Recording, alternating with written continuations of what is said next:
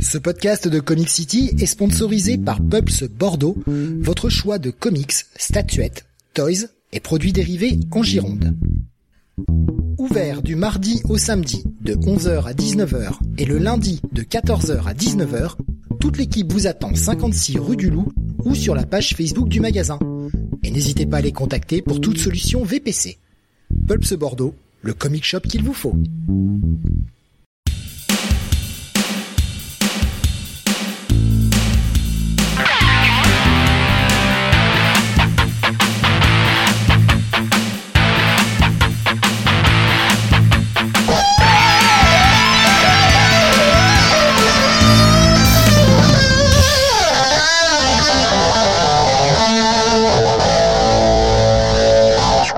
Bonsoir à tous et bienvenue sur le 198e numéro de Comic City. Nous sommes aujourd'hui le vendredi 13 octobre 2023 et avec moi ce soir pour vous parler des sorties comics VF bah, depuis un petit mois, hein, puisque la dernière mission date d'un mois, le plus éteint, Sam. Oula, on parlait de perche là, tu, euh, tu fais tu fais tourner. Bonsoir. je reprends tes mots juste avant l'émission. tu m'as dit je suis éteint. Bon écoute, le plus éteint. J'ai le cerveau légèrement rincé là. Oh t'inquiète pas, on va te, on va te réveiller. On va te parler de Chipsarski, ça va te réveiller. Tu vas voir. Oui, oui, les trucs bien énervants. ça y est, regardez, vous voyez, ça monte. Mmh, ça il y a un monte, sursaut y est. d'énergie temporaire. Ça y est, ça, ça va arriver, ça va arriver. C'est pour ça qu'on Euh. a essayé d'évoquer en fait les trucs qui énervent au départ pour, Pour se donner pour, un euh, pour se donner de l'énergie en fait, pour avoir un petit coup de boost et euh, et tenir la soirée. Nous aurons ce soir au programme, j'ai pas compté d'ailleurs euh, le nombre de, de trucs, euh, 15 moins 3, 12, euh, 12 titres au programme. Euh, on aura du Panini, on aura du Delcourt, du Delirium, du Huggin et Menin, du Urban. Voilà pour les maisons d'édition qui seront représentées. Euh, donc le, on va en revenir sur ce qui est sorti depuis bah, depuis la dernière émission, donc depuis un mois, à savoir donc la fin septembre, puis ce début du mois d'octobre. Petit programme. Petit mois. Oui. Ouais. En même temps, oui, effectivement. Alors, en même temps, j'ai eu beaucoup plus de trucs en stock, mais euh, tout est dans la palle et euh, pas, pas eu le temps de le, pas eu le temps de le lire. Donc, euh, ça, ça sera Alors reporté une partie sur le mois d'octobre, mais. Bah alors Sam, faut prendre des congés pour lire ces comics? Euh, oui, un jour. Ou faut faut se faire porter pâle? Euh, bah, ça va peut-être arriver parce que j'ai pas mal de cas de gens malades chez moi, donc euh, je vais avoir la moitié de l'équipe euh, complètement KO là. C'est c'est sympa. Bah de toute façon, euh, c'est les, les premiers euh, en automne, c'est le début hein, t'as les premiers Bah, les premières merdes Covid, comme ça. euh, j'ai. Donc euh, oui non, mais c'est normal, bah tu écoutes tu fais ah oh, je me sens pas très bien. Ah, demain je viens pas. Ah, si seulement c'était aussi simple. bah quoi, comme ça tu peux lire tes comics. Enfin, tu vois, tu te reposes, tu recharges ton esprit. c'est salutaire. Ça peut peut-être même être rendu euh, rendu euh, remboursé par la sécu. J'aimerais bien. Mais tente, tente. Envoie une facture. Envoie une facture de ta librairie. Tu dis non mais il est biclassé libraire docteur. Peut-être ça marche. On sait pas. Alors, on propose des gifs sexy, oui, oui, bah, comme Ron Diaz dans, dans The Mask, oui, effectivement, ça fait le taf. Tu te sens mieux d'un coup? Oui, oui, un peu mieux. Moins éteint? Je, je me le redresse légèrement. Tu parlais de perche donc. Voilà. ceci est fait. Avant de euh, démarrer, euh, comme d'habitude, avec les reviews, un petit bout de WhatsApp. Je vais commencer par Baboussa, qui nous a partagé un petit WhatsApp sur YouTube, qui nous dit en WhatsApp, pas trop d'achats, mais j'ai pris l'intégrale Nick Fury, période Steranko, sur le bon coin, 15 balles. Et en neuf, euh, le Vengeur de euh, Levitz et Alan Davis. Ah, le Avengers, euh, qui est sorti il y a pas longtemps.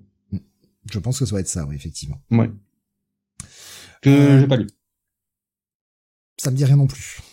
Euh, non, mais j'en avais parlé dans, dans, dans un guide de lecture, et en fait, je l'ai laissé passer, ça me, ça me tentait pas. Avant de, de démarrer sur euh, bah, ce que tu as vu, Jonathan, euh, je, je dis, j'écris Jonathan euh, parce que Oui, parce qu'il vient de, il vient d'écrire. Il vient d'arriver, donc je dis salut Jonathan, et du coup je, je dis Jonathan euh, parce que je, je, je dis ce que je j'écris, ce qui est très con. Euh, avant de, de passer euh, à ton WhatsApp, Sam, euh, est-ce que tu veux dire un petit mot peut-être sur euh, bah, Paul Levitt, du coup? Case Giffen, tu veux dire. Euh, Keith Giffen, oh putain, eh. Donc Paul Levitt, c'est encore parmi nous. oh là là, Euh. mais eh, ça commence bien ce soir. Hein. Euh, Ouais, ouais, Deux c'est- plantades en bon, 30 je suis secondes, c'est bon ça. C'est bon. Oui, oui, bah, euh, on- vous en avez parlé hier sur euh, dans le Comics Weekly et euh, juste pour dire un mot de la disparition de Keith Giffen, qui a quand même été un auteur extrêmement important pendant, sur plusieurs décennies, mine de rien, puisqu'il a commencé sa carrière dans les années 70 et euh, en fait, il s'est jamais arrêté malgré quelques, on va dire, euh, comment dire, accidents en cours de route.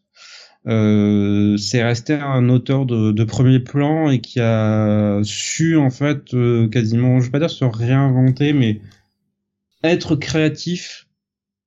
Et produire quelque chose de marquant pratiquement, euh, pratiquement sur chaque décennie. Donc ce qui est, euh, ce qui est assez remarquable. Euh, que ce soit dans bah, les années 70, il était sur la Légion et euh, y compris dans les années 80. Donc là, il y a eu euh, gros gros tas sur euh, sur sur la Légion dans les années 70-80. Euh, les années 90, je crois qu'il était sur euh, Lobo. Il y a eu, il a eu euh, Bah déjà même aussi les années la 80, il y avait. International, voilà. Voilà, Justice League, ça a été son gros gros participation euh, au relaunch post Crisis. Avec son Euh, pote des Mathéis. Ça, euh, Ambush Bug pour ceux qui l'auraient raté aussi, ça a été l'une de ses euh, grosses contributions. Euh, année 2000, bah, moi quand je l'ai découvert essentiellement parce que euh, toutes ces productions précédentes, euh, je ne les avais pas lues encore. Euh, Annihilation, c'est quand même le le gros truc. Ça, cette relance de l'univers cosmique. Putain, Qui reste, que euh, bien. qui reste quand même un, un bijou. Son, son travail de l'ombre sur 52. Oui. Puisque c'était lui qui avait unifié toute, le- toute la narration visuelle sur, sur le bouquin. 52, et alors, en fait, à chaque fois que je repense à cette maxi-série, je me suis dit, je me dis, mais euh, ce, ce projet, quand on voit sur le papier qui est quand même démentiel, tu as quatre des meilleurs scénaristes de l'industrie des comics de euh, ces 20 dernières années qui sont dessus. Voilà. Mark Waid, Grant Morrison, Jeff Jones, Greg Rucka. Tu te dis, tu n'auras jamais une telle réunion de scénaristes. Tu accoles en plus Keith Giffen dessus. Euh, Ça, je sais pas si on aura... C'est censé sortir en weekly, ça a tout pour se casser la gueule et c'est une véritable réussite. Ouais. Est-ce que tu dis, est-ce que c'est égaux Parce que c'est, enfin, et je pense que c'est des mecs euh, qui sont adorables, mais t'as quand même Mhm. aussi un ego en tant que scénariste C'est ça. Euh, En tant que créateur, de, de t'aimes pas mettre en avant ta dire création. comment gérer tes Voilà. histoires. Et euh, les mecs ont su travailler de concert. Ça a Mhm. été euh, et ça a été une franche réussite. Et jamais on a pu refaire l'exploit depuis. C'est ça. Et même, euh, parce que j'ai, Greg Rucka en avait parlé ensuite, il a dit c'est, pour lui c'était l'une de ses meilleures expériences créatives, en même temps il disait mais je, je ne le referai jamais en fait. Jamais. Parce Ouais. que c'est, c'était, c'était à la fois, je pense, merveilleux et à la fois terrible en fait à produire chaque semaine, à être dessus et à ne rien lâcher en, tout en ayant d'autres bouquins à côté. Le nombre de C'est- euh, réunions créatives qu'ils ont dû faire pour s'accorder. C'est pour, ça. Ouais, ouais. Non, non, mais c'est ce truc est un miracle et euh, Mhm. et ça reste excellent. Ça reste excellent, excellent. Euh, il, il a, ouais, il a, il a vraiment fait des trucs dans toutes les décennies. Il a touché à quasiment Mhm. tous les coins de l'univers DC, surtout parce que ça, ça reste un peu plus sa maison DC que Marvel, même Ouais. s'il a bossé chez Marvel. On oublie de- des fois des petits projets, mais euh, c'est vrai qu'il nous le citait, Baboussa. euh, J'étais fan de sa Légion, Defenders et euh, Omega Men. C'est vrai que c'est lui qui lance la série Omega Men, la première. Mhm. On oublie aussi, alors peut-être pas forcément ce qu'il y avait de mieux, on oublie que c'est lui qui a eu, qui a prédestiné à la série Larfleeze. Oui, c'est vrai, qui était les- vachement sympa en plus. Dans les New 52. Mhm. Euh, vraiment, il a, il a touché à quasiment tous les coins en fait de l'univers Mhm. euh, de l'univers DC. Il a, il a fait un peu de Superman, pas beaucoup, mais il en a fait un petit peu. Il a fait un tout petit peu de Batman, pas beaucoup, mais il en a fait un petit peu. Euh, des, des petites choses comme ça. Mais oui, c'est. euh, les- Voilà. On va pas citer toute sa biographie parce qu'on y sera encore demain. Parce qu'il a fait. euh, C'est colossal en fait. Ouais, ouais. Plus tu touches, plus tu te rends compte qu'il a touché à tel ou tel coin de l'univers DC. Ou un peu Marvel, mais c'est vrai que sa, sa carrière était essentiellement chez DC. Et euh, il y avait Hisoka qui disait bien sûr son duo avec James DeMatteis euh, Mhm. qui, qui était savoureux hein, sur la JLI. Il y avait Baboussa qui nous disait on a également perdu dernièrement Dan Green et Joe Matt. Qui? Dan Green? Dan Green. Ah oui, euh, Dan Green, l'encreur, oui, effectivement. Et alors Joe Matt par contre je vois pas qui c'est Joe Matt. C'est un auteur de, de comics indé canadien. Ah je connaissais pas du tout, j'avais jamais entendu parler du monsieur. Mhm. euh. Bon bah euh, j'en entends parler pour sa mort, ça me- c'est pas, pas cool. Mhm. mais, euh, Bah moi aussi, j'en ai malheureusement appris euh, son existence avec son décès et euh, t'as fait, en fait, il a une carrière longue de 30 ou 40 ans quasiment. Il nous disait aussi il est le, le, le relanceur de Suprême avant euh, Alan Moore. Ah putain, je le vois pas dans sa vidéo ça par contre parce que Si, J'imagine- oui, chez Image, je vois qu'il a bossé, enfin j'ai vu qu'il avait bossé, on en a parlé un petit peu hier, mais il a pas mal bossé euh, de concert avec euh, avec le père Larsen hein, sur son univers Savage Dragon, avec ça. notamment Freak Force, avec Super Patriot, des choses comme ça. Mais euh, mais ouais, Suprême, je me rappelais pas qu'il avait été dessus et je le vois même pas Si, noté si. là. Ah ouais. Et pas bossé aussi chez Wildstorm évidemment, enfin ouais. bah, pas mal de trucs. En fait, au lancement d'Image, euh, pas mal de, de fondateurs l'ont appelé, euh, soit Wildstorm, euh, Topco ou d'autres, et effectivement euh, la boîte de de, de parce qu'ils ils faisaient partie en fait de leurs idoles, parce qu'ils avaient grandi avec ces bouquins. Normal, hein, le mec a été euh, a été ultra prolifique, même tapé un peu, il a même un peu traîné ses guêtres du côté de l'animation. Ouais, pendant quelques années. Ouais, avec notamment The Real Ghostbusters. Euh, C'était euh, lui qui était derrière là, hein, qui faisait les storyboards. Et euh, la série, alors une série que moi je ne connais pas, qui s'appelle Ed, Ed and Eddie. Ça je connais pas du tout, mais c'est diffusé sur Cartoon Network. Mais voilà, il a, il a passé, il est passé un petit peu partout quand même. Son Mac avec Didio était sympa, nous disait Baboussa. En Ouais. période de New 52 au tout départ. ouais. Oui, il a accumulé un peu les projets un peu bizarroïdes au moment du, du. Un peu tout ce que Dan Didio voulait bien lui filer, en fait. Je, pen- je pense aussi que euh, bah, des mecs qui étaient pas forcément à l'aise pour euh, scénariser euh, correctement et mettez les Mhm. guillemets que vous voulez, hein, mais euh, qui étaient pas forcément à l'aise pour faire vraiment être pur scénariste de la série, faisaient appel à Giffen pour euh, pour être derrière, bah, corriger un peu, euh, rendre ça un peu plus digeste, rendre ça un peu plus euh, un peu plus comics en fait, que ça passe mieux quoi. Voilà, donc oui, on a on a perdu un grand, 70 ans, c'était pas c'était pas le c'est pas le plus vieux possible, hein. crise cardiaque malheureusement. Euh, je vois Tommy qui dit je profite de mon WhatsApp Sam concernant Jojo Steel Ball Run, est-ce que tu as lu cette période? Oui, oui. Alors, techniquement, pour moi, Steve Run est sans doute la meilleure de période de Jojo. Mais ce n'est pas ma préférée. Ma préférée reste Stone Ocean. Euh, on va passer à la suite du WhatsApp avec toi, Sam. Euh, tu vas nous parler, eh bien, d'un petit peu d'animation euh, pour bah, ce que tu as vu ces dernières semaines, et notamment le Spider-Man Across the Spider-Verse. C'est sa second volet, donc que je n'avais pas vu au cinéma, et je commence un peu à le regretter. Parce que, alors ça faisait, je, ne peux que me joindre au concert de Louange qui a été, qui a déferlé depuis la sortie du film. Et pourtant, j'y suis allé un peu, euh, pas te dire en, en freinant, alors que j'avais bien aimé le, le premier volet. Mais euh, j'étais pas dans un état d'esprit où j'avais envie de voir du Spidey en fait. Et ça fait un moment. Alors, on sait, on sait pourquoi, voilà. C'est quel perso t'as dit? Spidey. Je connais pas, c'est quoi? Ouais, moi non plus. Ça, Ça ça fait a longtemps qu'ils il y a en... 10 ans. ça fait longtemps qu'ils en publient plus, je crois, chez Marvel. hein. Non. Ce n'est pas du tout une partie de leur chiffre d'affaires mensuel euh, relativement conséquent. Et euh, et en fait, euh, bien bien bien grand m'a pris de de- d'aller le voir, de de me le procurer, parce que c'est en fait c'est un film qui m'a pris mais dès les euh, cinq premières minutes, qui m'a qui m'a chopé, qui m'a plus lâché durant les euh, 2h15 qui ont suivi. Ce qui m'a étonné parce que, alors déjà, outre le fait que mon esprit était pas franchement branché Spider-Man à ce moment-là, mais surtout j'avais plutôt entendu dire que les 45 minutes, premières minutes étaient, un peu lentes, en fait, à se mettre en place. Et euh, en voyant le film, je me dis, mais euh, de quoi il me parle, en fait? De, quoi il parle? Parce que je suis dit, les 15 premières minutes, c'est euh, non-stop, non-stop, non-stop. Et effectivement, après, t'as 20-30 minutes de mise en place, mais qui sont essentiellement là pour te concentrer sur les personnages en fait, pour leur donner une assise, pour développer leur, pour développer les caractères. Et pour moi, c'est pas du temps perdu, c'est pas de la lenteur.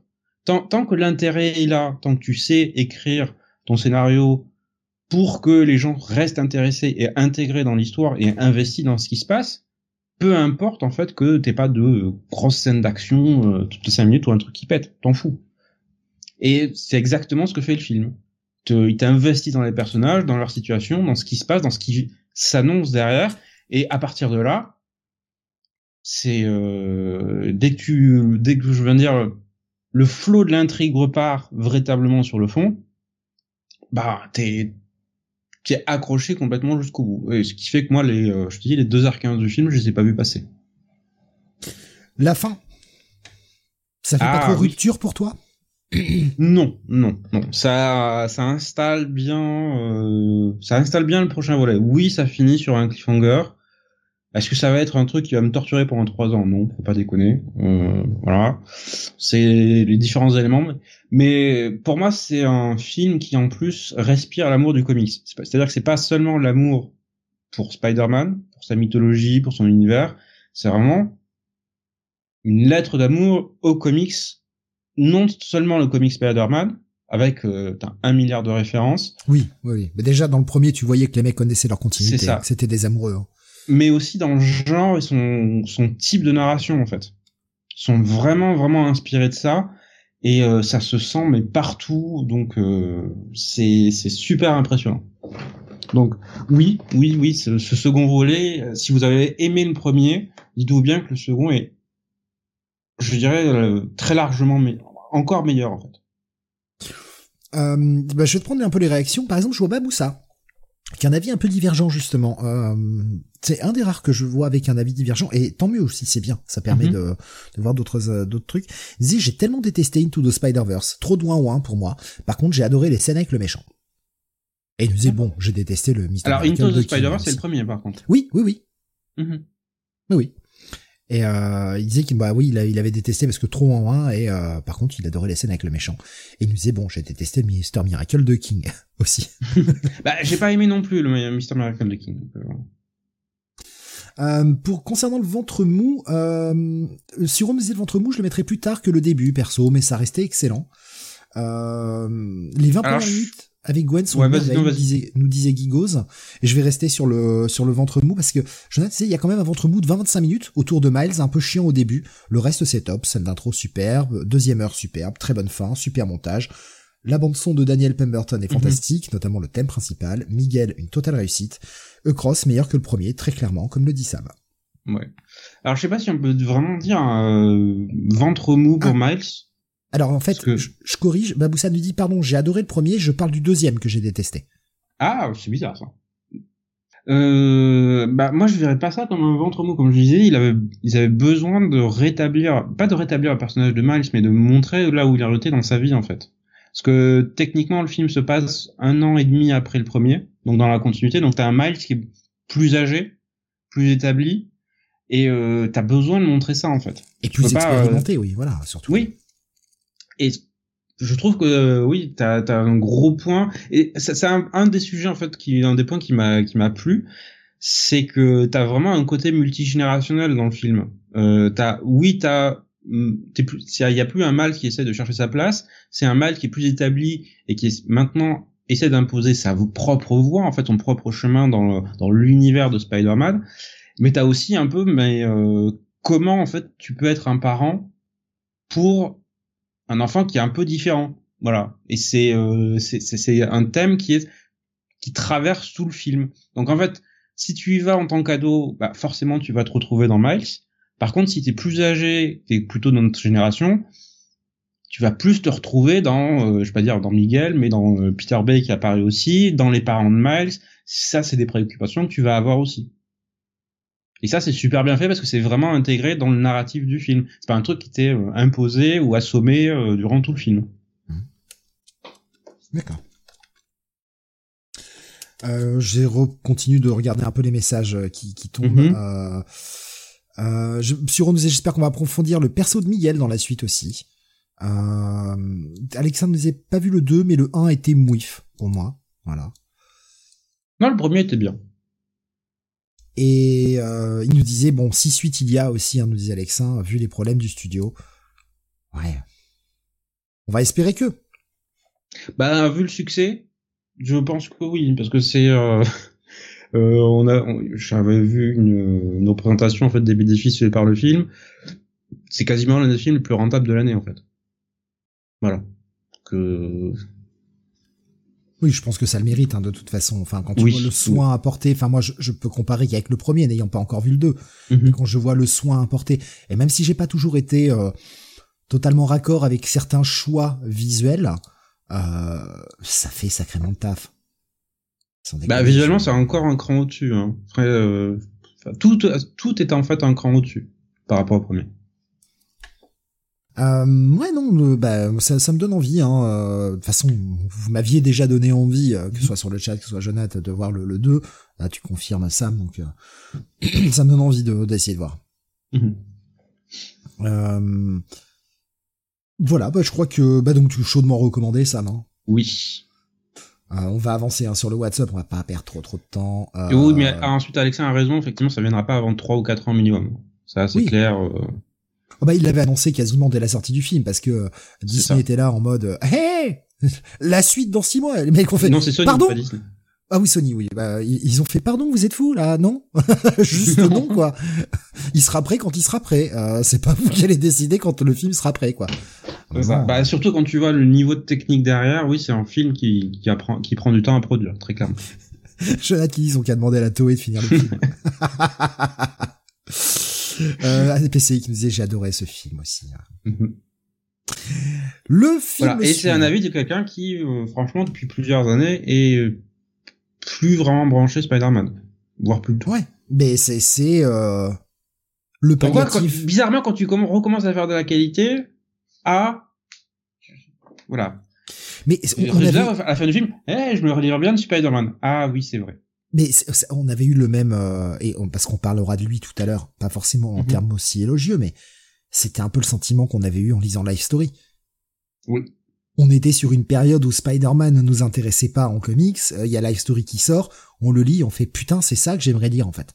C'est putain, c'est exactement cette ambiance-là que je voudrais dans mes comics mensuels. Et après tu reprends, tu fais, eh non, ah dommage. Non, non, et c'est un peu ce petit palliatif dont tu as besoin, qui te permet de te rappeler pourquoi t'aimes le perso, et qui te remet un petit coup de tristesse parce que tu dis, ben oui, pour le moment, c'est pas le cas.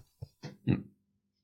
Euh, continuons euh, avec un autre film. Euh, Peut-être celui-ci sera un peu moins bonbon, euh, est un peu plus non, dur. Non, euh, en fait, je me suis maté pour la première fois Memento, de, donc de Christopher Nolan, euh, l'un des premiers films qu'il avait réalisé et qui était qui ont permis de, de l'établir sur la scène.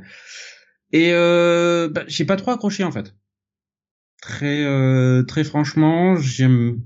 En fait, le, le problème c'est que je n'ai pas réussi, je pense, à rentrer dans le film, en grande partie à cause en cause de la voix off. Euh, puisque le, le truc c'est que le, le, speech du film c'est que le personnage souffre de problèmes de, de troubles de la mémoire de la mémoire immédiate voilà de mémoire immédiate ce qui fait qu'en fait il oublie tout ce qu'il vient de faire au bout de 5 à 10 minutes. Voilà. Donc, il a trouvé des parades, outre le fait de se laisser parfois des mots, c'est de se faire des tatouages avec tout ce qu'il a découvert, puisqu'il est dans une enquête où il, il essaye de découvrir qui a tué sa femme. Voilà.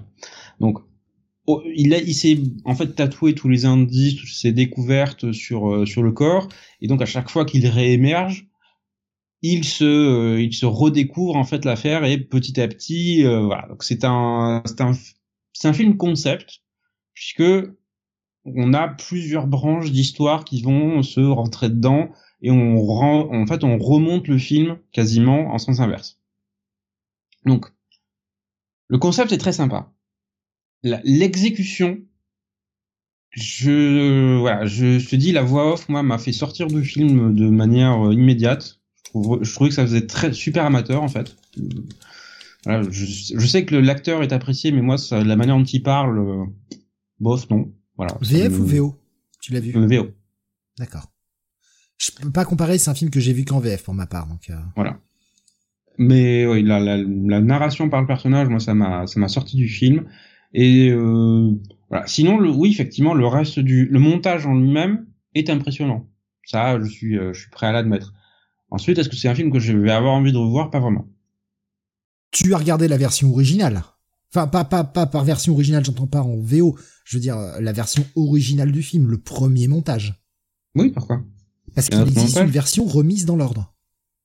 Ah non non, j'ai pris la vraiment la version originale euh, où tu remontes l'intrigue dans, dans le sens inverse. Ok, oui mais parce que je sais que ça existe. De ce que j'en ai entendu, ça rend le film euh, totalement euh, blafard et quasiment sans intérêt. Je, je n'ai jamais vu cette version et, et donc voilà, je me posais la question de, dans quel sens tu l'avais vu en fait. Mhm. Alors pour poser la question, pour répondre à la question, non, je l'ai pas vu en VHS mais en Blu-ray. Euh, la dernière version qui est sortie il y a pas longtemps et la restitution est très bonne. Hein. Franchement. Euh, tu, tu l'as pas en bonus euh, le film dans l'ordre du coup sur ce Blu-ray? Si, je crois, mais ça m'intéresse pas de le voir dans l'ordre. Le, le, sel du film, c'est justement de le voir dans la manière dont il a été monté originellement. Je suis assez d'accord avec ça. Hmm. Parce que tu, en fait, c'est un puzzle que tu reconstitues avec le personnage jusqu'aux révélations finales et euh, tu, que tu comprends derrière le secret qu'il y a derrière tout ça. Voilà, parce qu'il y a, il y a un twist derrière. Euh, je vois Schizophile qui disait mais où Sam trouve-t-il le temps de voir des films avec ses 3275 comics à lire? Ceci dit, ça explique pourquoi il ne voit Memento qu'en 2023. C'est ça. Alien Predator nous disait je l'ai maté récemment, j'ai beaucoup aimé, euh, alors que je ne suis pas fan de Nolan. J'ai adoré le concept du film, je l'ai trouvé efficace. Isoka disait la mise en scène était bluffante quand même. Quand on l'a vu il y a plus de 20 ans entre potes, c'était la grosse claque. C'est vrai que moi j'en garde un, souvenir d'un film concept assez euh, assez magique. Tout ne fonctionne pas à la perfection, mais c'est aussi euh, bah, c'est aussi les débuts d'un réalisateur qui, qui s'attaque à quelque chose d'assez fort euh, pour un premier film ou un deuxième. Mhm. Je sais plus si c'est son premier ou son deuxième film, mais en tout cas on est sur un mec qui est en début de carrière et qui s'attaque à un gros morceau. Donc il y a aussi quelques erreurs, on va dire, de, de débutants, si, si on peut se permettre ce, ce genre de, mhm. de raccourci. C'est un film que j'ai pas revu depuis de nombreuses années et je sais pas s'il a pas pris une petite claque. En fait, est-ce qu'il a pas un peu vieilli au final? Tu vois Non, je pense pas. Comme je te dis, c'est euh, si tu prends en Blu-ray, alors je parle en termes d'image, ça fonctionne toujours aussi bien. Euh, ça, ça, fait très moderne. Je te dis, la restitution est, euh, est très très réussie. Ensuite, euh, niveau scénario, non, c'est pas le scénario qui m'a dérangé. En termes de, en termes de vieillissement, ça ne m'a pas trop marqué. Bon, il y, a le vieillissement du fait que c'est un film du, euh, des fins des années 90. Forcément, non, il est de 2000. Il est de 2000, donc forcément 2000-2002. Donc forcément, t'as as ce petit côté de bah oui, ça ça a presque 25 ans. Ensuite, à part ça, non, niveau scénario, ça fonctionne bien. Tommy qui dit tiens maintenant que je me rends compte en regardant l'affiche, dedans il y a Carrie Ann Moss et euh, Joe Pantoliano, euh, Pantoliano, excusez-moi. Tous les deux étaient dans Matrix 1. Et il me dit j'ai jamais vu Memento. Ça vaut le coup de le voir une fois. De toute façon, oui. je pense que c'est un film qui, de par son concept, vous ne l'oublierez pas. Vous rappellerez pas forcément tous les détails, mais c'est un film qui vous marquera parce que bah, ce concept d'un film qui va à l'envers, c'est quand même quelque chose d'assez euh, d'assez peu utilisé. Et bah oui, c'est logique. Enfin, une histoire, ça se raconte dans le bon sens normalement. Donc ce jeu de la de la de, la narration inversée, euh, c'est cool. Et, euh, et, oui, effectivement, Jonathan qui disait, euh, et, puis je suis dedans quand même. Excellent film. Parce que c'est vrai que Jonathan, Jonathan est notre Guy Pierce français. Mm. ben voilà, donc pas, pas envie de le revoir et pas forcément chaudement recommandé non plus si je comprends bien. Non. Pas, pas le coup de cœur que j'attendais, parce qu'en général, j'aime bien les films de Nolan, mais celui-là m'a laissé assez indifférent. Je vais, je vais même pousser plus loin la question, Sam. Euh, Est-ce que tu en regrettes ton achat pour autant du Non. Non, t'en regrettes pas l'achat quand même. Ok. Non mais ça, aurait pu, tu vois, t'aurais pu te dire non vraiment, en fait, vraiment j'ai pas aimé, je, je suis déçu de l'avoir acheté quoi. Non non, ça ça, ça va. Je regrette assez rarement mes achats ça remplit de l'espace dans les étagères d'édition. euh... Alexandre disait, moi j'ai maté tous les animes du Club d'eau à l'époque en inversé. J'ai jamais vu la fin du sanctuaire à l'époque et j'ai commencé des BZ de cyborg. Mais comme beaucoup, hein, je pense qu'on a un peu tous pris, on n'a pas forcément pris le début, on a vu euh, plus loin avant de voir des reruns, euh, Toto, euh, où il nous refaisait complètement pendant l'été la complète quoi. Et on faisait ah mais oui maintenant maintenant je comprends tout. Bah, surtout pour la fin du Sanctuaire, parce que je crois que ça a dû être diffusé euh, quelque chose comme une fois, en fait, euh, dans le club 2. Et, en, et quand il rediffusait Senseiya, il s'arrêtait toujours avant la fin. Putain, moi, je me rappelle plusieurs fois d'avoir vu euh, Seiya qui arrive euh, dans la maison des poissons. Voilà. Je, me je me rappelle pas d'avoir vu euh, un jour en animé la, la fin, quoi. Moi, je, je l'ai vu une seule fois euh, lors de la diffusion et euh, ça m'a ça m'a pas traumatisé, mais ça m'a marqué à l'époque. Et quand j'ai acheté le DVD, ah oui, effectivement, ça fonctionne bien. Ah ben pareil pour Alex, hein. toujours Seiya dans les roses du poisson. Ouais, c'est ça, moi aussi. j'ai toujours vu ça, j'ai jamais vu la suite. Ouais. On va passer au moment où Sam se réveille. Mm-hmm. Parce que c'est le moment où Sam s'énerve. Car il a regardé un film qui m'a dit ne le vois jamais avant d'aller te coucher parce que tu vas t'énerver. oui. Et euh, ça a été euh, voilà, je te laisse je te laisse l'annoncer. Bah The Big Short, voilà, j'annonce voilà, le titre, j'envoie les images et puis voilà, je te laisse y aller. Voilà, de de Alan McKay donc j'ai vu euh, de manière comme je t'ai dit relativement stupide le soir juste avant de me coucher. Et évidemment, quand je suis allé me coucher, j'étais bien énervé. Du coup, impossible de dormir. Je crois que j'ai dû dormir euh, 3 ou 4 heures en fait, ce qui, est très malin quand, tu, quand on est dimanche soir et que le lundi tu pars pour une semaine d'enfer. Super idée Sam. Donc The Big Short qui raconte, euh, qui est un sujet un peu technique, mais grosso modo comment des gens en 2006-2007, euh, avant la crise des subprimes, ont compris un peu avant tout le monde que le marché immobilier américain était sur le point de s'effondrer parce qu'il était monté, euh, financé par les banques de manière complètement déraisonnable et complètement insensée. Et comment en fait tous ces gens vont parier sur justement cet effondrement. Et donc vont aller à l'inverse de tous les autres, parce que c'est comme ça que ça fonctionne le, le short, c'est-à-dire qu'il shorter le, le, marché, mhm. c'est dire à l'inverse de, de, tout ce que dit tout le monde, tel truc va se planter.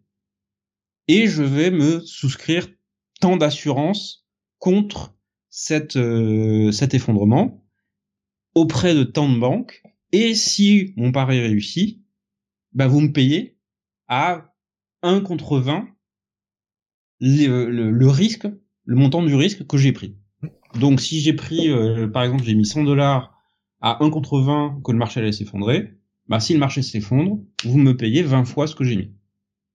Et donc on voit en fait comment tout le processus se monte, parce qu'on on voit en fait la position des différents investisseurs qui montent ce, système entre euh, le personnage qui est joué par Chris Trumbull, qui en fait qui est l'un des premiers à se rendre compte du truc parce qu'il analyse en fait tout le marché immobilier, il voit en fait qu'on arrive à tel niveau de spéculation qu'on qu'on a rien connu de pire depuis les, pré-années 20, en fait, les années 20 aux États-Unis, euh, juste au moment de, le, au moment le, le, crack boursier de 29.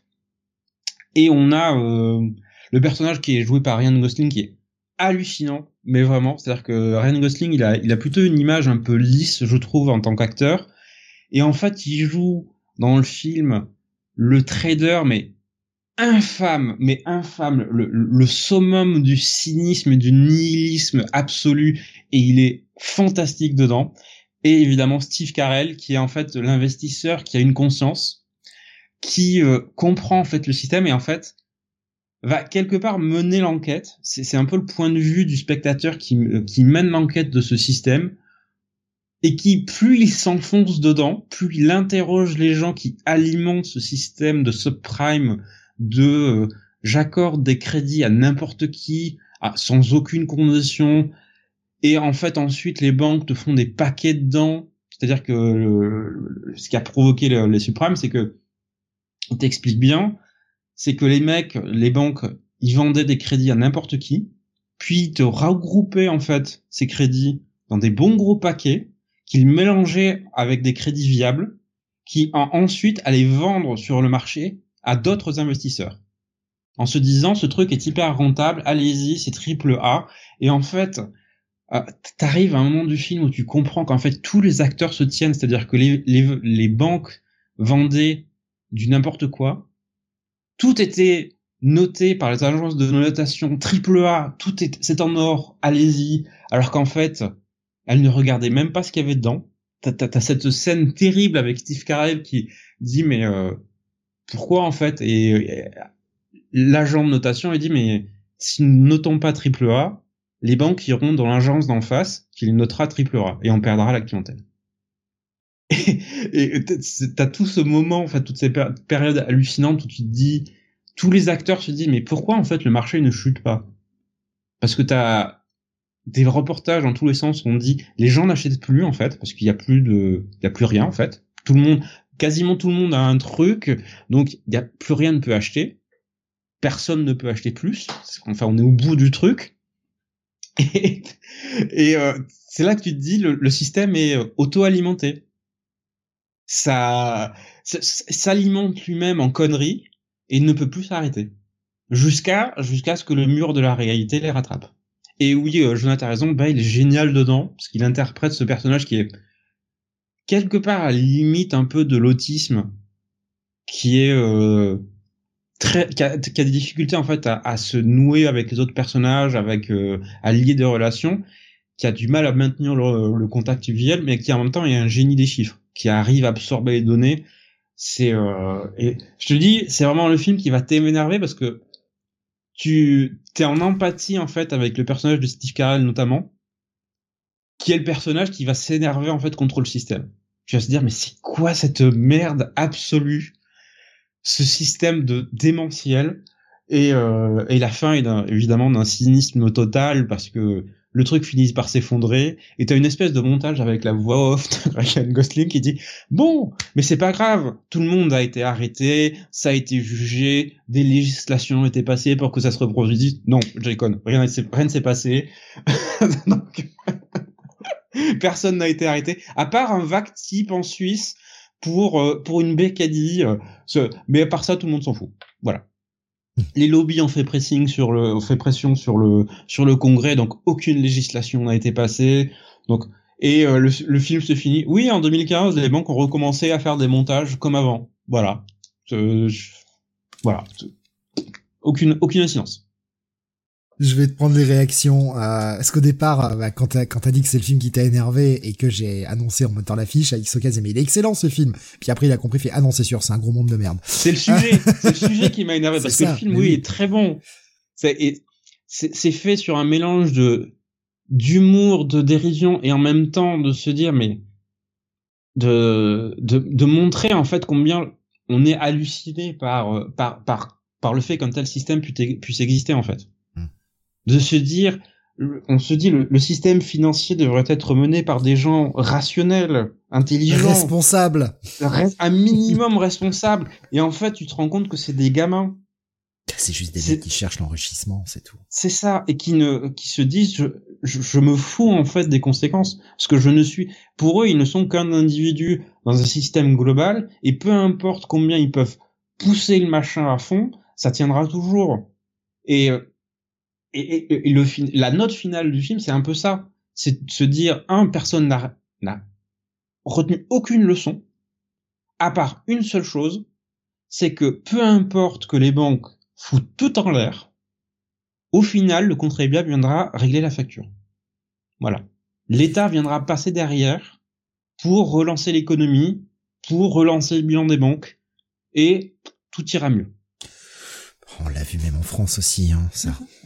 Oui, oui, bah, moi, en France, je me souviens encore de cette, cette, cette déclaration où euh, les gouvernements te disaient tout va bien, les banques françaises sont ultra sécurisées, mais on va quand même leur libérer 10 milliards de liquidités, mais bah, à part ça, tout va bien.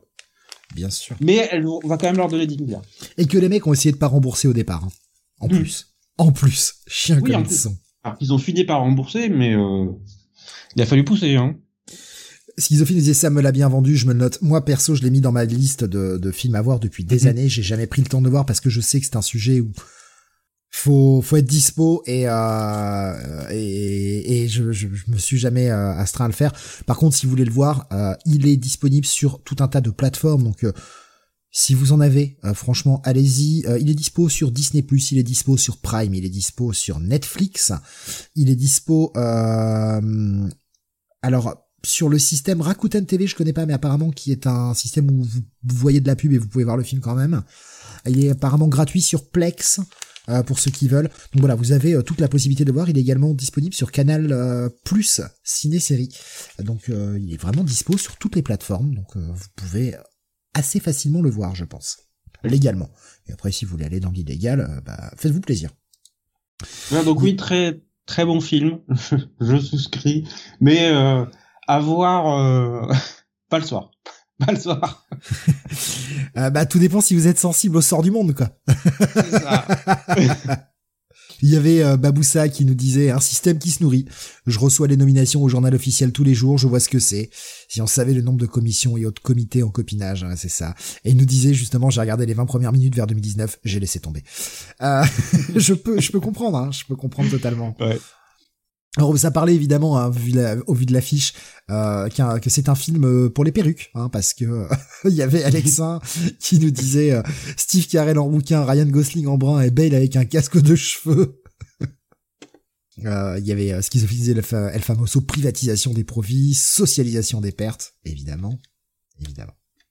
Euh, ben voilà.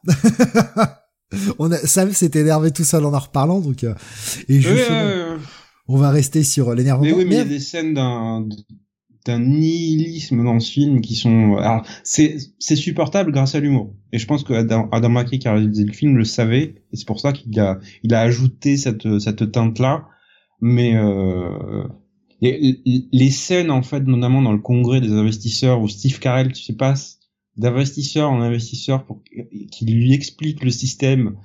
Et tu vois le type qui s'est en fait, qui s'effondre quasiment de l'intérieur, devant se dire, notre pays est foutu, en fait. C'est baisé. C'est baisé parce que tous les acteurs du système euh, sont soit complètement cons, soit s'en foutent, en fait. Alors, je, c'est pas exactement le même film, évidemment, mais ce sont sur des sujets sensiblement similaires. Je ne sais pas si tu l'as vu, donc ça se trouve, tu n'auras pas de réponse, mais est-ce que tu as vu le Loup de Wall Street, euh, Sam? Oui, je l'ai vu. Lequel des deux tu préfères? Enfin, préfères. Lequel des deux te met le plus en rage? Euh, je, je, dirais The Big Short. Euh, le problème, c'est pas le problème, c'est juste que l'angle d'attaque de de Scorsese sur The, Wolf of, Wall Street, c'est aussi de montrer l'excès, mais euh, jusqu'à la déraison complète, mais d'un seul individu. Alors que là, c'est c'est tout le monde en fait. C'est c'est tout le monde, c'est le système tout entier en fait. Ok. Euh, avant de passer au review, euh, je vais prendre l'anecdote de Tommy qui nous partageait également une anecdote, donc j'attendais qu'il termine pour pouvoir tout mhm. prendre d'un coup. Euh, une petite anecdote sur justement euh, Chevalier Zodiac dont on a parlé tout à l'heure. Euh, quand ça a débarqué au Brésil en 93-94, ça a été un carton et euh, bah, les distributeurs ils avaient pas anticipé le succès de cette série au Brésil. Et bah, du coup, la violence et le centre présent, ça a fait scandale. Ça a permis d'alimenter euh, ce qu'on a eu également en France, qui sont les dessins animés japonais sont tous violents et remplis de sexe. Et du coup, ça a permis l'explosion euh, des animés au Brésil en direct ou vidéo, avec des trucs genre Hirotsuki Doji et autres Oavegor. Et euh, bah, au final, les distributeurs, ils avaient tellement pas anticipé que lors de la première diffusion, ça reprenait depuis le début, une fois les chevaliers de bronze arrivant euh, au pied de la maison du bélier, et ensuite pendant trois ou quatre diffusions, euh, on reprenait au début, au, milieu du combat entre Pégase et le chevalier d'or du lion, avec un Seiya qui s'en prenait plein la gueule face à un Aigula manipulé. Et cette répétition est devenue un même légendaire au Brésil, tant et si bien que quand les distributeurs avaient annoncé qu'ils diffuseraient le reste, ça avait été annoncé en grande pompe. Les mecs, quoi. Ah, oh, attendez, on va le rediffuser. Ah, en plein milieu. Allez, on s'en fout. c'est complètement ouf comme anecdote. Merci beaucoup de nous avoir partagé ça, Thomas. Ouais, merci. On va passer maintenant aux sorties comics. Alors Sam il a dit euh, on met de l'énervement tout de suite parce que comme ça je comme ça je tiens le coup. Donc il a parlé de The Big Short. Euh, je reprends, pardon, je vois ce que j'avais raté, mais Isoka qui disait par rapport au fait que tu t'énerves, il, a, il a lu des mangas fun sur la solitude et les traumas. Schizophile qui rajoute, puis il a relu Monstre de Barry Winston Smith. Euh, ça, je sais pas si je serais prêt de le relire, hein, parce que c'est, c'est quand même, euh, bah, c'est un monstre en fait comme, comme bouquin. Tu vois si tu l'as lu d'ailleurs Non, je l'ai pas fini. Mm. Je l'ai, je l'ai entamé. Oui, parce qu'il fait, euh, fait 500 pages Je, je l'ai entamé et je, je l'ai laissé dans un coin pendant un moment et je l'ai jamais fini. Il faut que je le reprenne depuis le départ. Ça fait des mois et des mois et euh, j'ai besoin de, de, recommencer à zéro. Mais j'avais commencé à lire et c'était, euh, c'était excellent.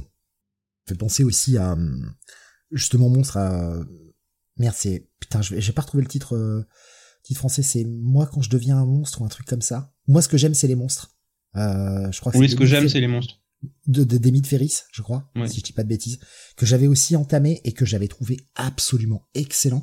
Et j'ai jamais continué par manque de temps. Il faut que je le, faut que je le termine ce truc parce que j'avais trouvé ça excellent aussi. C'est juste j'y pense parce que c'est, il y a, y a monstre dans le titre. Hein. Je les mets pas sur le même plan non plus.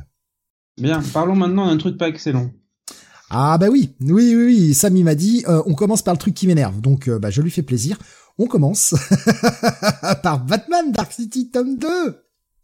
C'est ça. Alors, c'est moins un, énervement qu'une vague, euh, une vague irritation en fait euh, sur cette euh, suite du run de Chip Zarsky sur Batman.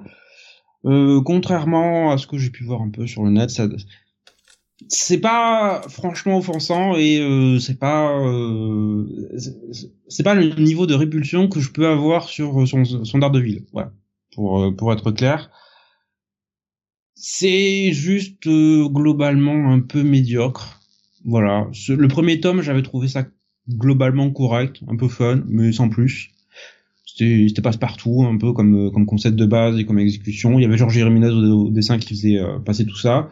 Sauf que là, bah, on n'a même plus Georges Jiménez. Pour une raison que j'ai pas trop compris, euh, DC et Jim Darsky ont dit ouais, on peut, on peut filer Batman à Mike Hawthorne pour tout un arc. Y a pas de souci ce, n'est que notre best-seller absolu Batman. Donc euh, on peut on peut se le permettre. Moi je, je pense sincèrement qu'ils sont très potes en fait. Parce ah que c'est lui qui l'a appelé en remplacement sur Daredevil, il le rappelle encore. Euh, et puis il était déjà dans le giron de DC, hein, il avait dessiné, euh, enfin dessiné, si on veut, du, du Wonder Woman. Oui, dessiner c'était un grand mot quand même. Hein. Donc, comme je disais, que, que fait Mike Hawthorne sur un run sur un sur Batman? Pourquoi? Pourquoi? Voilà, je, je personnellement je comprends pas. Alors c'est pas, c'est moins horrible que ce qu'il faisait sur Daredevil ou sur Wonder Woman Evolution, donc il y a de la progression. Euh, à part pour les femmes. Je, euh, je suis désolé, Monsieur Automne, il va falloir retourner sur la planche à dessin et apprendre à dessiner les femmes, hein, parce que. Ah, c'est vrai que les, les femmes, c'est vraiment pas son point fort. Non. Bah, je, je, rappelle que Selina Kyle est censée être sexy et belle. Oui, mais c'est une dimension parallèle. Peut-être elle est moche dans celle-ci. Personnellement, je suis pas franchement attiré là, par ce que je vois. Voilà. On va le dire comme ça. Euh, Alexin qui dit qu'il nous ressort sa Wonder Woman. Alors, si vous le voulez vraiment, je le fais. J'en ai pour deux secondes. Hein. Mais, euh, mais, attention, attention les âmes sensibles. Hein. Moi, euh, je, je, me dédouane. Hein. Je vous préviens, je me dédouane. Si vous êtes malade, si vous vomissez, c'est pas moi. C'est ça. Donc, pour revenir un peu à, l'histoire, entre, histoire, entre parenthèses, euh, il y a, bien une histoire, mais je, je n'y ai pas particulièrement adhéré, je ne l'ai pas particulièrement trouvé rythmé, ni dynamique, ni très intéressante, en fait. Juste, quand même, un, truc, faut noter, euh, il y a quand même une progression de la part d'auteur. Oui, oui, il y a une progression. il y a, encore, de, y a encore de gros défauts. Ah bah bien sûr. Voilà, euh, on en parlait en off il y a des choix de mise en scène, de moments importants dans ce tome. Si vous n'y faites pas attention, en fait, vous ne le verrez pas. Voilà, notamment un truc qui arrive à, Batman. Voilà, je vais pas dire qu'il perd la main, mais un peu. Et si tu fais pas attention à la case, en fait, tu ne le remarques pas. Et qui a perdu la main? Batman ou Hawthorne? Euh, euh, DC, Zdarsky, Hawthorne, euh, bah, voilà, un peu tout le monde là-dessus. Et enfin, j'ai dû relire la page trois fois avant de comprendre en fait. Enfin, est-ce que est-ce que c'est normal? Je vais je vais avoir tendance à dire non. Et alors, je pense aussi que c'était parce qu'il est arrivé, ça doit arriver dans le troisième ou quatrième épisode ce, ce truc. Et quand tu compares au premier épisode de son run, c'est beaucoup plus clair en fait. Donc je pense qu'il commençait à être cramé dès le troisième épisode, ça en dit long. et qu'il essayait d'aller au plus vite. Donc, euh, mais à un moment, c'est un passage important et tu zappes dessus. Bon, passons. Sur l'histoire, grosso modo, à la fin de l'arc Failsafe, Batman disparaissait. Tué par Failsafe, non, on ne sait pas. Peu importe. Je vous tue le suspense, je vous spoil le début de, de cette second arc, non, Batman n'est pas mort. Je sais, c'est choquant. Steve, toi-même, tu croyais vraiment que ça y était, Batman était mort. Ah, mais moi je me suis dit, ça y est, la série, la série s'arrête, 80 ans de bon et loyaux service, terminé. Merci, euh, voilà, euh, c'était pour fêter son anniversaire, il fallait le tuer. Euh, donc non, il n'est pas mort, il n'est pas mort, il a débarqué dans une dimension parallèle où son équivalent est mort depuis depuis des années. Batman n'a jamais existé et euh, la ville est livrée au bon vouloir d'une police psychiatrique qui envoie à l'asile d'Arkham toute personne qui tente vaguement de se rebeller, euh, parce que bah, si vous tentez vous de vous rebeller, c'est que vous êtes dingue, donc vous finissez à l'asile. Logique. C'est une logique. Euh, tout ça est sous le contrôle évidemment d'un grand méchant qui va être l'opposant et le grand méchant de, de cet arc qui est alors qu'il ne fait que quatre parties relativement poussif je trouve. Euh, c'est c'est pas dynamique pour un sourd. On a un, voilà un, Batman qu'on n'arrête pas de nous dire oui je suis fatigué je suis vieux usé. Euh, ça, ça, fait mal aux genoux maintenant ben écoute Pépé euh, que veux-tu que je te dise?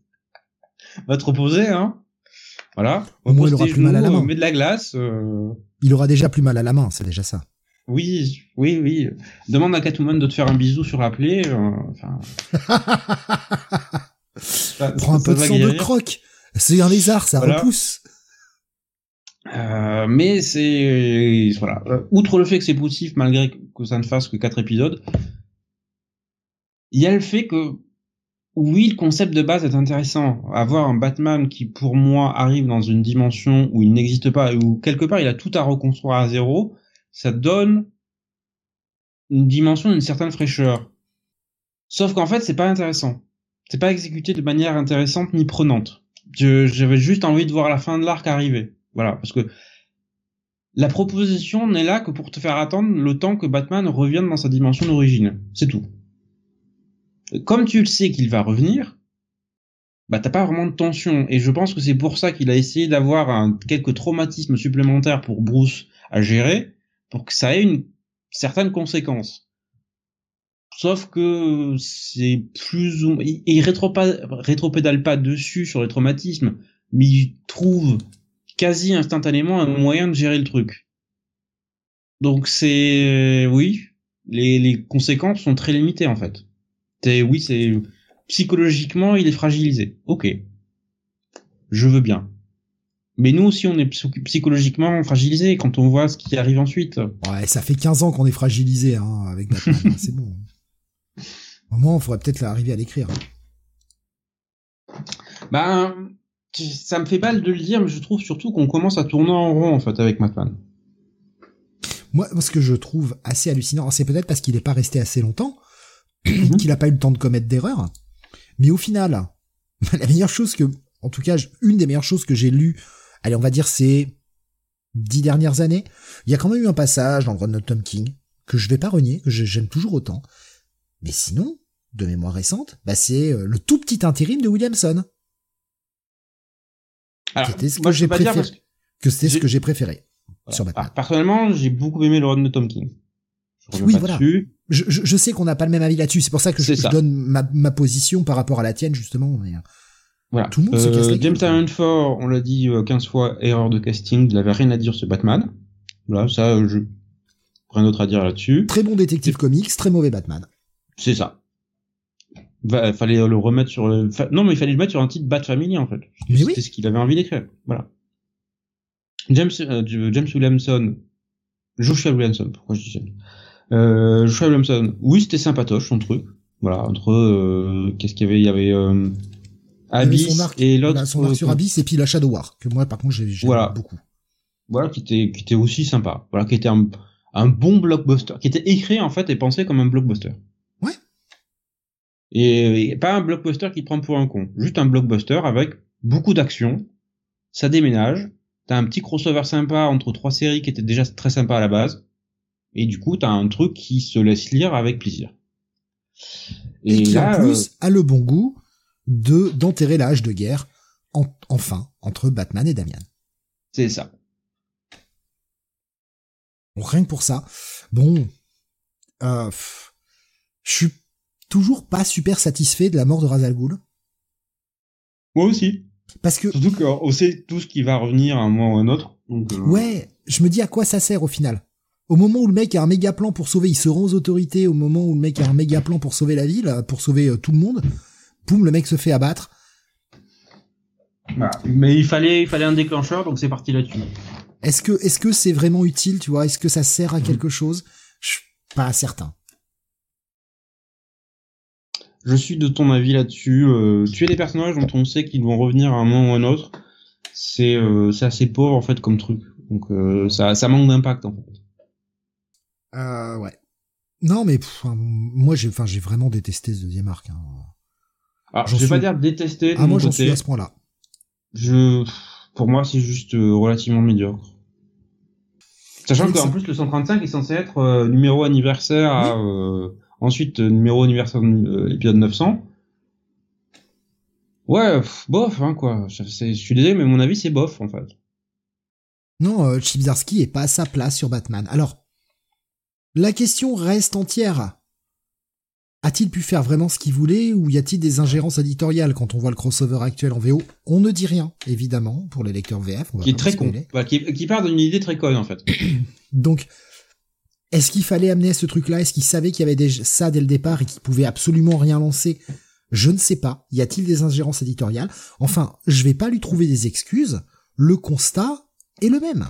C'est pas bon. C'est pas bon. Voilà. et je pense que je m'énerve beaucoup plus sur le prochain arc.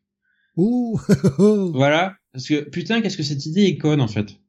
Enfin, on en, parlera. Il y, a, il y, a, tellement de trous dans cette idée que j'ai plus l'impression que c'est un trou avec des morceaux d'arguments autour. Bah oui, c'est écrit, c'est écrit par Tiny Howard, euh, Sam. Hein, en même temps, on ne pas s'attendre à grand chose. De toute façon, euh, déjà, rien que, elle a écrit ton crossover préféré, on le sait, Ten of Swords. C'est elle. Mais c'est elle qui est responsable. Et Gotham War, c'est aussi con. a fait arrêter de lire les X-Men, oui, effectivement. Et, et, et, Gotham War est aussi con et c'est elle qui est derrière. À un moment, faut, faut, faut arrêter de croire aux coïncidences. Un plus un, ça fait deux, hein. C'est tout. Ouais, ouais. Il y a des idées de merde, elle est toujours là. À un moment, c'est pas une coïncidence. Mhm. Je vais te prendre un peu les réactions que je vois. Euh, parce que putain, il y en a un paquet. Alors, je vais pas pouvoir tout prendre, mais euh, je vais, je vais essayer de sélectionner un peu. Euh, Alexandre disait quand la meilleure chose du livre, c'est la cover. oui, bah, très belle cover de Joey Quesada. Je suis d'accord.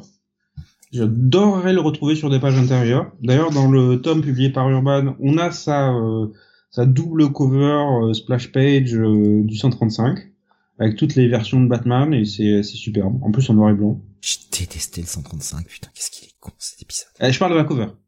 Ah oui non mais oui oui, je sais mais le 135 putain moi c'est le, déjà que tout l'arc était pas bon mais alors là c'est le point culminant de ce que moi je considère être la connerie. On n'avait absolument pas besoin de ça.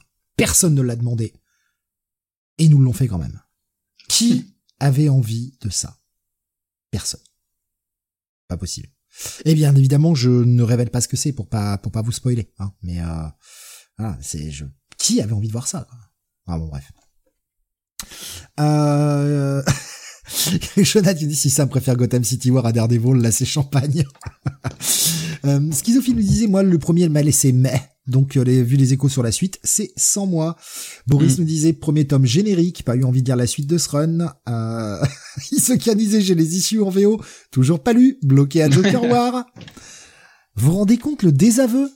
Alors bien sûr, c'est un public ciblé, c'est les gens qui écoutent l'émission, ça ne représente pas tous les lecteurs. On en a conscience, on n'est pas débile. Enfin, on a quand même beaucoup d'avis négatifs. Ce stade, oui. Alors moi je suis con, je vais continuer à suivre parce que mais mais je suis con et j'aime Batman donc euh, forcément mais euh, enfin à la lecture tu te dis mais euh, est-ce que est-ce que vous avez vraiment envie que je continue à lire du Batman en fait? Qu'est-ce que j'ai vu d'autre? J'en ai vu d'autres des comme ça. alors bon, ça parle un petit peu de, de, de la carte de Chips. Ça, je, me permets de zapper. Hein. C'est pas que vos réflexions sont pas intéressantes, mais on peut pas passer trois heures sur ce truc-là, surtout qu'il y en a quand même 11 autres derrière, qui sont plus intéressants surtout. Oui. Euh, Qu'est-ce que j'avais vu euh... bah, Ramvé écrit beaucoup mieux Batman sur Detective Comics, nous disait Jonathan. Oui, bah, je suis désolé, mais euh, Detective Comics c'est beaucoup plus sympa à suivre que Batman. Hein. Euh, Qu'est-ce que j'ai vu d'autre euh, New Burn adapté à Batman, ça faisait un bon scénario, nous disait Alexandre. Ouais. Bah, si a... mais c'est ça que je... en fait le truc c'est que ce n'est pas ce que j'ai envie de lire en fait sur du Batman. Moi j'ai envie de lire euh... alors déjà un Batman cool. Alors je sais que c'est beaucoup demandé. C'est superficiel hein, comme demande, mais ouais j'aime bien que mes super-héros soient cool. C'est comme ça. Mais euh, de bons mystères, de l'action, c'est tout en fait. Euh... Je demande pas, je demande pas, j'ai pas l'impression de demander euh, un truc en fait, très compliqué. J'en avais parlé dans un weekly, mais euh, je, et j'aimerais en fait que ce soit pour Spider-Man comme pour Batman qu'on revienne aux fondamentaux. Juste, on revient aux fondamentaux de Batman. On arrête de nous faire des histoires parce que je sais plus qui avait dit ça. Euh, J'arrive pas à trouver le message, je l'ai passé, mais euh, quelqu'un qui a dit bah le run est mort en même temps que Batman quand il est rentré dans l'atmosphère. Oui.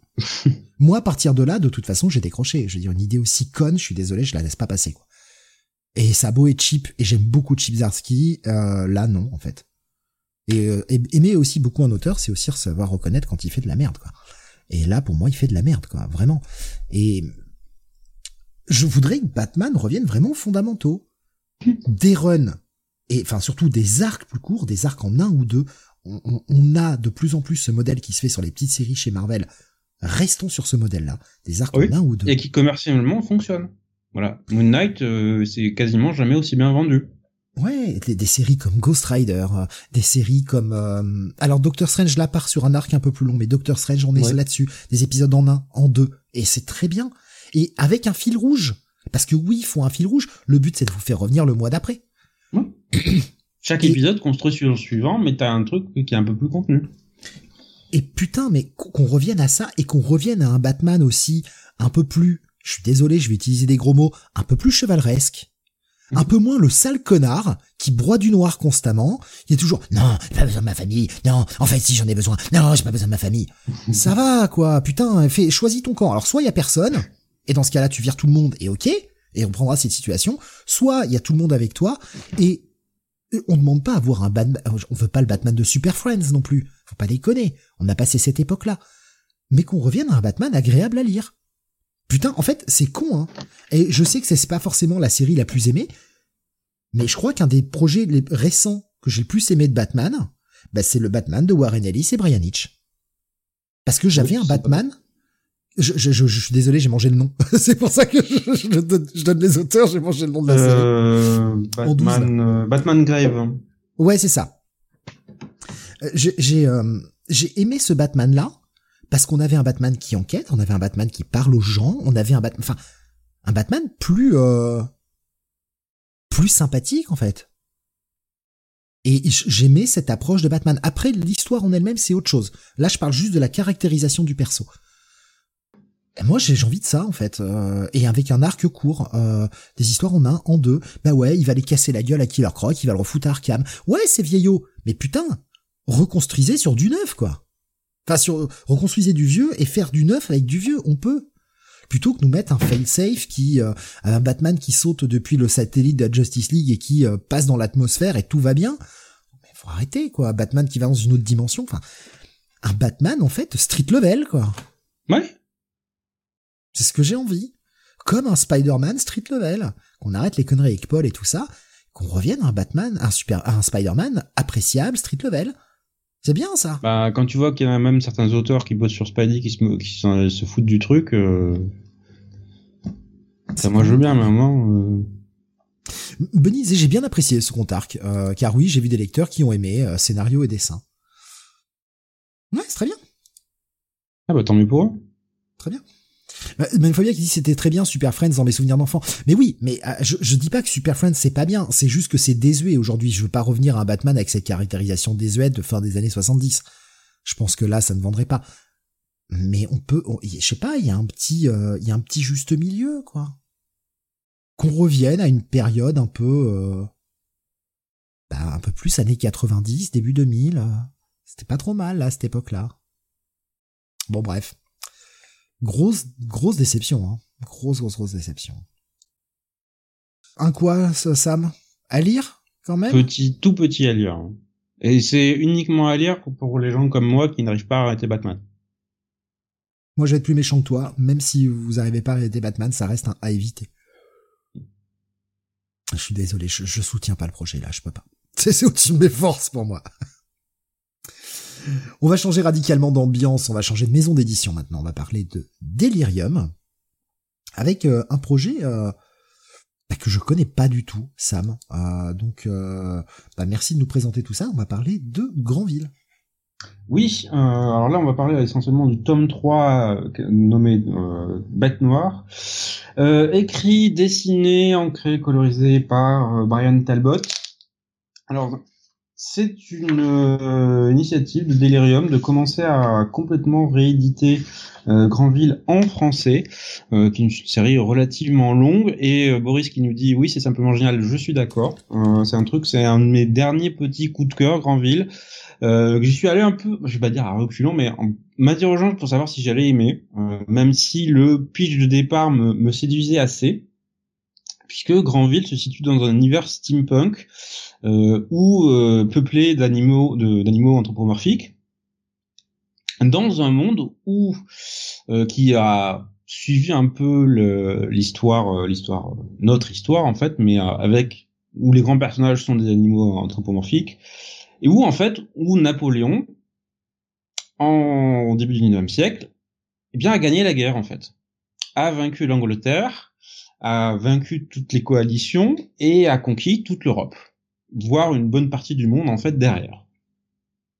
Et donc on arrive un siècle plus tard, au début du XXe siècle, euh, d'un empire colossal où Paris est devenu la capitale du monde, euh, d'où le surnom en fait et qui donne son nom euh, à la série Grandville, puisque c'est le, surnom de la ville, c'est une espèce de mégalopole colossale.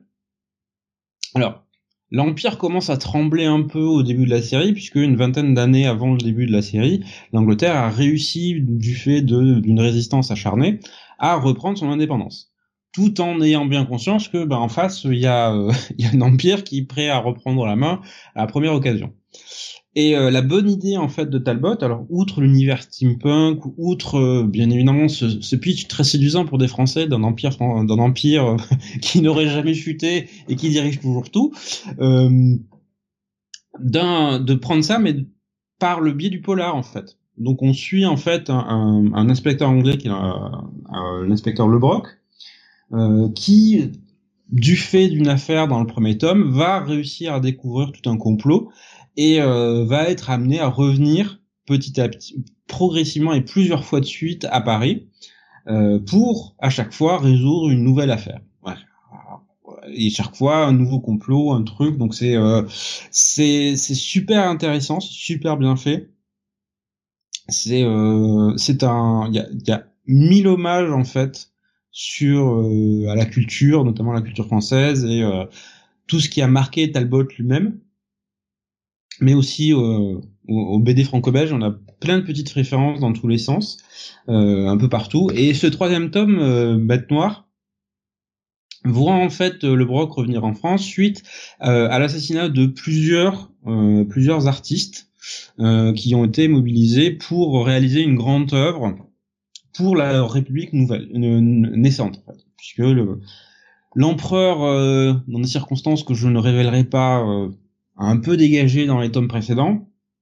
Donc le concert révolutionnaire a pris le dessus et a euh, demandé une grande œuvre pour célébrer la, liberté reconquise.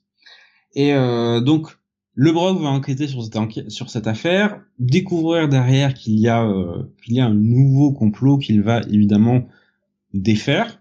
Et ce qui est intéressant, c'est que le tome, outre l'histoire, présente tout un tas de bonus et notamment de commentaires de Talbot lui-même qui en fait t'explique comment dans chaque tome, outre les références littéraires euh, BDS qu'il fait un peu partout, indique quel genre auquel il a voulu rendre hommage. Donc le premier tome, c'est du polar. Le troisième tome ici, c'est plus du un hommage au récit d'espionnage façon James Bond. Et euh, bah, je dois dire que c'est euh, c'est formidablement réussi. Les personnages sont super attachants, notamment le Brock, qui est une espèce de de Sherlock Holmes survitaminé, euh, parce qu'il a un physique de bah, il a un physique à la Schwarzenegger en fait carrément. Donc c'est euh, c'est assez impressionnant.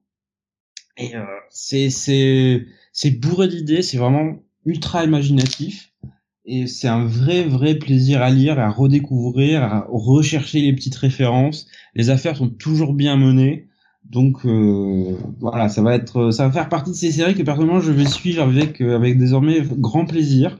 Ah oui, petit truc que j'avais oublié, c'est que euh, dans cet univers, alors c'est rempli d'animaux anthropomorphiques, mais en fait les humains existent aussi. Ah, mais ils sont mais ils sont considérés en fait comme une espèce de seconde classe de d'être euh, d'être inférieur par rapport aux animaux anthropomorphes qui sont les citoyens de base.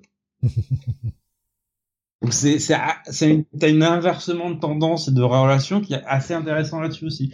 Donc comme je le dis, c'est c'est bourré de bonnes idées, c'est euh, super prenant à chaque fois. On se demande à chaque fois comment, qu'est-ce qu'il va aborder comme sujet, quelles références il va installer, euh, quelles affaires et quels sont les dessous. Donc t'as as toujours un petit mystère qui est bien mené. Donc euh, très très bonne euh, très très bonne réédition de la part de Delirium qui reste décidément un très bon éditeur. Je voyais donc Boris qui nous disait donc euh, comme tu l'as dit hein, simplement génial Grandville. Il y avait euh, euh, Suro qui disait du coup par rapport à ce que tu expliquais sur le monde, d'où la typographie art nouveau du titre, j'imagine. Oui. À propos de Paris. Oui, Il disait ça a l'air bien joli. Et il y avait Isoka mhm. qui nous partage euh, des petites photos si ça t'intéresse Sam. Euh, Grandville l'intégrale en français dans le texte hein, d'ailleurs. Euh, mhm. Et il nous disait j'ai chopé euh, cette intégrale euh, en VO pour 40 livres, une édition anglaise qui regroupe les 5 récits. Hmm. Et franchement, les pages ont l'air superbes. Mhm. Boris nous disait les pages explicatives sont super intéressantes. Ouais. Tu vois toutes les références dans tous les sens. Alors, en plus, tes références qui te parleront beaucoup, encore plus si tu es français en fait. Tu comprends que Brian Talbot, alors Brian Talbot est britannique à la base, mais c'est clairement quelqu'un qui a été euh, fortement influencé par euh, toute la culture française. Mais de toute façon, là, je, vois euh, ce que nous a partagé Isoka avec la table des matières du coup en anglais, mhm. puisque c'est l'intégrale VO. Les titres des récits sont en français dans le texte. Qu'on a le premier qui s'appelle Grandville, le deuxième c'est Mon amour, le troisième c'est Bête noire, le quatrième Noël et le cinquième Force majeure. Et on est sur une intégrale en anglais. Hein. donc et d'ailleurs mhm. le truc, le truc s'appelle Grandville l'intégrale, écrit à la française. Ouais, le, le mec bon, je dois dire que j'ai bien aimé aussi dans ce tome, euh, dans ce tome 3, le, le la petite pique de, euh, de Brian Talbot vis-à-vis de, vis-à-vis de l'art moderne. Parce qu'il a, il a, en fait, il explique les petits traumatismes qu'il a eu dans son éducation artistique, ou comment, en fait, il a grandi dans une époque où l'art moderne était, euh, montré comme euh, l'apex total de l'art où il faut rejeter toute euh, toute représentation figurative euh, qui est démodée, ancienne. Et en fait il se faisait rabrouer en fait dans ses cours d'art sur dès qu'il essayait de faire du, de la représentation réaliste. Pour de il t'explique en fait comment il a fini par y échapper en il avait pris l'habitude avant chaque cours de se prendre cinq minutes pour en fait perdre un, pendre un truc de merde qui n'avait aucun sens. Et euh, il recevait les compliments. Ah, c'est c'est ultra novateur, c'est super. Et après, il allait bosser sur ses euh, les vrais trucs qu'il voulait sur lesquels il voulait bosser. C'est quand euh, même c'est quand même affligeant quoi. C'est-à-dire que le mec de son aveu lui-même dit je fais un truc pourri qui n'a aucun sens et c'est l'auteur qui propose un truc qui n'a aucun sens et les mecs se branlent dessus en mode ah oui ça représente ci ça représente ça. Mhm. C'est quand même du pipeau tout ça quoi c'est quand même vraiment du pipeau. Mhm. C'est fou. Et après, ça donne des cours à comment enseigner l'art, quoi. Quelle horreur. En musique, c'est pareil, non, nous dit Suro. Ouais, je pense aussi. je pense aussi qu'il y a un peu, il y a un peu beaucoup de branlettes comme ça pour certains. C'est terrible, hein. C'est terrible. Donc si je si je comprends bien, euh, Sam, tu recommandes chaudement. Euh, oui, petit coup de cœur en ce qui me concerne. Est-ce que tu te rappelles du prix? C'est vrai que j'ai pas pris les euh, prix. Je crois que c'est 22,50€. D'accord. 22 euros, 22 euros. Chez Delirium, donc. Ça. On va changer radicalement d'ambiance. on va rester un peu dans le le passé, euh, en Mhm. quelque sorte, malgré tout. On va retourner chez Urban avec la sortie du premier tome de Dark Knights of Steel. Oui, écrit par Tom Taylor et écrit et dessiné par euh, Poutry pour l'essentiel du tome. Alors on a aussi du Bengal, du Gaspard euh, Virgin euh, Sean Isaacs et euh, Michel Bandini pour les euh, épisodes spéciaux, puisque ce premier tome regroupe les épisodes 1 à 6 et les différentes one-shots Dark Knight of Steel, Tales of the True Kingdom. Donc on a un tome bien bien costaud pour pour commencer. Donc c'est un nouvel univers alternatif mené par euh, Tom Taylor qui décidément après DC The Injustice n'en avait pas assez. Euh, là la petite variation qui rend les choses euh, qui rend les choses intéressantes, c'est que cela ne se passe plus à l'époque moderne mais dans un monde moyenâgeux. Donc avec et clairement une intention d'aller vers un, un genre plus fantasy euh, où euh, ce qui démarre, ce qui fait démarrer véritablement l'intrigue, c'est évidemment l'arrivée de Superman de Kal-El sur Terre, avec une grosse variation, outre le fait que ça se passe dans un univers moyenâgeux, aussi que, bah, en fait, ses parents ne sont pas morts. Ses parents ont eu la bonne idée cette fois-ci de l'accompagner, puisque en fait, quand euh, le vaisseau s'ouvre, on comprend qu'en fait que la rade était toujours enceinte en fait. Oui, la navette était plus grande, ils difficile. ont pu monter à deux dedans. C'est ça. Alors par contre, j'ai l'impression qu'ils ont dû se serrer, hein, parce que voilà, Oui, Et en te fait- serrer, te serrer contre ta moitié, c'est pas gênant. c'est ça. Et euh, ce qui est l'idée intéressante de Tom Taylor, c'est de te montrer en fait que cette arrivée sur Terre dans un dans un monde aussi aussi ancien va avoir en fait une espèce d'effet ricochet, puisque au même moment, John Constantine a une vision d'une prophétie annonçant comment apparemment les euh, quelqu'un va prendre le contrôle de la Terre. Ce John Constantine fait partie d'un royaume adverse qui va en fait interpréter cela comme étant l'annonce que bah, les Kryptoniens vont prendre le contrôle de la Terre et que donc il faut s'opposer à eux. Et ça va entraîner des tensions et possiblement la guerre entre les différents royaumes existants et dont celui dont les elfes vont les euh, la famille elfe va prendre plus ou moins le contrôle mais même s'ils euh, ils en héritent plus qu'autre chose. Euh, donc on a on a ça, on a on a en fait le, le sel, l'intérêt évidemment de toutes ces réinterprétations, c'est de voir comment en fait Tom Taylor réintroduit les différents personnages au fur et à mesure. Donc on a, comme le montre la cover, Superman et Batman. Bon, Kal-El, Kal Superman est grosso modo lui-même. Il n'y a pas de grosse différence par rapport au modèle, à part, voilà, il est dans le mode, mode monoage, mais sinon c'est Superman. Voilà.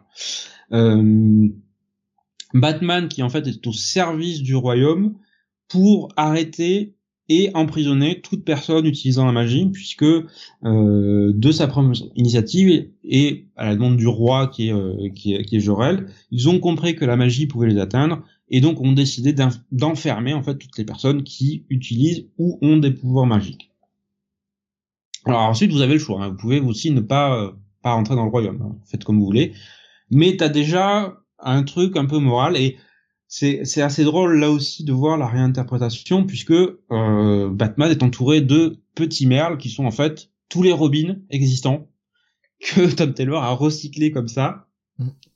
qui lui servent euh, d'agent de terrain qui lui servent d'espion donc euh, t'as t'as aussi ça donc en fait ce, premier arc cette première partie de, série c'est vraiment en fait la montée euh, en, en tension, de toutes les tensions entre les différents royaumes et comment en fait tout cela va amener progressivement à la guerre. Euh, L'avantage de ces univers alternatifs, c'est toujours que bah, les auteurs peuvent faire un peu ce qu'ils veulent avec. Ils peuvent interpréter différemment les personnages, peuvent tuer des personnages importants, ils peuvent amener tous les twists possibles et imaginables. Et Tom Taylor reste très bon en fait dans cet exercice. Comme il est plus contingenté par une continuité officielle, à part celle qu'il crée, il peut faire, il est, beaucoup plus libre. Donc du coup, ce premier tome, franchement, se lit, très bien. Euh, Il y a une, il y a beaucoup, beaucoup de tension. Ça, c'est quelque chose que j'ai, que j'ai réellement apprécié. Ça rebondit continuellement, et on comprend que quelque part derrière, il y a euh, manipulation derrière tout ça. Alors, qui est derrière tout ça? Ça, on ne le sait pas encore à la fin de ce premier tome. Il y a quoi? Il y a les six premiers épisodes dedans? Oui, c'est ça. Alexandre nous disait, ils n'en fait rien, que ce soit au Moyen-Âge. Boris nous disait, autant d'ici m'a très vite lassé, autant ce premier volume est fun et plein de bonnes mhm. idées. Gigos nous disait vraiment très bon ce Dark Knights of Steel et explosion du talent de Yasmine Poutry.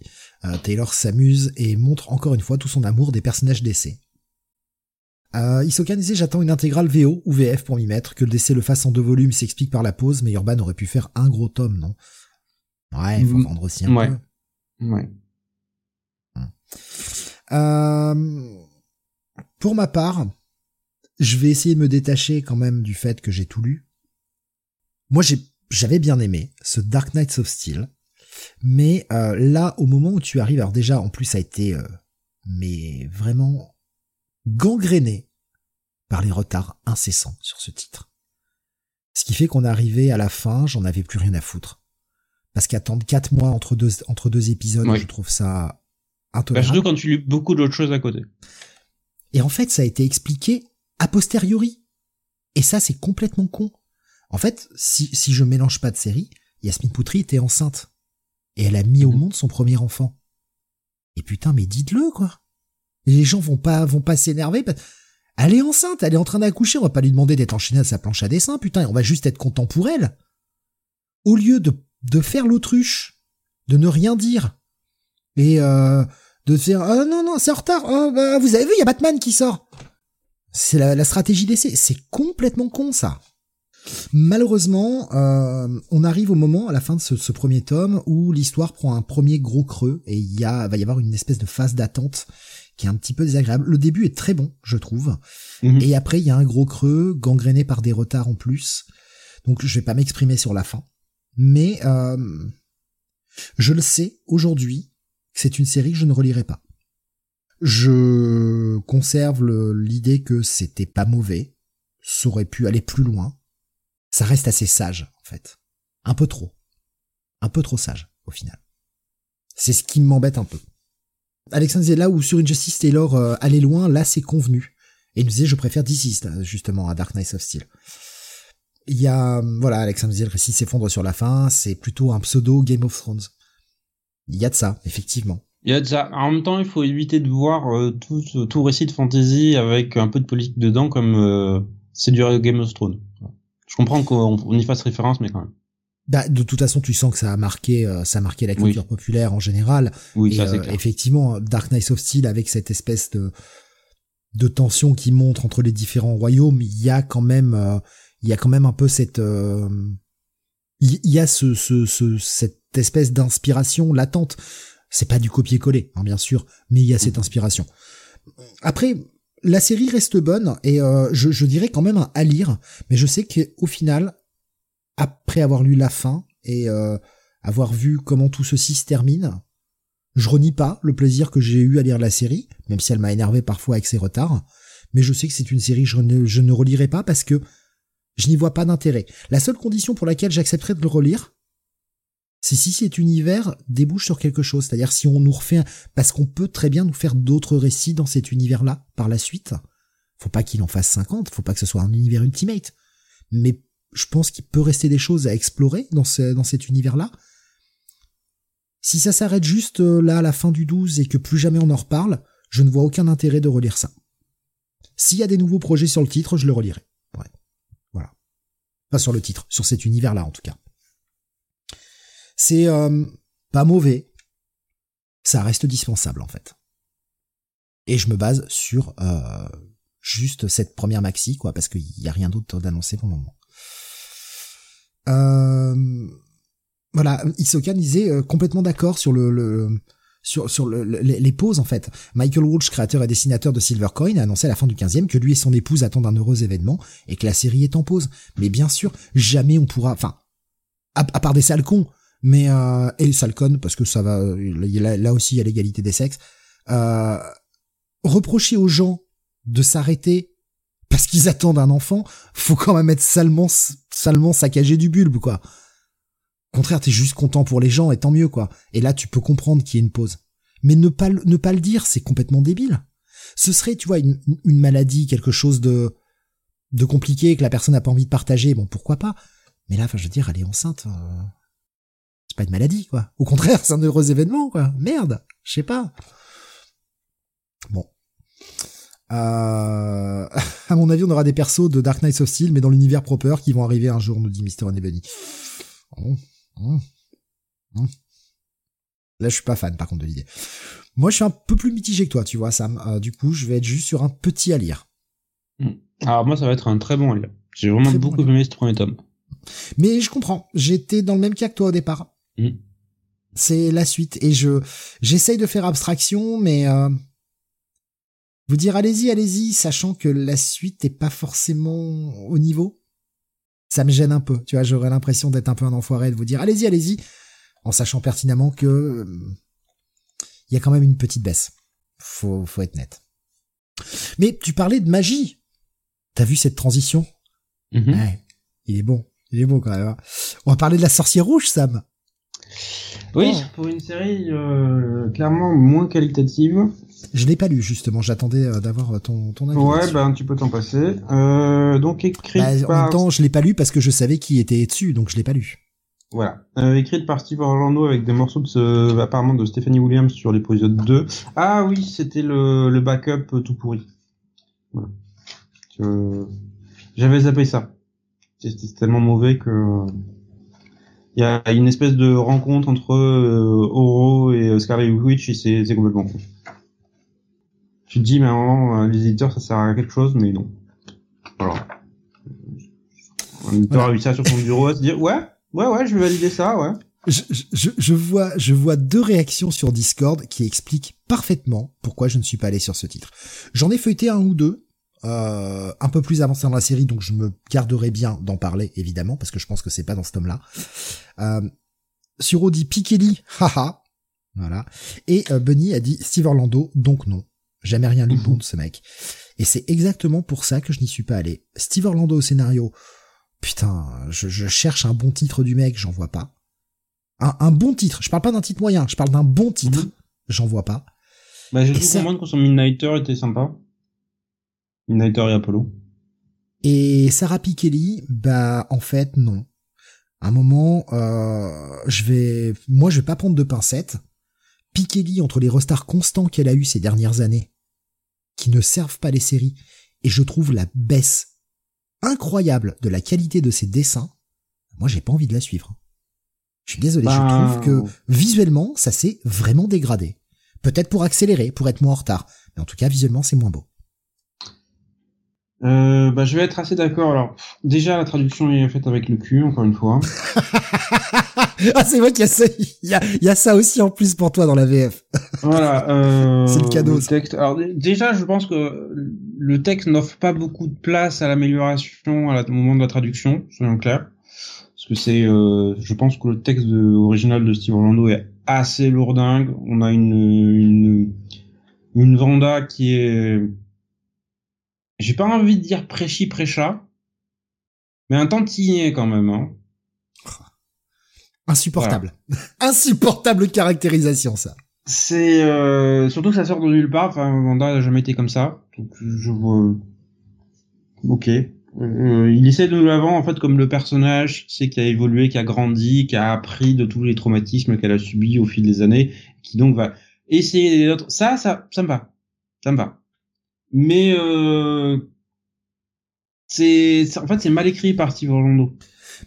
Je vais En fait, il essaye de l'écrire comme un personnage qui est empathique et qui donc essaye de traduire les euh, émotions des gens qui les entourent et de leur offrir une résolution. Je vais te poser une question dont je pense connaître déjà la réponse, mais je vais te la poser parce que je connais la réponse parce que je connais un peu la suite. Euh, je pense pas que ce soit un truc que t'es lu, je suis pas certain que c'était sorti en VF. Mais est-ce qu'on parle dans, dans ces premiers épisodes, quoi, il y a les cinq premiers, je crois, c'est ça dit, j'imagine. Oui. Est-ce qu'on parle du power-up de, de Scarlet Witch? Est-ce qu'on sent qu'elle a eu un hmm. power-up C'est pas mentionné, non. D'accord, ben ouais, ça m'étonne pas. Parce que ça vient dans la suite de la série. Alors que, bordel, oui, c'était une série que personne n'a lu, euh, qui s'appelle... Euh, Oh putain, c'était une, il y avait un alpha, un oméga et euh, je crois que c'était Dark Hold, un alpha, un oméga et euh, 5 tie pour vendre des jouets avec des costumes différents. Parce que c'était vraiment ça, hein, c'était un, un Spider-Man un peu démonisé, un truc comme ça, enfin tu vois, juste euh, des nouveaux costumes pour vendre des jouets, c'était clairement ça. Néanmoins, à la fin de ce Darkhold, et je vais vous le spoiler sans vergogne, puisque de toute façon cette série se passe après, et aurait dû reprendre à la suite de, de Darkhold, Darkhold, euh, la, dans, dedans, la Scarlet Witch arrive enfin à canaliser totalement le pouvoir de Stone, et elle est fusionnée avec. Donc c'est-à-dire que en termes de magie, elle a pris un power-up incroyable. Ils en ont juste rien à foutre. Alors ça revient, je sais que ça viendra dans la suite de la série, avec des raisons que moi je, trouve un peu étranges, mais euh, voilà. Et ça, je trouve ça catastrophique. Cette mini-série, aussi merdique soit-elle, euh, qui, qui, est Dark Old, bah tu fais évoluer les choses, tu fais évoluer le personnage. Bah certain, quand le personnage a une série régulière, putain. Pas faire comme si ça avait pas eu lieu, quoi. Surtout qu'il va s'en servir par la suite. Mm. Je trouve ça très con. Voilà. Donc je, me doutais que c'était pas présent, j'avais juste besoin d'une confirmation. Alors moi j'y suis allé à la base pour plusieurs raisons. Un, euh, j'aime beaucoup le personnage de Scarlet Witch. Donc la voir revenir un peu sur le premier plan, ça me fait personnellement plaisir après des années de mise au placard et de mon dieu c'est un monstre absolu euh, terrible elle a décimé les mutants alors que je semble, me semble me souvenir d'une certaine mini-série que j'ai détestée qui s'appelait Children Crusade, qui justement t'expliquait qu'elle n'avait rien à voir avec le truc.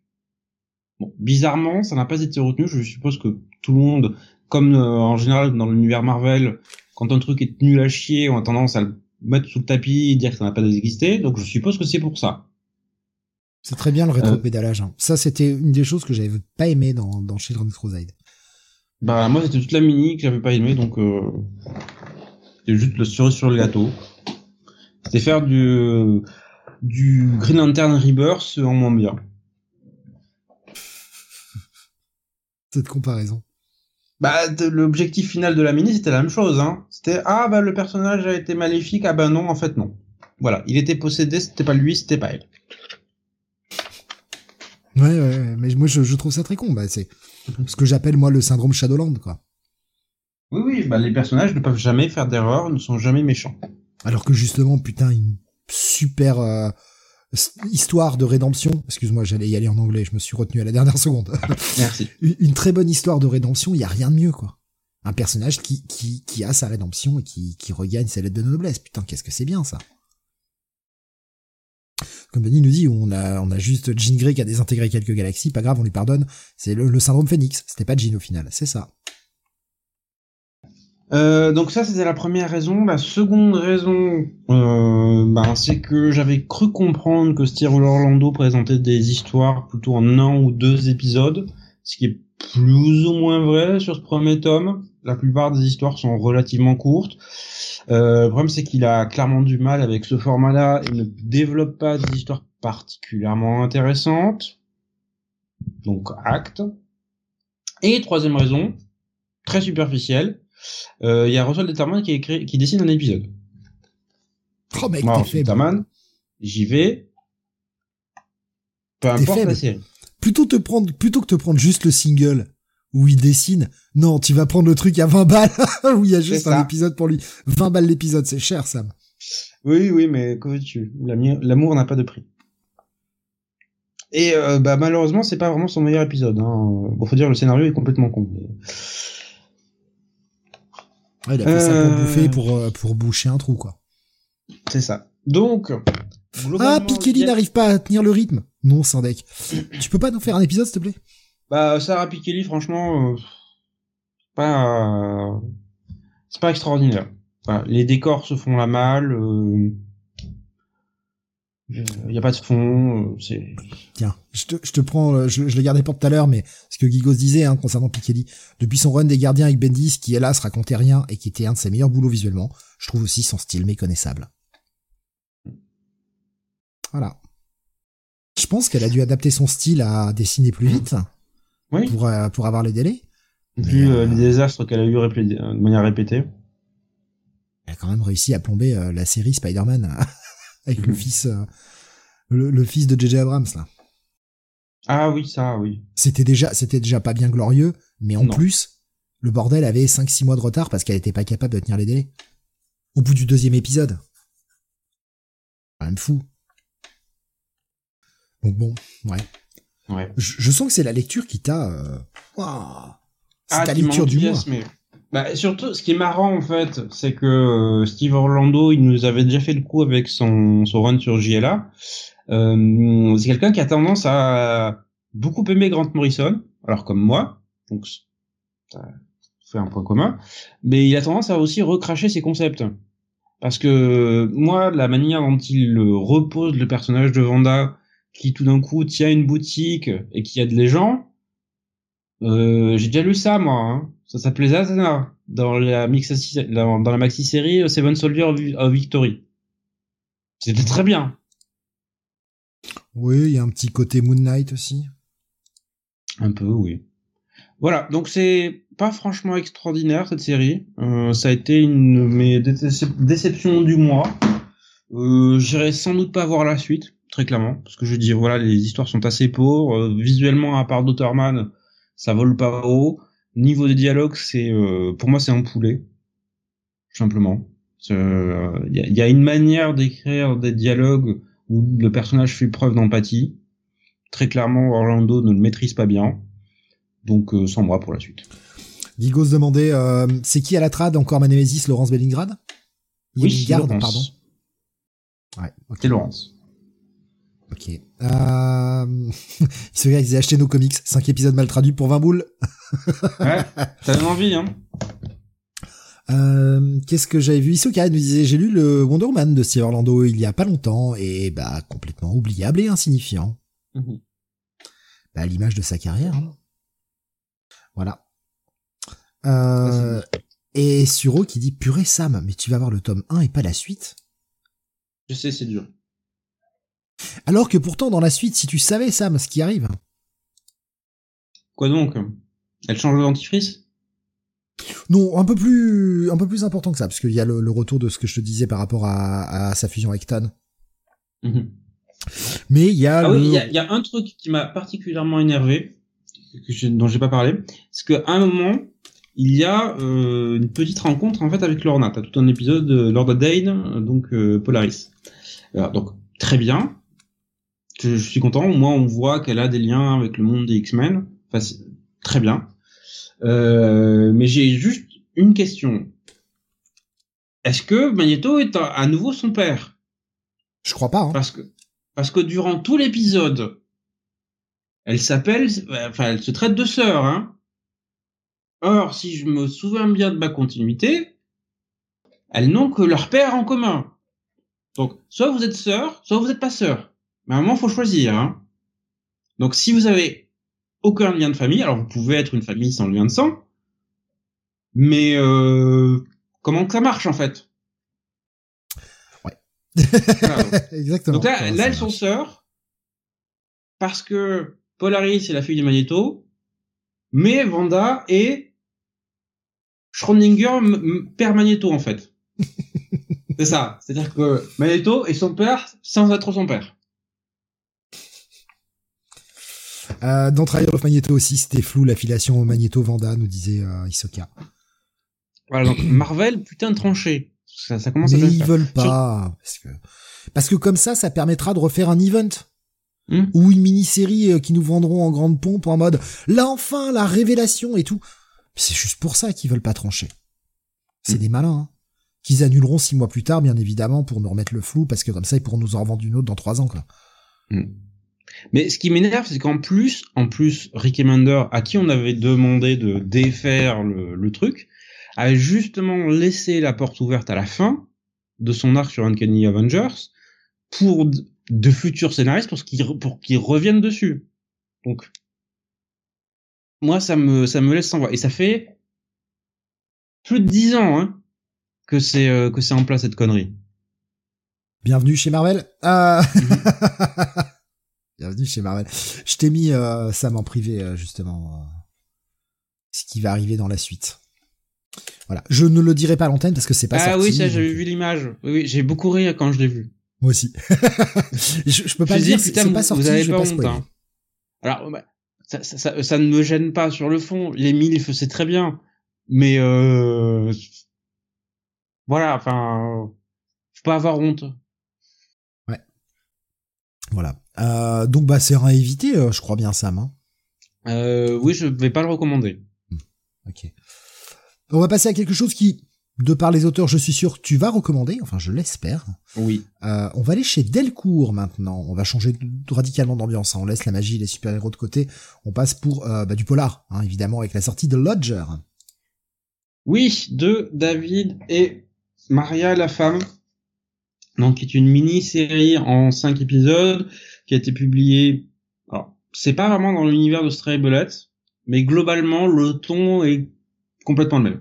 Voilà, c'est un récit noir, très sombre, avec des destins, des gens au destin assez maudit. La seule variation un peu différente, c'est qu'il y a quelques éléments de surnaturel dedans. Alors, surnaturel fantastique, mais euh, très très peu marqué, c'est-à-dire que c'est très léger. Il y a une espèce de capacité physique qui est mise en avant dans le bouquin qui te fait dire ok là il y a un truc bizarre en fait. Qui est pas qui est pas une capacité humaine euh, particulièrement possible en fait. Voilà. Euh, donc l'autre joueur de quoi ça parle? En fait on suit une euh, deux personnages. Euh, une jeune femme et un jeune homme dont je ne vais pas dire le nom pour des raisons qui s'expliquent dans le dans le titre. Non pas parce que je les ai oubliés. Non non je pas oublié du tout vous regardez comme ça. Euh...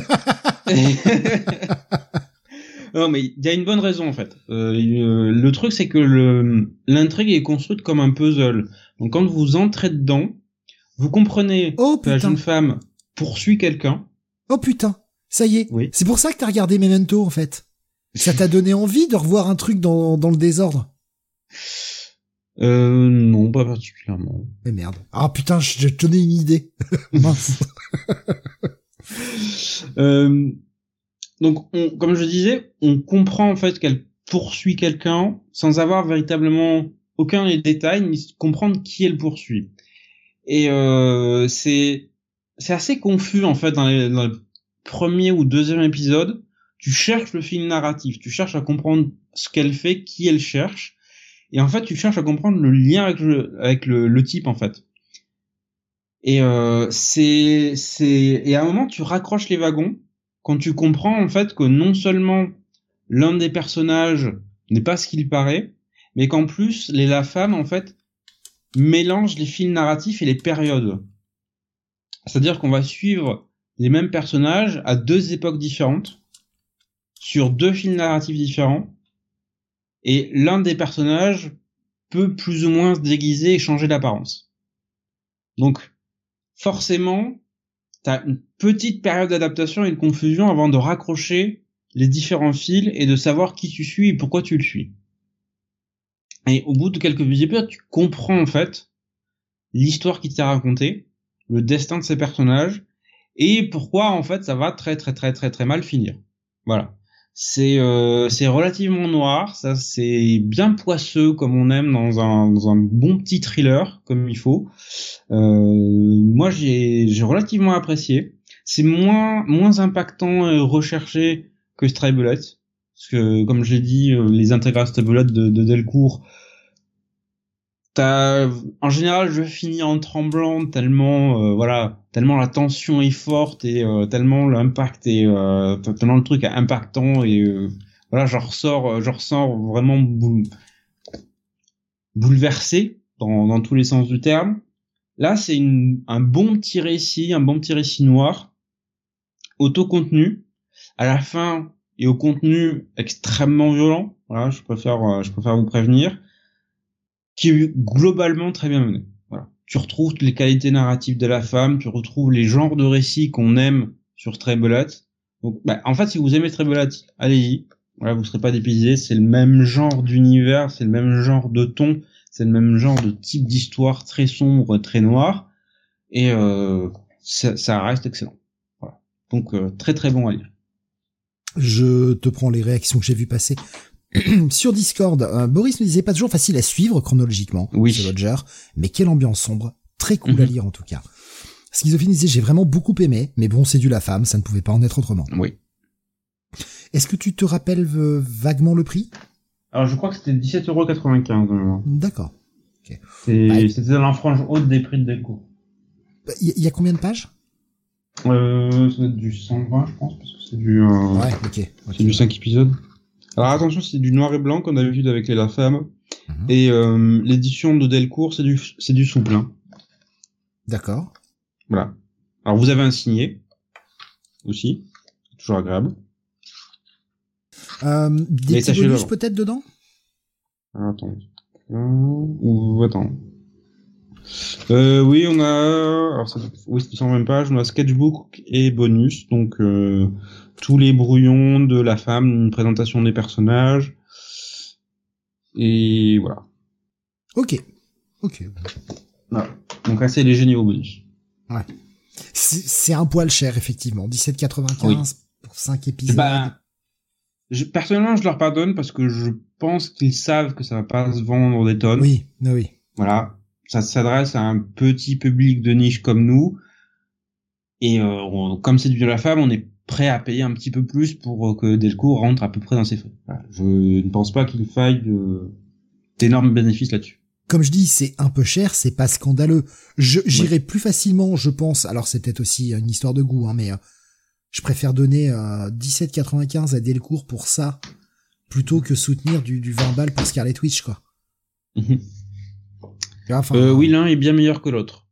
C'est ça, et de toute façon, même sans avoir lu Lodger ni avoir lu Scarlet Witch, je sais d'avance. Franchement, je le sais d'avance. Voilà. Donc non, c'est... Euh, Schizo nous disait c'est le prix maintenant, c'est la même pour Ice Cream Man, oui, dont on parlera dans, pas longtemps. Euh, donc à posséder pour toi, Sam, Oui, euh, très bon à lire quand même. Ah, très bon à lire, pas à posséder. Euh, non. en, par rapport aux autres projets, la femme, euh, il fait pas partie des à posséder celui-ci du coup. Non, je pense qu'il aurait fallu développer un peu plus. Et euh, j'ai trouvé la fin un peu abrupte en fait. J'aurais aimé, j'aurais aimé en avoir un peu plus. Ok. On va repasser du côté des super-héros, on va retourner chez Urban maintenant, avec la sortie du Nightwing. Alors, Infinite, tome 4, je crois. Euh, oui, c'est le tome 4. C'est ça, tome 4, oui. Le tome 5 a été annoncé pour l'année prochaine. Euh, d'ailleurs, en parlant de euh, annoncer pour l'année prochaine, hein, je crois que j'avais vu passer ça sur le Discord, il y avait quelqu'un qui en avait parlé. Je crois qu'il y aura pas de Stray Bullets cette année, pas avant 2024 au Non, apparemment ils ont pas assez d'épisodes. Ils ont une, en fait, les, comme les intégrales Stray Bullets ont tendance à faire dans les 15 à 18 épisodes, ils veulent maintenir ce genre de format et d'après ce que j'ai compris, ils ont entre 8 et 12 épisodes en stock en fait. Donc ils ont pas assez. Je comprends. Euh, je, je, les deux côtés se défendent. Hein, ceux qui voudraient euh, avoir mhm. un peu la suite, euh, quitte à ce que ce soit un format un peu plus petit et donc un prix moins cher aussi, parce qu'on pas déconner. Hein, tu vends pas moins mhm. d'épisodes au même prix. Néanmoins, euh, garder cette constance dans la gamme, c'est pas une mauvaise idée. Quitte à attendre un peu plus. Les, les deux aspects se défendent. je penche plutôt pour la deuxième solution. Tant pis, il y en a pas, mais je préfère, je préfère l'unité en fait des, des différents tomes à avoir les épisodes tout de suite, mais dans un format un peu différent.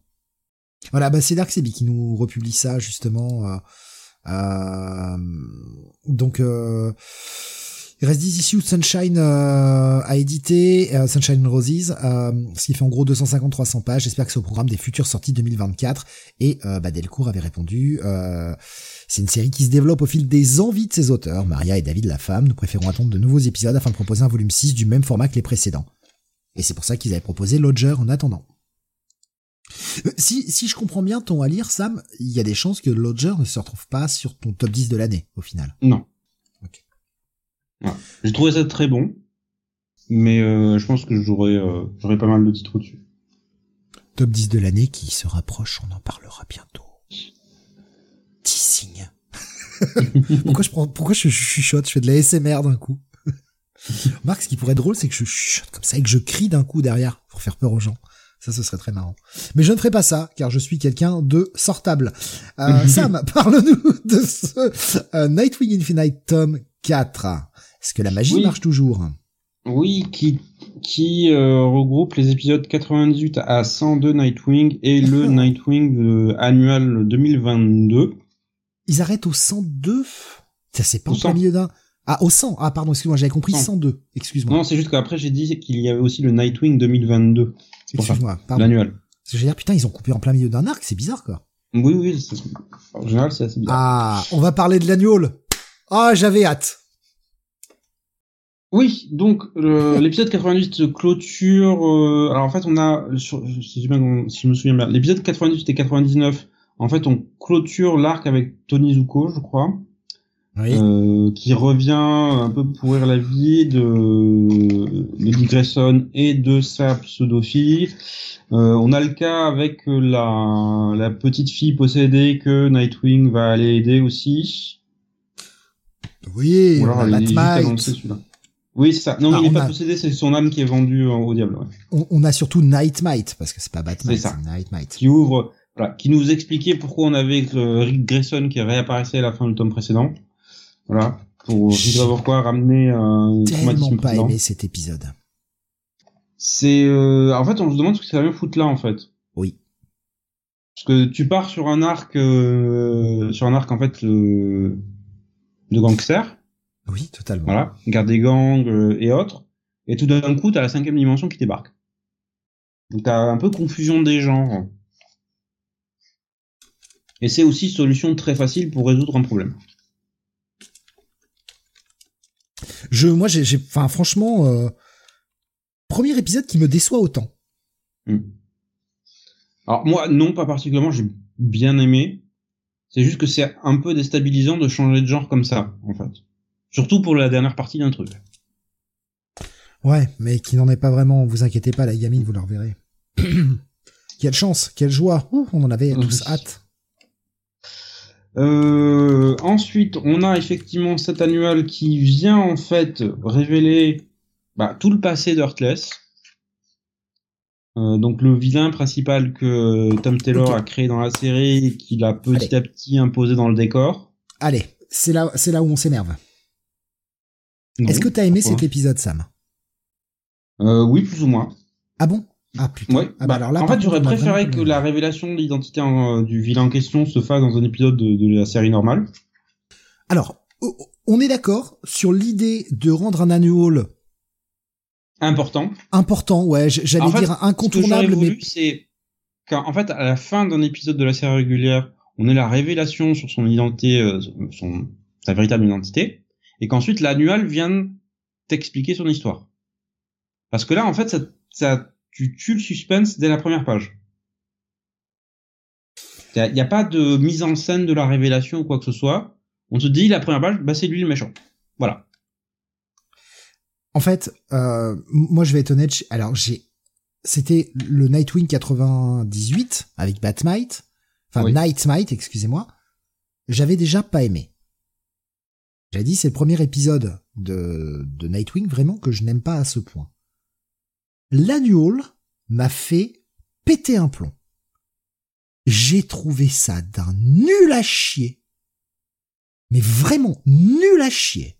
J'ai pas d'autres mots, j'ai pas d'autres qualificatifs. L'origine de Heartless pue la merde. Et j'aurais préféré ne jamais l'avoir. J'aurais préféré que ce personnage reste mystérieux. J'ai trouvé ça inutilement con. Et en plus, vouloir lier ça à Nightwing, c'est absolument crétin et débile. Et je, vraiment, j'ai détesté. J'ai détesté de toutes les fibres de mon être. Absolument atroce comme épisode. Et ça pète tout, en fait. Ça décrédibilise complètement Heartless, ce personnage. Ça, ça, ça casse tout pour moi. Et vraiment, quelle putain de faute de goût, quoi. Ah, donc là, tu vois, on est vraiment pas d'accord. D'habitude, c'est euh, moi qui suis content et toi moins. Et Mhm. alors là, par contre, là, c'est l'inverse, quoi. C'est, euh, oh non, non, à chier. J'ai pas d'autres mots, c'est à chier. Bon, non, ça m'a pas choqué. J'ai trouvé que c'était une autre variation sur le thème du euh, de euh, origine semblable à Bruce Wayne, mais euh, en version maléfique. En Oui. version même starbée. Ouais. Franchement, vous pouvez pas être un peu plus créatif? Ah, t'es dans l'univers de Batman, donc forcément tu tournes toujours autour des mêmes idées. Hein. Oh, mais attends, il y a 50 000 personnages qui ont quand même des, des origin story un peu plus sympas que ça. Fallait qu'on nous reprenne le thème de Batman et qu'en plus on le lie à la Nightwing. Sérieux, quoi. Ah, moi j'ai trouvé ça horrible. Et enfin vraiment, le personnage de Heartless, je le trouve mais complètement détruit après ce, après cette origin story. J'aurais préféré ne jamais la lire. Bon, Alexin qui dit Miracle Molly supérieur à Heartless, non, faut peut-être pas exagérer quand même. Ah non, quand même. oh, quand même. Soyons sérieux. Euh, et ensuite, on arrive à l'épisode 100, qui est donc un épisode anniversaire, qui ramène un certain nombre de créateurs du passé sur la série, dont euh, bah, on a des gens comme euh, Rick Leonardi, Scott McDaniel, euh, Javier Fernandez, Michael Renin, euh, voilà, qui ont euh, qui ont œuvré sur Nightwing et Eddie Barrows, j'allais oublier, qui ont œuvré de manière importante sur le personnage, sur une histoire qui démarre bien. Et j'ai un peu l'impression que Tom Taylor a oublié son histoire en cours, en fil de route, puisque en fait l'histoire commence sur Heartless qui va bah, en fait, libérer l'ensemble des prisonniers enfermés à la prison de, de, de Bloodhaven. Et en cours de route, alors, donc, Nightwing euh, fait tout son possible pour rattraper un peu ce beau monde et calmer, en fait, le bordel ambiant. Et euh, en cours de route, en fait, en fait, Tom Taylor oublie Heartless. C'est-à-dire qu'à la moitié, tu vois Heartless euh, manigancer le truc, manipuler les prisonniers, et pouf, il disparaît. Et on sait pas ce qu'il voulait. C'est très bien de rendre hommage. Hein. il ne réapparaît plus en fait ensuite. C'est très bien de rendre hommage, mais est-ce qu'on n'aurait pas pu se passer de, toutes ces splash pages où il change de costume, etc. Enfin, en plein milieu de l'histoire? Je veux bien le côté hommage, mais je sais, je sais que c'est un argument que certains ne veulent pas entendre, mais moi j'en ai rien à branler. C'est mon argument et je vous emmerde. Le prix à la page, ça compte. Ça compte un moment, euh, on est tous en train de serrer la ceinture parce que tous les prix ont augmenté et nos salaires ne l'ont pas augmenté. Oui, le prix à la page, ça compte. Et ça, c'est peut-être très joli, mais c'est en plein milieu de l'histoire. Et ces quatre pages, avec à chaque fois un auteur différent qui a marqué Nightwing, etc., qui nous le fait changer. En plus, en termes de rythme dans le récit, je trouve que ça casse complètement ça casse complètement. Tu te trouves avec quatre pages, quatre splash pages qui, en termes de narration, n'ont aucun sens les unes avec les autres. Bah, moi, j'appelle ça des pages gâchées. Alors en plus, comme tu l'as très bien dit, euh, Heartless, l'oublie en plein milieu de l'histoire. C'est ça. Et en fait, ça ne sert qu'à établir la future série Titan ensuite. Donc voilà. Donc tu passes d'une ah, histoire de Nightwing à une histoire de Titan. Attends, attends Sam. Là, ça c'est pas un backdoor pilot, hein. Pas du tout. Attends de dire le prochain arc. Tu vas voir ce que c'est qu'un backdoor pilot. un arc en 4 pour t'introduire la série Titan. Parce que la série Titan a besoin d'être introduite aujourd'hui. Ah bon. Hmm. Pour moi, le match retour euh, pour la troisième fois contre KGBist, à un moment, il va falloir se calmer. Hein. Euh, ça y est, euh, Nightwing, il lui a déjà pété la gueule, c'est pas la peine de refaire ça tous les cinq épisodes. Il y a une chose que j'ai bien aimé dans cet épisode 100, et je vais juste effleurer le truc et pas vous révéler la, teneur, c'est la discussion qu'il va y avoir entre Dick et Bruce. Oui. Elle est peut-être très fleur bleue, comme c'est malheureusement trop souvent le faire Tom Taylor, hein, ce côté un peu fleur bleue parfois, mais de temps en temps ça fait du bien. Ça fait du bien, et ça c'était un petit bonbon que j'ai apprécié sur cet épisode. Oui, mais du coup ça rend encore plus con euh, Gotham War. Ah bah euh, oui, non mais. à un moment, je suis désolé. Mais, ça, tu J'ai vu des trucs en plus sur euh, sur Redwood, ce qui se passe dans Gotham War. C'est en contradiction complète avec les éléments placés avant dans la relation entre Batman et, et, et Jason en fait. Je, je, rappelle une petite histoire écrite par Chip Zdarsky lui-même où justement ils se réconciliaient. Alexa nous dit non mais Gotham War est injustifiable. Voilà. Mais je, moi, je comprends plus là. Comment, comment tu contredis tes propres histoires en fait? Et pas des histoires écrites il y a dix ans. Euh, le truc de écrit par Darsky, ça, ça a moins de deux ans. Hein. Tini détruit totalement Jason, nous dit Bunny. Oui, et pas que ça. Pas que ça. Il y a pas que Jason qui a le détruit, c'est quand même voilà. quasiment l'ensemble. Euh, je, je, comprends que les avis soient mitigés sur le tome, mais franchement, moi je continue à bien aimer la série en fait globalement, j'ai toujours euh, un bon sentiment de lecture au final, et c'est tout ce que je recherche quand je, quand je lis un truc. Moi, j'ai là, je commence à, Je commence à en avoir marre de Tom Taylor. Là, avec ces épisodes-là, c'était le moment où il a commencé à sérieusement m'emmerder. Euh, de plus, l'arc qui va venir derrière, je vous le dis, hein, je vous le dis tout de suite, c'est un putain de backdoor pilot, un arc en 4 sur les titans qui va servir à introduire la, série Titans qu'il va écrire. En plus, il nous introduit ça pendant 4 épisodes avec le retour de la gamine que vous avez dans le 98. Vous avez vraiment envie de lire ça?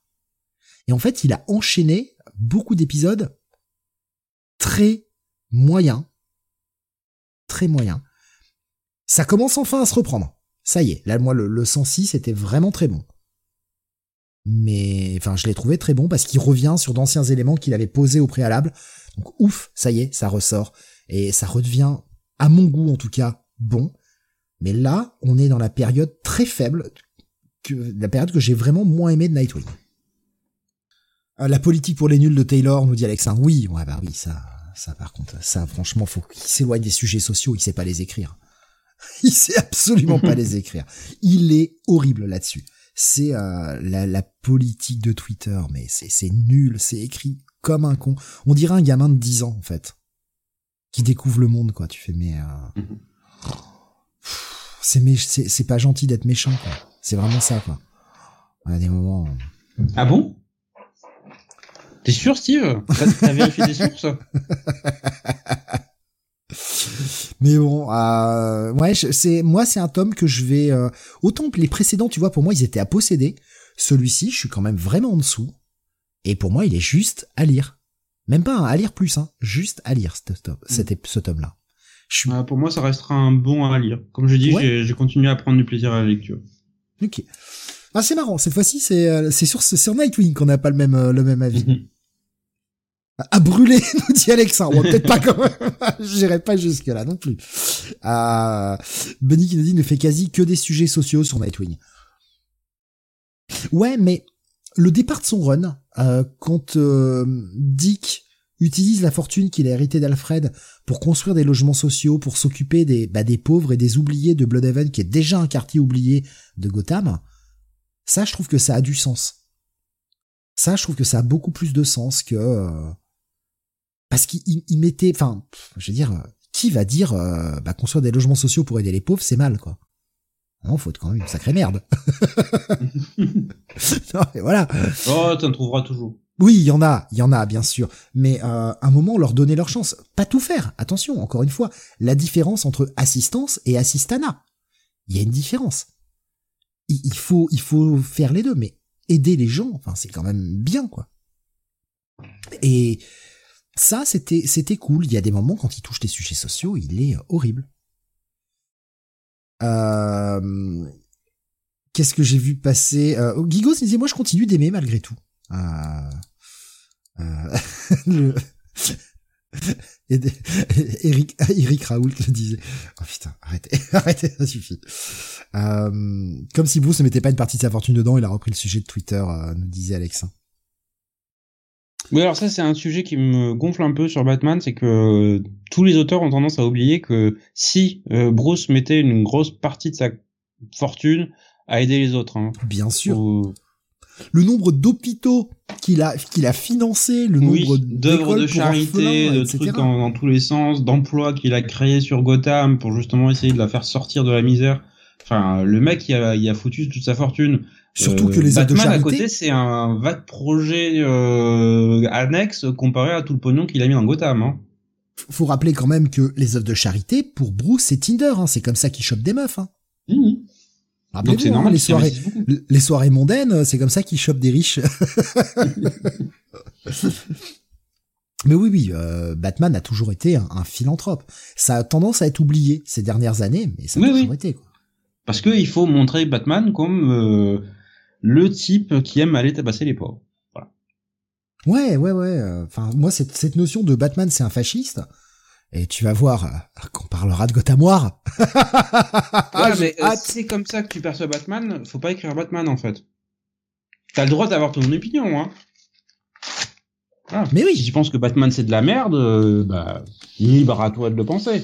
Mais à ce moment-là, tu n'es pas vraiment la personne la mieux positionnée pour aller écrire Batman.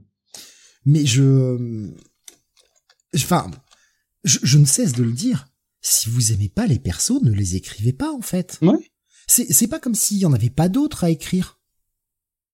D'autres qui ont une aussi belle aura.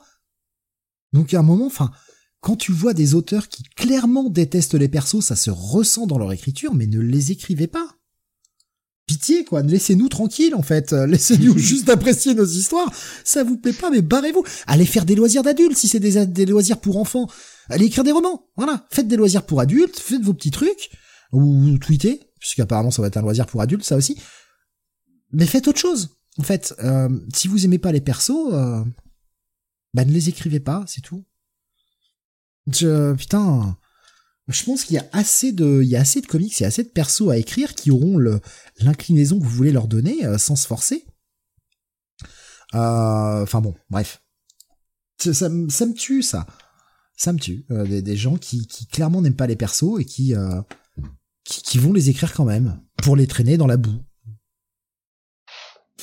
Alexandre, c'est un des meilleurs numéros de No Man's Land. C'est Superman qui vient aider, voit que Gotham est pourri, peu importe l'argent. C'était un autre niveau d'écriture. Mmh. Ah ouais, mais attends, demandez aux gens de réfléchir à l'époque.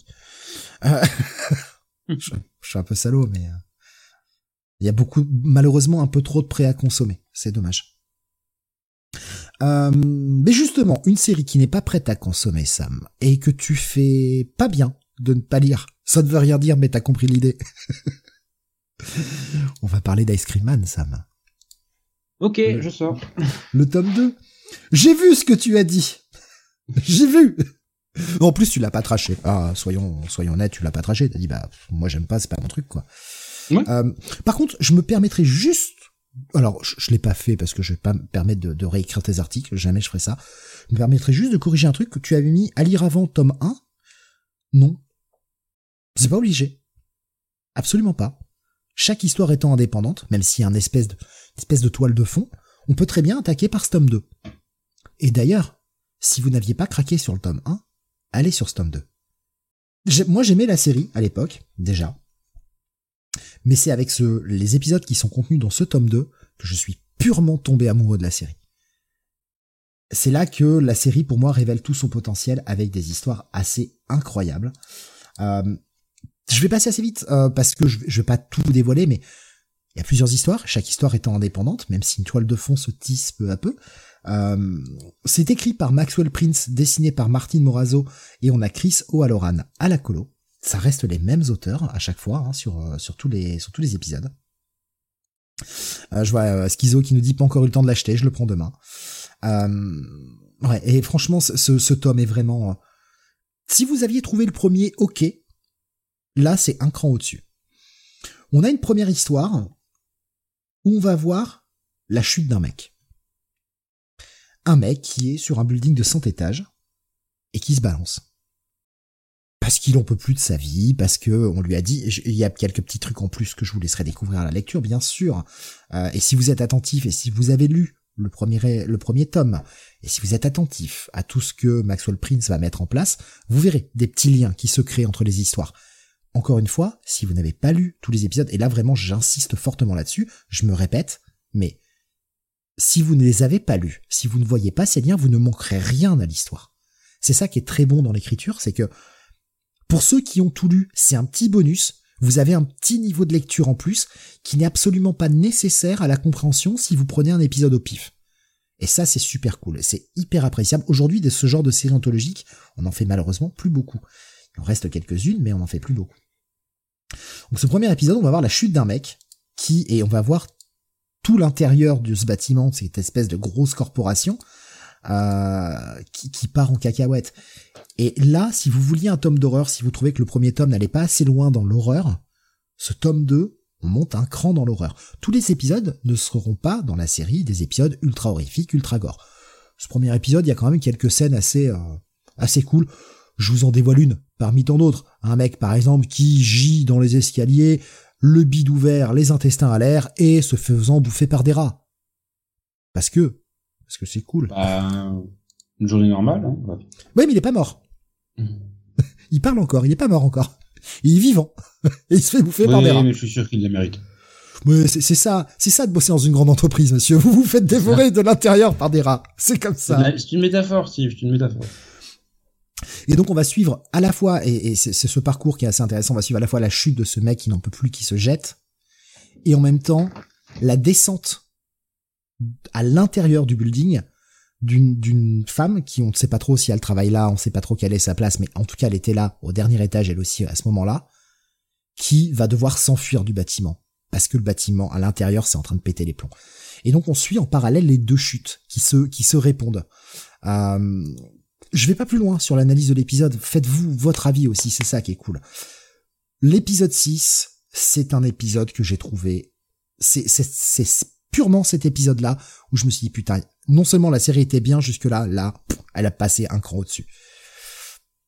C'est un épisode quasiment sans parole. Il doit y avoir trois, quatre bulles à l'intérieur. On va voir juste un mec qui va s'acheter au camion de glace du coin une glace trois boules avec chaque euh, trois boules différentes, trois boules qui ont des couleurs différentes, trois parfums différents, et on le voit partir, et il arrive à un croisement.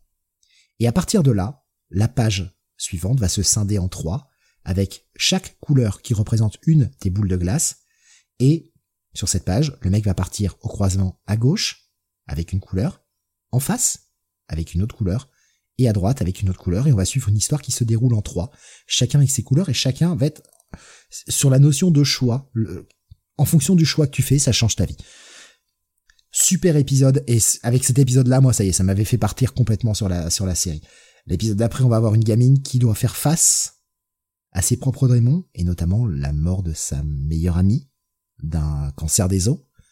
Et quand je dis une gamine, c'est je parle d'une gamine qui a 10 ans. Donc imaginez que c'est pas forcément facile à comprendre. Un épisode ultra dur, ultra creepy, mais euh, hyper important parce que on le voyait arriver petit à petit. Jusqu'à présent, on voyait le Ice Cream Man, il était toujours là, il était plané en fond, responsable de la chute de beaucoup de gens, de, leur passage dans ce monde un peu cauchemardesque et terrifique. Et là, on va avoir l'arrivée, eh bien, de la force opposée à Ice Cream Man. Ce personnage de cowboy qui va nous commencer à nous tisser une toile de fond mythologique entre ces deux entités, et, à partir de là, il va continuer de nous développer un peu sa mythologie en toile de fond, tout en nous racontant à chaque fois un épisode et une histoire totalement indépendante, avec euh, une soirée d'Halloween notamment qui tourne au cauchemar le plus total. Bref, vous allez vous éclater. C'est un super tome. Si vraiment vous avez aimé, enfin, si vous aviez bien aimé le premier, ce deuxième, c'est un cran au-dessus. Et euh, vraiment, au départ, ça allait. Là, la série se lance euh, à plein, à plein volume. Je vois Beaumasque qui nous dit, euh, je passe une thèse vite fait vu que ça parle d'Ice Cream deuxième tome bien plus fou que le premier, ça sent sans fin, mais c'est dommage de ne pas avoir proposé plus de, gros volumes dès le départ. Euh, marrant que et Menin choisissent à chaque fois une cover horrifique, alors qu'aux US on a des covers mensongères toutes douces. Euh, voilà, l'épisode des trois destins, il nous disait coup de cœur, mais il est magnifique cet épisode. C'est, c'est voilà. Le plus fou, c'est que la série existe encore, alors que sur le papier, ça aurait dû être annulé au bout du deuxième TP. Et la série existe encore, effectivement. Et non, vraiment, c'est euh, c'est vraiment, moi je, trouve ça somptueux. Chaque épisode raconte un truc, il y a un petit message. Vous pouvez vous amuser à les lire et les relire et à trouver des petits détails en plus, des petites choses sympathiques. Sam, si franchement euh, t'as envie de retenter, je te conseille vraiment de, de t'intéresser à ce tome 2. Si vraiment avec ce tome 2 t'es pas pris dedans, bon, bah, ça va être compliqué. Mais si le, premier, les premiers épisodes que t'avais lu, je crois en VO en plus, t'avais pas acheté le, le, tome VF. Hein. Euh, les premiers t'avaient laissé un sentiment de moins bof. Vraiment, ce tome 2, il est un cran au-dessus. Maintenant, euh, je comprends que t'aies pas envie de tester, t'as pas forcément aimé le, début et euh, bah, remettre de l'argent dedans, t'es pas forcément euh, la priorité, mais mhm. si tu te sens d'humeur aventureuse, ça te fera peut-être changer d'avis sur, sur la série. On verra, on verra. Euh, Bomas qui dit pour le coup sa mythologie, je m'en méfie comme je dis dans ma vidéo, plus ça va, plus ça se confirme. Oui, mais je veux pas aborder ce sujet. Je, dis juste que la mythologie se construit là. Je n'aborderai le sujet de la mythologie plus tard, parce que là ça se construit. Je veux pas faire peur aux gens, c'est tout. je veux pas, je veux pas faire peur aux gens. Pour moi, c'est un total à posséder. Euh, clairement, hein, ce tome, il est dans mon top de l'année. Hein. Je, je, oh, je, oh, j'annonce tout de suite, monsieur. Je ne sais pas encore à quelle place, mais il sera dans mon top de l'année, quoi qu'il arrive. Et s'il n'est pas dans le top 10, il sera dans les mentions honorables. Mais il y sera. Et oui, monsieur. Voyez, voyez à quoi, à côté de quoi vous passez, monsieur? Sam qui se dit, quel con. il fait chier avec sa série de merde. Ouais, un peu, ouais. De toute façon, il commence à faire froid, c'est plus le temps de manger des glaces, hein, ça suffit maintenant. non, vraiment, je, je, ça, fait très dithyrambique, mais c'est vraiment ce que je ressens chaque euh, chaque épisode quand euh, quand ils sortent. C'est pas toujours régulier. Euh, il y a des fois, il y a un mois et demi entre deux entre deux épisodes, mais après tout, comme il n'y a pas de, comme c'est vraiment une série anthologique, c'est un peu moins gênant qu'il y ait des retards. Et chaque épisode, c'est une claque, en fait. Il y a quelques épisodes qui sont moins bons. Et il y a des épisodes ratés. Hein. Attention, la série n'est pas parfaite. Hein. Il y a des épisodes ratés. Mais franchement, chaque épisode, t'as vraiment une histoire, un message, un truc. Et euh, c'est une série qui me déçoit que très très très rarement. Ça reste une des constantes pour moi. Et euh, je pense que euh, on verra quand elle se terminera. Pour le moment, je n'ai pas vu d'annonce euh, pour que ça s'arrête, et tant mieux d'ailleurs. Mais je pense que c'est une série qui rentrerait très facilement dans mon top 10, voire mon top 5 des meilleures séries ever. Oui, j'en suis là, monsieur. Bref. Après, c'est pas Dakam. J'essaie de le vendre, quand même, mais je, comprends que ce soit pas Dakam. Mais vraiment, si tu veux redonner la chance, va sur Stom 2. Si Stom 2 il te plaît pas, de toute façon, le reste te plaira pas. Euh, ce, je pense que c'est, il y avait un petit côté un peu scolaire peut-être au départ euh, qui t'avait laissé un peu froid. Euh, on joue avec l'anthologie sans forcément aller trop loin, et là tu sens qu'il se lâche en fait. Tu sens que il, commence à pousser les potards. Il va pas encore à fond, mais il commence à pousser les potards en te montrant jusqu'où il peut, il est capable d'aller quoi. Et c'est ça qui rend le truc très bien. Voilà, donc à posséder pour moi, totalement. euh, Bobas qui dit oui, pareil, plus ça va, plus ça monte dans mon top. Voilà. Et comment ne pas aimer cette série avec ce genre de cover, effectivement, la cover toute douce, qui n'est tellement pas ce que l'on voit à l'intérieur, ce jeu de faux semblant. Mais la cover qu'ils ont choisi pour la VF, elle est magnifique. Hein. Moi, je la trouve superbe. Vraiment, je la trouve superbe. Sam, on va rester chez Image, mais on va changer totalement de crèmerie. T'as vu le jeu de mots? De genre, de eh. tout en fait. T'as vu ça? Euh, hey, présentateur quand même. Ouf, roi de l'humour. Euh, on va parler de, les gardiens du globe euh, dans la droite lignée des ressorties euh, des, des, intégrales de, Invincible. Ils ont décidé de ressortir ça justement un peu sous format intégral aussi. Oui, oui, oui. Euh, ce qui m'a permis enfin d'avoir une de ces éditions intégrales. Parce que comme j'ai déjà la série Invincible en, en VO, en TV VO, je n'ai pas repris en fait les intégrales de, de, de, Delcourt, même si elles me tentaient à chaque fois parce qu'elles sont superbes. Et euh, il me manquait en fait que la série Gardien du Globe, dont j'avais lu quelques épisodes en VO lorsqu'ils étaient sortis, mais je n'avais jamais fini ou complété la, euh, aucune des mini-séries qui étaient, euh, qui étaient sorties. Et je me suis dit, bah, c'est l'occasion, ça ressort, euh, j'aime beaucoup ce format, donc allons-y. Et je ne l'ai pas regretté. parce que ça me déjà ça m'a permis de remettre en fait un pied dans l'univers d'Invincible avec des histoires que je ne connaissais pas, du moins dont je n'avais pas l'issue ou la, conclusion. Euh, donc de retrouver des personnages que j'apprécie et en fait d'en redécouvrir avec cette, cette série. Donc Gardien du Globe, pour ceux qui s'en souviennent, dans l'univers d'Invincible, c'est en fait l'équivalent de la Justice League ou des Avengers. C'est la plus grande super euh, équipe de super-héros de, de la planète qui se faisait ratatiner au début de la série euh, Invincible et qui du fait en fait de l'évolution de la situation, de euh, développement euh, ici ou là, et surtout du fait que leur rang ne cesse d'être décimé, ce qui devient en fait une vraie blague récurrente dans, dans la série. Euh, Cécile, euh, Cécile Bidule là, comment s'appelle celui-là? Euh, Cécile B2000. Contact... Hein? Cécile B2000, je crois. Ouais, c'est notre ça. Mais non, je euh, déconne. Pardon. Non, je sais plus, je sais plus comment c'est son famille, mais oui, je joue Cécile, par le, le, chef, quoi. Ouais. Cécile, le chef, voilà. On va dire ça. Euh, attendez, que j'arrive. Voilà, Cécile Stedman. Ouais, oh, j'aurais jamais retrouvé son nom de famille, jamais. Ouais, non plus.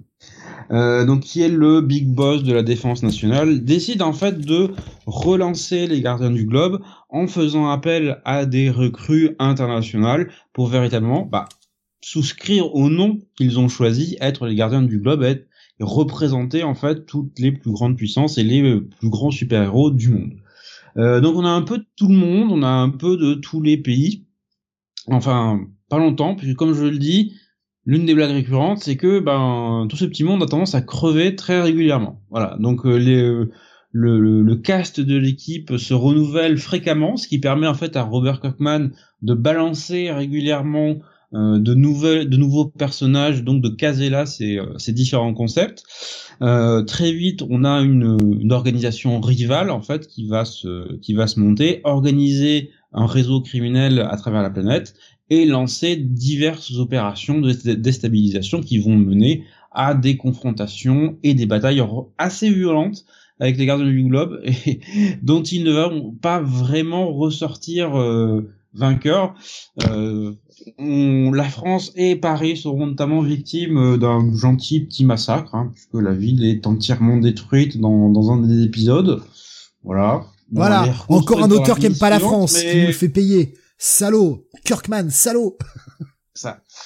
Euh, il intègre, voilà, il intègre assez vite un, ennemi récurrent, surpuissant euh, à, l'équipe.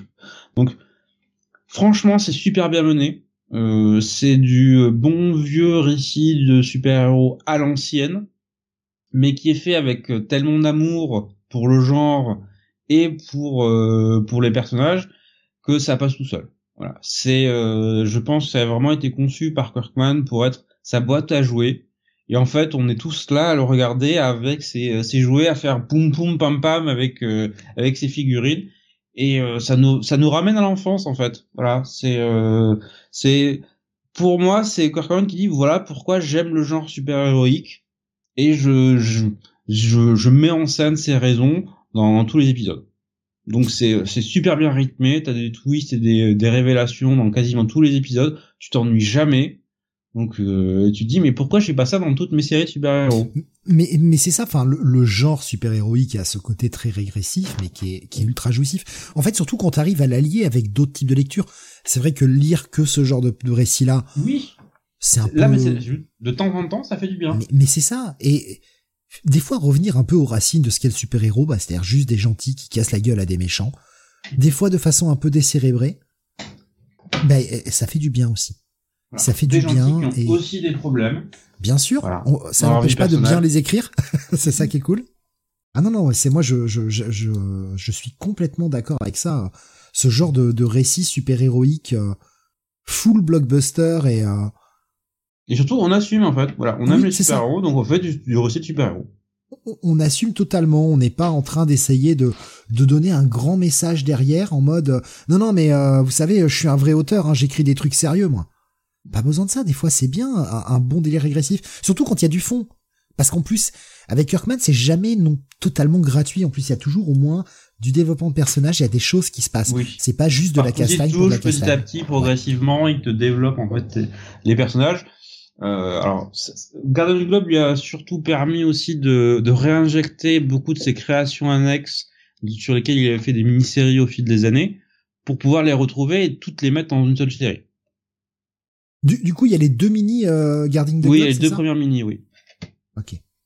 Je pense qu'ils pourront peut-être faire un volume 2. Euh, Oui, bah c'est déjà annoncé en fait. Avec euh, la série Invincible Universe peut-être à l'intérieur peut-être. Mais en tout cas, le tome 2 est déjà annoncé pour le début de l'année prochaine. Parce qu'après, je vois pas ce qu'ils pourraient mettre dans le tome 2 à part ça, en fait, à part euh, Invincible bah, C'est tout ce qui reste, hein, il me semble. Ouais, je suis un... Tout dépend, enfin, est-ce que c'est pas mieux de faire un tome 2, quitte à ce que ce soit pas forcément le nom de la série? Euh, hmm. Parce que bon, Invincible Universe, c'est, c'est vraiment... Euh, c'est quand même... Oui, il y a Invincible dedans, mais on est quand même pas mal sur les, les, les gardiens du globe, et euh, je pense aussi que ça se vend mieux parce qu'il y a non Invincible dedans. Je pense aussi. Que Guarding the Globe. Hmm. Il y a Baboussa qui dit je préfère le format classique, plus simple à lire dans le lit. Moi je m'en fous, je lis ça sur mon canapé allongé, donc euh, bon. C'est parfait. Euh, PC de la Vega qui nous disait j'adore l'univers d'Invincible, c'est vraiment fun et drôle. Ouais. Ah, mais ça m'a ça m'a rappelé que cet univers me manquait en fait. Euh, je vois euh, Alexin qui dit me manque l'intégrale 10 et euh, le gardien du globe. Et justement, euh, petite question, Sam. Alors je, je, Mhm. sais pas si tu avais pris les intégrales ou pas. En fait, j'ai un doute. Non, non, pas. Bah non, parce que comme j'ai dit, j'ai déjà la série en VO en fait. Euh, oui, donc ouais, tu pourras peut-être pas répondre à ça. Ce que je me demandais, est-ce que ça s'intègre bien euh, avec les, les autres volumes de la de, de oui, oui, bah oui, pour moi, oui. en termes de maquette, hauteur, en tu fait. vois C'est la même hauteur. D'accord, ouais, mais, mais même en termes de maquette sur le. même hauteur, euh, donc ça. Ah bah, super. Tu peux coller tes volumes les uns à côté des autres, ça, ça ne dépareillera pas. Voilà, bah, euh, APC nous disait euh, ça s'intègre super bien. Euh, Benny qui disait aussi comme Brit, effectivement, hein, en côté Mhm. un peu décérébré fun, euh, mais avec un peu de fond. Et euh, Benny qui rajoutait euh, je lis sur mon canapé et nu, n'est-ce pas Sam? Euh, quand il fait chaud, oui. Ah, ah, ah, ah. Euh, rappelle-moi de m'asseoir sur une chaise chez toi. Euh... euh, Baboussa Invisible, j'ai tout lu via la médiathèque, 25 volumes, j'ai pas la place. Mhm. Ouais, ça se comprend, la la place aussi, c'est un, un gros facteur. hein. Mais c'est bien d'avoir pu le lire à la médiathèque et c'est cool, ta médiathèque les avait et, euh, et ben du coup c'est un bon choix, je trouve, d'avoir ça dans une médiathèque. Enfin c'est Oui. un bon produit d'appel pour moi. Pour introduire les gens aux gens super-héroïques, c'est parfait. Oui, parce que ça reste du super-héros, mais du super-héros euh, Bien fait. Bien écrit, bien fait, et euh... j'irai pas jusqu'à intelligent parce que ah ça castagne dur quand même. Euh, Je veux Mhm. dire, c'est pas la Doom Patrol quoi, voilà, de Morrison. Non. mais euh, c'est respectueux du genre et c'est respectueux du lecteur aussi. Ça reste une série qui reboot pas à tous les à tout bout de champ. Bah non, et euh, c'est c'est même l'un des objectifs de la série et de Kirkman, c'est de montrer, c'est de dire aux, c'est un message en fait aux grandes maisons d'édition, c'est arrêter de riboter, arrêter de, de relancer.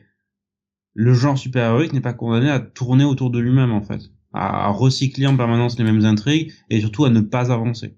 Et on peut totalement donner une nouvelle direction à sa série et faire ce qu'on appelle un grosso modo un soft reboot sans forcément relauncher euh, au numéro 1 quoi. Oui, c'est ça. C'est très bien ça. Donc à posséder, Sam, si je comprends bien. Ah, je viens pas jusque là, mais c'est un très Ah. bon à lire. Ok. C'est euh... ouais pour toi ça, reste euh, un petit peu en dessous d'Invincible et on peut on peut s'en passer? Oui, on peut s'en passer. Par contre, l'inverse est moins vrai. Je conseillerais avant tout ça aux gens qui ont lu Invincible et qui ont bien les événements de la série en tête. Parce que c'est, ça se, l'histoire de Guardian, de Guardian the Globe euh, se passe en parallèle des événements de la série Invincible. Donc t'as souvent des références. Je vois de la Vaga qui nous dit à posséder pour lui. Voilà. Et ben vous disait ne jamais toucher les comics de Sam, des poils entre les pages. Bah, et c'est comme ça qu'il marque ses pages quand il veut reprendre un bouquin. Ah oui. Vous voyez, il l'a confirmé. Mhm. Ah, c'est que j'ai des, j'ai, des images. Bref. Ah, écoute, moi j'ai des poils. Hein. Je fais pas partie de cette catégorie de gens qui euh, considèrent qu'il faut se raser. Ça me fait marrer, pardon. La vache, il a les poils épais, dit Sokia. Suffit de, de bien le repérer et de bien le mettre, hein, tu le retrouves facilement dans le bouquin, hein, s'il dépasse un peu. Tu le lis comme Daredevil, c'est à l'aveugle. Tu mets ton doigt dessus, tu fais Ah, il est là le poil, c'est là que j'ouvre. Bomas nous dit Mais peut-on juste lire Invincible ou on passe vraiment à côté de quelque chose? Oui, oui, vous pouvez vous concentrer uniquement sur la série Invincible. Voilà. C'est juste que si l'univers vous, vous plaît, en fait, quand vous êtes dans la série Invincible, et que vous aimez, en fait, justement ces personnages qui sont des personnages secondaires dans la, dans la série principale, vous aurez envie de poursuivre l'expérience. Surtout après avoir fini la série Invincible, vous dites, putain, j'ai, j'ai envie d'en, d'en lire encore plus, bah, ça permet de prolonger un peu plus. Ah, Ce que Bomas, en fait, nous disait, c'est que j'ai un peu la flemme d'acheter Brit, euh, les gardiens, etc. Euh, oui, bah, ça me, Brit, euh, j'aime beaucoup de personnages dans la série, mais j'irai pas dire sur la série per- euh, perso, quoi. Oui, tu peux te contenter de la série principale, c'est un moyen d'aller plus loin, c'est tout. Mhm. On va continuer, on va là aussi changer d'ambiance. Euh, on va parler de Deceased numéro 3, Sam chez Urban. Oui, conclusion de cette trilogie ou quadrilogie si on compte la mini-série Unkillable. Euh, qui euh, voyait, bah en fait c'était DC euh, zombifié, voilà. Euh, on voyait dans la première mini-série comment l'équation d'Antivie en venait à se répandre à travers la Terre et à transformer tous ceux qui la voyaient en zombies euh, complètement crétins, amenant la destruction pure et simple du monde entier. Voilà, dans la première mini-série. La deuxième mini-série permettait de découvrir euh, un vaccin contre et de commencer à sauver le monde, tout en installant la menace finale, à savoir un Darkseid ressuscité, enfin ressuscité entre parenthèses, mais possédé par justement cette équation d'antivie et bien décidé à anéantir ben, non seulement la Terre mais l'univers, parce qu'on le voyait débarquer où ça à New Genesis et commencer à buter tout le monde. Voilà. Euh, cette troisième mini-série s'ouvre en fait sur mais qu'est devenu Supergirl dans ce monde? Ben, dans ce monde, elle n'est jamais arrivée sur Terre. Sa navette n'a pas été envoyée sur Terre. Euh, Zor-El a été plus malin que ça, du moins il le pensait, puisqu'il avait décidé de l'envoyer sur New Genesis. Voilà, parce que c'est euh, tellement plus intelligent. Sauf que quand elle est arrivée, trop tard, euh, New Genesis a été complètement contaminé. Et ça va la à intégrer le groupe des zombies pendant un bon moment et on va voir comment cette euh, invasion va se répandre à travers l'univers et comment les héros de la Terre vont devoir y faire face une dernière fois, euh, tout en se disant, ok, est-ce qu'on bute ces gens ou pas maintenant qu'on a un vaccin? Voilà, il y a un petit dilemme moral. On a quelques bons twists tout au long de tout au long de la mini comme dans les précédentes. Euh, mon seul regret, c'est que j'ai eu tendance à penser que les solutions étaient assez facilement trouvées, en fait. Euh, durant toute cette mini. Il y a quelques moments un peu tragiques, des moments un peu fun ici ou là, mais euh, dans l'ensemble, j'ai trouvé ça une résolution un chouïa facile. Oui, il y a des sacrifices, oui, des personnages ne s'en sortent pas, mais c'est pas la grande hécatombe en fait que t'avais dans la première mini-série. Où là, euh, t'avais des morts par milliards et c'était c'était vraiment la fin de tout. Là, Tom Taylor apporte une bonne conclusion à l'ensemble avec quelques bons retournements de situation, mais à mon sens, il aurait pu aller encore plus loin. C'est la der des der, c'est sûr là? Normalement oui, même si euh, Tom Taylor a teasé qu'il pouvait y revenir. Hmm. Est-ce que et je prendrai les, les avis de nos auditeurs hein, qui le partagent évidemment parce que c'est important aussi. Vous nous faites le, le, plaisir de nous partager vos avis, donc c'est important pour nous de les prendre. Euh, maintenant que tu as lu, on va dire tout ce qui est sorti sur DC à l'heure actuelle en tout cas, est-ce que mhm. c'est quelque chose que tu vas quand même recommander au final? Oui, oui, c'est une très bonne série, une mini-série. Moi, j'ai j'ai beaucoup aimé l'univers, j'ai aimé le traitement euh, de quasiment toutes les minis. La première reste sans doute la meilleure pour moi, avec euh, Unkillable juste derrière et euh, les deux et trois juste derrière aussi. Voilà. C'est il y a peut-être une petite baisse parce qu'il y a moins d'impact, mais franchement, ça reste un excellent projet tout du long. Guigos nous disait j'ai lu ce troisième tome avant-hier. J'oscillais entre le c'est pas nécessaire et c'est quand même bien cool. Et en fait je suis resté sur ce sentiment. Plein de bonnes choses. Ah oui, le seul truc mauvais c'est euh, Hope at, Hope at uh, World's End. Voilà, qui ça est vraiment mauvais et complètement inutile. Il disait du coup plein de bonnes choses dedans, notamment le rôle d'Alfred que j'ai beaucoup aimé. Mhm. euh, et Alexandre disait oui sympa euh, ce, ce Deceased ou sympa le rôle d'Alfred du coup je, je sais pas trop. Mhm. c'est un peu comme Injustice les trois premières saisons étaient bien euh, mais euh, ça a continué jusqu'à la cinquième année. Donc euh, bon petit à lire petit défouloir bon il y a quand même un peu de fond oui. Oui. On, on, est sur le même genre de défouloir que le Gardien du Globe ou il y a un peu plus de fond peut-être? Non non Je, non, mais vraiment, c'est des questions. comme j'ai jamais lu, vraiment, c'est des questions. Je, mais sais pas. non, c'est pas. Pour moi, c'est euh, les super héros d'essai contre des zombies. Euh, enfin. ok. On va rester chez Urban, on approche de la fin. Euh, bon, c'est pas encore pas encore fini, il reste encore trois titres, mais on approche de la fin. On va rester chez DC avec un titre un peu plus ancien. J'ai du mal à comprendre ce titre, mais voilà. Multiversity présente Terre 38. Voilà, qui est en fait est l'édition de euh, Superman Batman Génération, qui est un projet euh, qui a été produit par John Byrne sur à peu près une décennie, puisque la première mini-série a été publiée à la fin des années 90. Il est revenu pour la seconde génération euh, au début des années 2000 et il a produit la troisième maxi-série génération, puisque ça, avant c'était des plus gros one-shot en un ou deux épisodes ou trois Euh, en fait, ça a été transformé en une maxi-série en 12 épisodes pour la troisième génération, euh, qui est en fait un peu son life story à lui. Voilà, c'est-à-dire qu'il euh, il introduit euh, ce concept qui a été euh, popularisé récemment par Chip Darsky sur sur Spider-Man, en prenant ce concept vraiment très intéressant, à, à savoir, on l'a vu sur Life Story, mais là c'est simple, c'est que se serait-il passé si Superman et Batman avaient vieilli en temps réel? Euh, donc depuis leur apparition en 1938 et 1939 jusqu'à l'époque présente, voire bien au-delà puisqu'on voit aussi euh, le lointain futur.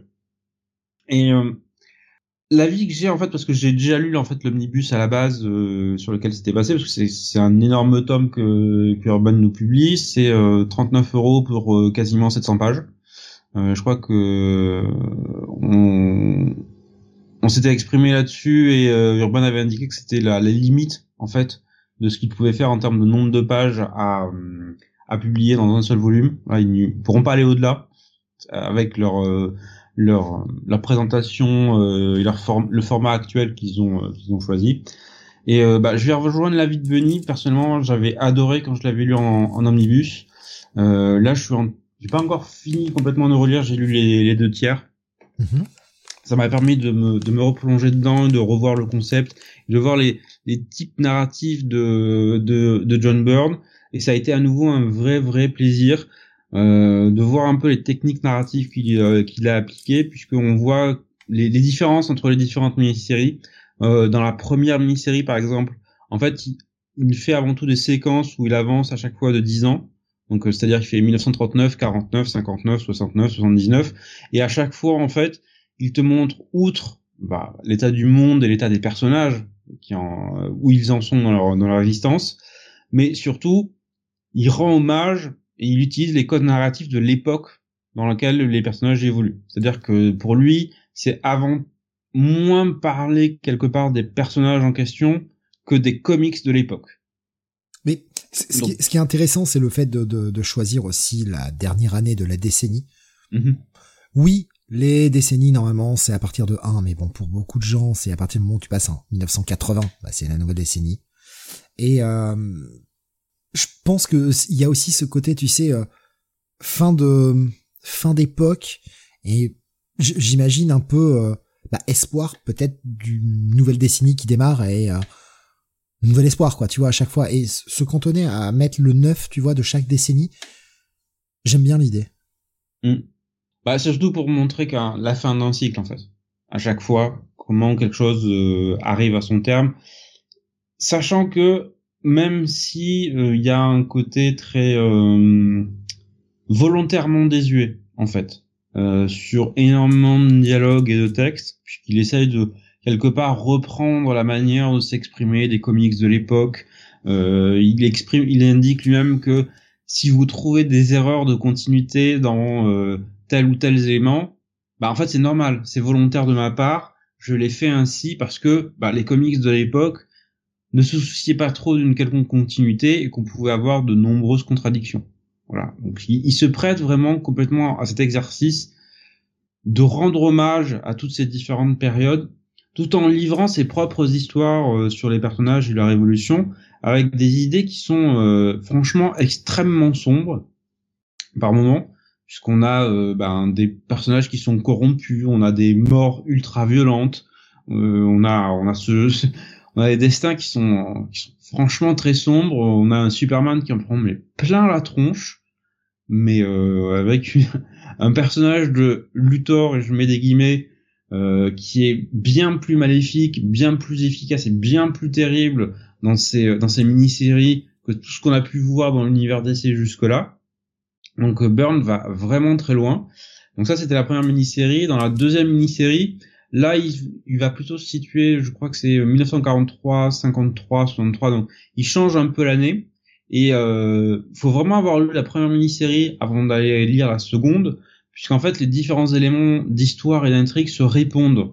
Donc si tu as les éléments de contexte qui sont posés dans la première mini-série, tu vas comprendre en fait les différentes micro-références qui sont faites dans la seconde.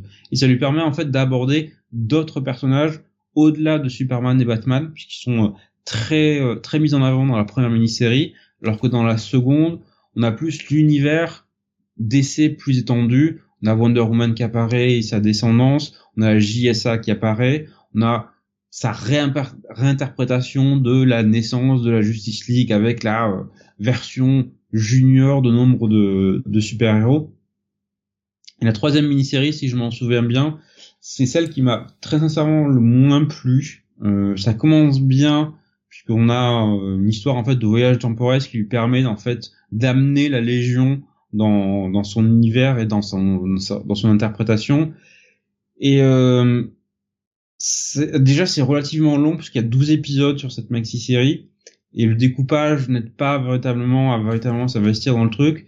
Mais je trouve qu'il y a plusieurs éléments assez malsains en fait dans cette troisième mini-série que je trouve sont assez euh, assez dérangeants, assez malaisants. Euh, on, on, se dit euh, il y a un peu d'autres projections de John Byrne dans certains personnages. Voilà, parce qu'on a quand même des personnages assez âgés qui, sortent ou sont séduits ou qui flirtent avec des jeunes filles beaucoup, beaucoup, beaucoup, beaucoup, beaucoup, beaucoup plus jeunes qu'eux. Donc, euh, quand tu te dis, ouais, Burn avait arrivé à la soixantaine quand il a écrit ça, ça te pousse à réfléchir quand même.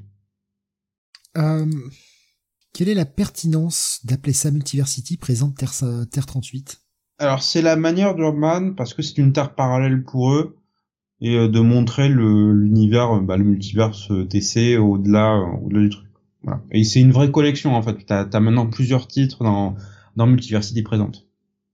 Donc tous les récits en fait qui mettent en, en scène, je pense, de manière très étendue des univers des univers alternatifs, ils auront tendance à le mettre dans cette collection là. Bah, bon, moi c'est pas le titre d'origine, ça me gêne un peu, tu vois, mais euh, bon. Ouais. C'est vrai que ça aurait été plus compréhensible, je pense. Est-ce que ça aurait été plus compréhensible Je me pose la question parce que Génération n'est pas franchement un titre ultra populaire et très connu, très clairement. C'est, euh, je pense, considéré par nombre de lecteurs de Burn comme un truc mineur pour lui, alors qu'en fait, je pense que c'est euh, les deux premières mini-séries, ça fait partie pour moi du haut du panier de sa production. Mais c'est pas un projet qui a euh, réuni les foules au moment de sa sortie en VO, très clairement. Moi, je sais que je m'en souviens, j'avais vu passer le titre en, en 99 parce que j'avais commencé à lire de la VO à l'époque. J'en avais strictement rien à foutre. En tant que lecteur qui débutait d'essai, ça ne me parlait pas. Oui, voilà. Bah Maintenant, j'ai de la bouteille. J'ai plus de 20 ans d'essai euh, dans les jambes. Ça va me parler. Parce que je comprends toutes les références, je comprends les annotations, je sais à quoi, en fait, John, à quoi John Byrne fait référence. Je sais sur quoi ça se construit. Je vais prendre des réactions que j'ai vues passer. Euh... Veba Boussa, euh, qui nous disait Je l'ai vu en librairie, ce TR38, j'ai trouvé le format et l'impression pas adapté.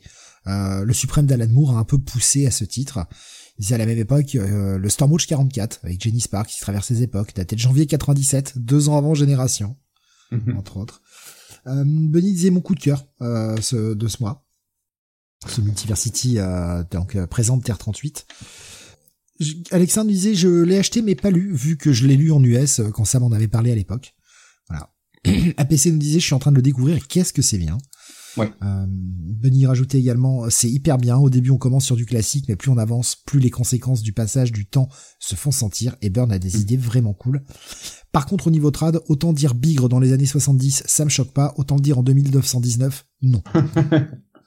euh, comme je disais, je pense que c'est volontaire de la part de, de, de Burn pour introduire cet élément désuet, en fait, des personnages. Et effectivement, ils ont un langage relativement châtié. Euh, tout du long. Voilà. C'est pas parce qu'on est mille ans dans l'avenir qu'on va commencer à dire merde, pute ou couille.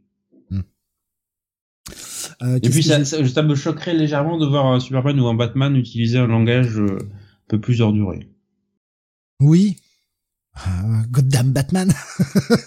bah, Goddamn, euh, c'est euh, très ah, gentil comme insulte. Hein. Euh, non, dans un pays aussi, dans un pays aussi puritain, Goddamn, c'est pas gentil. Hein. Ouais c'est c'est c'est quand même euh, c'est c'est ce que tu c'est la limite de ce que tu peux pas prononcer en fait c'est tu peux pas tu peux pas faire plus euh, Merde pute ou couille, c'est en 61 chez Spider-Man, a.k.a. Geneviève, dit c'est pas pour ça. Euh, il y avait Bunny qui faisait des twists autour de Luthor et surtout de Bruce, il y a des super idées. Ouais. Ah bah, le twist sur Luthor est énorme. Hein. Et euh, vraiment, je dis, les actions de, Lut de Luthor, et j'utilise des guillemets là-dessus, dans cette série sont, euh, sont absolument terribles. Ce qui fait à la famille de Superman, mais putain, qu'est-ce que c'est sombre. Euh, Isoka disait satané, hein, du coup, en français, Goddamned, euh, pour un pays très chrétien, c'est fort. Oui, oui, totalement, oui. Ah oui. Je, je suis assez d'accord là-dessus. Euh, Il y avait Alexin qui disait, euh, j'ai pris le, j'ai pris ce tome-là ainsi que le Hitman, je me suis musclé en allant à la caisse. oui, moi aussi. bah écoute, euh, ouais, 688 pages pour le Génération, et le Hitman doit faire... Euh... Ah bah il fait 567 pages. Et comme comme c'est dans l'édition Cult, donc c'est... Euh... Couverture épaisse, ouais. Voilà. Donc euh, ouais, non, c'est euh, belle sortie, belle sortie. Euh, mm. Ils ont été taclés un peu sur les prix récemment et chez nous aussi hein, sur le Discord. Euh, néanmoins, quand on voit qu'il y a ce genre de produit qui sort, peut-être que sur certains trucs, ils se sont fait tacler sur les prix, mais des, des choses comme ça montrent que il y a pas que l'argent, voilà, en tout cas. C'est pas qu'une histoire de faire des gros sous. Ce que nous dit euh, Gigos, hein, un omnibus à 40 euros. Hein. Mm bah bah oui, moi je l'ai payé euh, 65 en VO, donc euh, c'était beaucoup moins cher en VF. Ouais, non, là, faut, faut saluer le prix. C'est-à-dire que, euh, oui, leur tomber dessus quand certains prix paraissent un petit peu disproportionnés. Euh, ok, mais il faut aussi reconnaître quand c'est bien. Et euh, bah ça, ce genre de prix-là, euh, putain, si ça pousse pas la conso quand même. Mmh. Là aussi, le ratio prix-page, sans déconner, quoi. C'est important, ça, reste important. Je veux dire, euh, à ce moment-là, euh, comme j'ai vu passer parfois, euh, ne pas prendre en compte, euh, ne, ne, vouloir, ne voir que par le prisme du prix-page. Non, bien sûr. il, y a, il faut, faut raison garder. Mais dire ce n'est pas important, bah dans ce cas-là, vous payez 20 balles votre album de 10 pages. Mm. Bah non, en fait. À un moment, non, c'est pas possible. Il, il faut pas aller dans un extrême, faut pas aller dans l'autre extrême non plus. Il y a un juste milieu. Comme souvent en fait, hein, dans beaucoup de choses, il faut garder un juste milieu. C'est bizarre quand même. Hein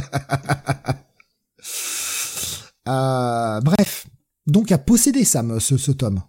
Alors ça dépendra du type de lecteur. Si vous êtes comme moi, un lecteur qui, euh, voilà, comme je disais, a de la bouteille sur l'univers d'essai, oui, ça sera à posséder. Si vous êtes un fan de Burn, ça sera aussi à posséder parce que très clairement, c'est, euh, moi je l'ai vu comme un projet qui est très personnel pour lui où il parle de son amour pour DC et de son univers. C'est ça qui, qui retranscrit en fait dans, dans les différentes mini. Là aussi, ça sera à posséder. Si vous êtes un lecteur plus euh, moins investi dans DC ou que vous le découvrez, je pense que vous allez rater beaucoup de choses en fait, qui donnent justement de l'intérêt à cette, euh, à cette mini-série, enfin à cette maxi-série même. Question subsidiaire, je, je l'ai pas lu, hein, c'est euh, une de mhm. mes grandes hontes, mais je, je n'ai jamais lu ce projet. Euh, Est-ce que tu penses que parce que c'est Burn, c'est un trait un petit peu plus vieillot hein, que les mhm. standards modernes, euh, voilà. Et de toute façon, la série date pas d'hier non plus. Oui. Euh, et soyons soyons clairs, je trouve que outre le scénario qui décline dans la troisième partie, le dessin aussi décline. Parce que là, on a un Burn qui est plus âgé, et tu vois en fait le décalage de style entre ce qu'il fait dans la première mini-série et la troisième. Est-ce que tu penses que ce produit, attention, hein, je, je c'est vraiment de la conjoncture, euh, pourrait être intéressant à prendre pour euh, pour des lecteurs plus récents, pour peut-être leur donner une certaine envie d'aller voir euh, ce qui a été fait avant. Est-ce que tu penses que c'est assez moderne dans l'approche pour montrer aux gens que bah le vieux c'est pas enfin l'ancien comique c'est pas que euh, ah bah c'est vieux j'y vais pas quoi tu vois? S'ils comprennent dès le départ que le côté désuet qui est donné par Burn aux différents épisodes est volontaire en fait que c'est pas juste euh, que Burn a un style vieillot au niveau de, de l'écriture des dialogues du scénario ou quoi que ce soit non. C'est que c'est volontairement intégré dans les épisodes. Ok. Euh, dernière petite question, c'est pas dans le but de rallonger l'émission, mais c'est vraiment pour donner envie aux gens peut-être de, de, craquer ou justement de ne pas craquer. niveau niveau éditorial, qu'est-ce qu'il y a dans, dans ce bouquin? Est-ce qu'il y a une bonne dose d'éditorial comme souvent chez Urban? Euh, pas cette fois-ci, ils ont repris en fait assez fidèlement ce qu'il y avait dans l'omnibus. Donc tu as les euh, les intros de Burn à chaque fois où il explique un peu ses intentions, mais euh, ça s'arrête à peu près là. Oui, ouais, t'as les couvertures aussi. du coup, enfin, il y a quand même quelque chose qui t'aide aussi à appréhender un peu plus l'œuvre. Euh, que simplement te la balancer euh, comme ça brut t'as au moins le, ce que ce que Burn en dit ce qu'il a tenté de faire. Donc c'est mais t'as juste ça en fait. Oui mais c'est déjà bien euh, Isoka nous en effet grosse différence entre le début et la fin au dessin, mais ça reste du Burn, c'est fait avec classe, je trouve. Et Alexandre dit il y avait plus de plage dispo de toute façon pour oui. ok, euh, donc voilà, à posséder pour, en gros, à posséder pour les vieux, quoi. Euh... et pour les lecteurs récents, savez ce que vous allez acheter, donc peut-être plus Ou seulement. si vous êtes intéressé dans l'histoire de DC. Très bien. Euh, avant-dernier titre pour ce soir, on va retourner chez Panini une dernière fois euh, avec euh, un Deluxe, je crois que c'est ça, c'est un Deluxe. Euh, non, c'est un Prestige. Un Prestige, pardon. Thor et Loki, frères de sang. Oui, réédition dans le format Prestige de Panini, donc c'est le très très grand format, pour son dos la taille d'un Absolute en hauteur. Bon, à éviter, de cette à éviter donc ça ne rentre pas dans les étagères tout ça, bof. Euh, sauf si on a des étagères à grande, à grande format. Ouais. euh, donc de cette mini-série publiée hein, pour la première fois en 2004 en VO, écrite par Robert Roddy, dessinée par Essa Ribic, euh, colorisée aussi par Essa Rib et traduit par Geneviève Coulon. Aïe aïe aïe aïe aïe aïe, c'était presque un sans faute. C'est ça. Euh, alors, à ma grande surprise, la traduction est tout à fait tolérable. Voilà, il n'y a pas de d'écart particulier. Non, vous n'avez pas tort qui commence à utiliser un langage moderne particulièrement vulgaire. Voilà, ça reste, euh, ça reste intégré dans les codes et ça reste lisible, qui est euh, une gageure avec euh, Madame Coulon. et de quoi ça parle en fait? Ben en fait Robert Roddy part d'un pitch qui est assez assez intrigant, à savoir il, il, essaie de répondre à une question et si Loki gagnait sa guerre contre Thor? Et si Loki prenait le pouvoir à dans Asgard, que se passerait-il dans ce cas-là? Et qu'arriverait-il à Thor en, parallèle? Euh, ben ce qu'on voit c'est que Loki ne va pas vraiment y trouver le bonheur parce que euh, à peine à peine son cul assis sur le trône il va se retrouver harcelé par tous les par tous ceux qui se sont alliés à lui qui l'ont aidé à prendre le pouvoir pour dire bon on t'a aidé, maintenant retour de balancier, hein, retour d'ascenseur, on veut des trucs, on veut des choses, merci de nous les donner.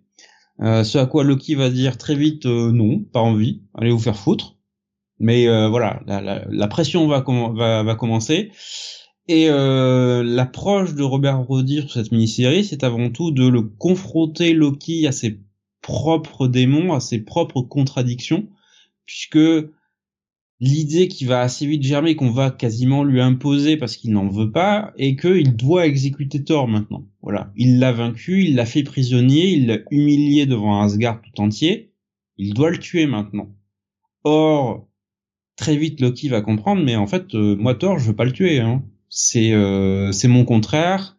Il me définit, je le définis. Nous avons besoin l'un de l'autre. Qui suis si je le tue S'il n'existe plus? Et si je n'ai plus l'occasion de l'humilier.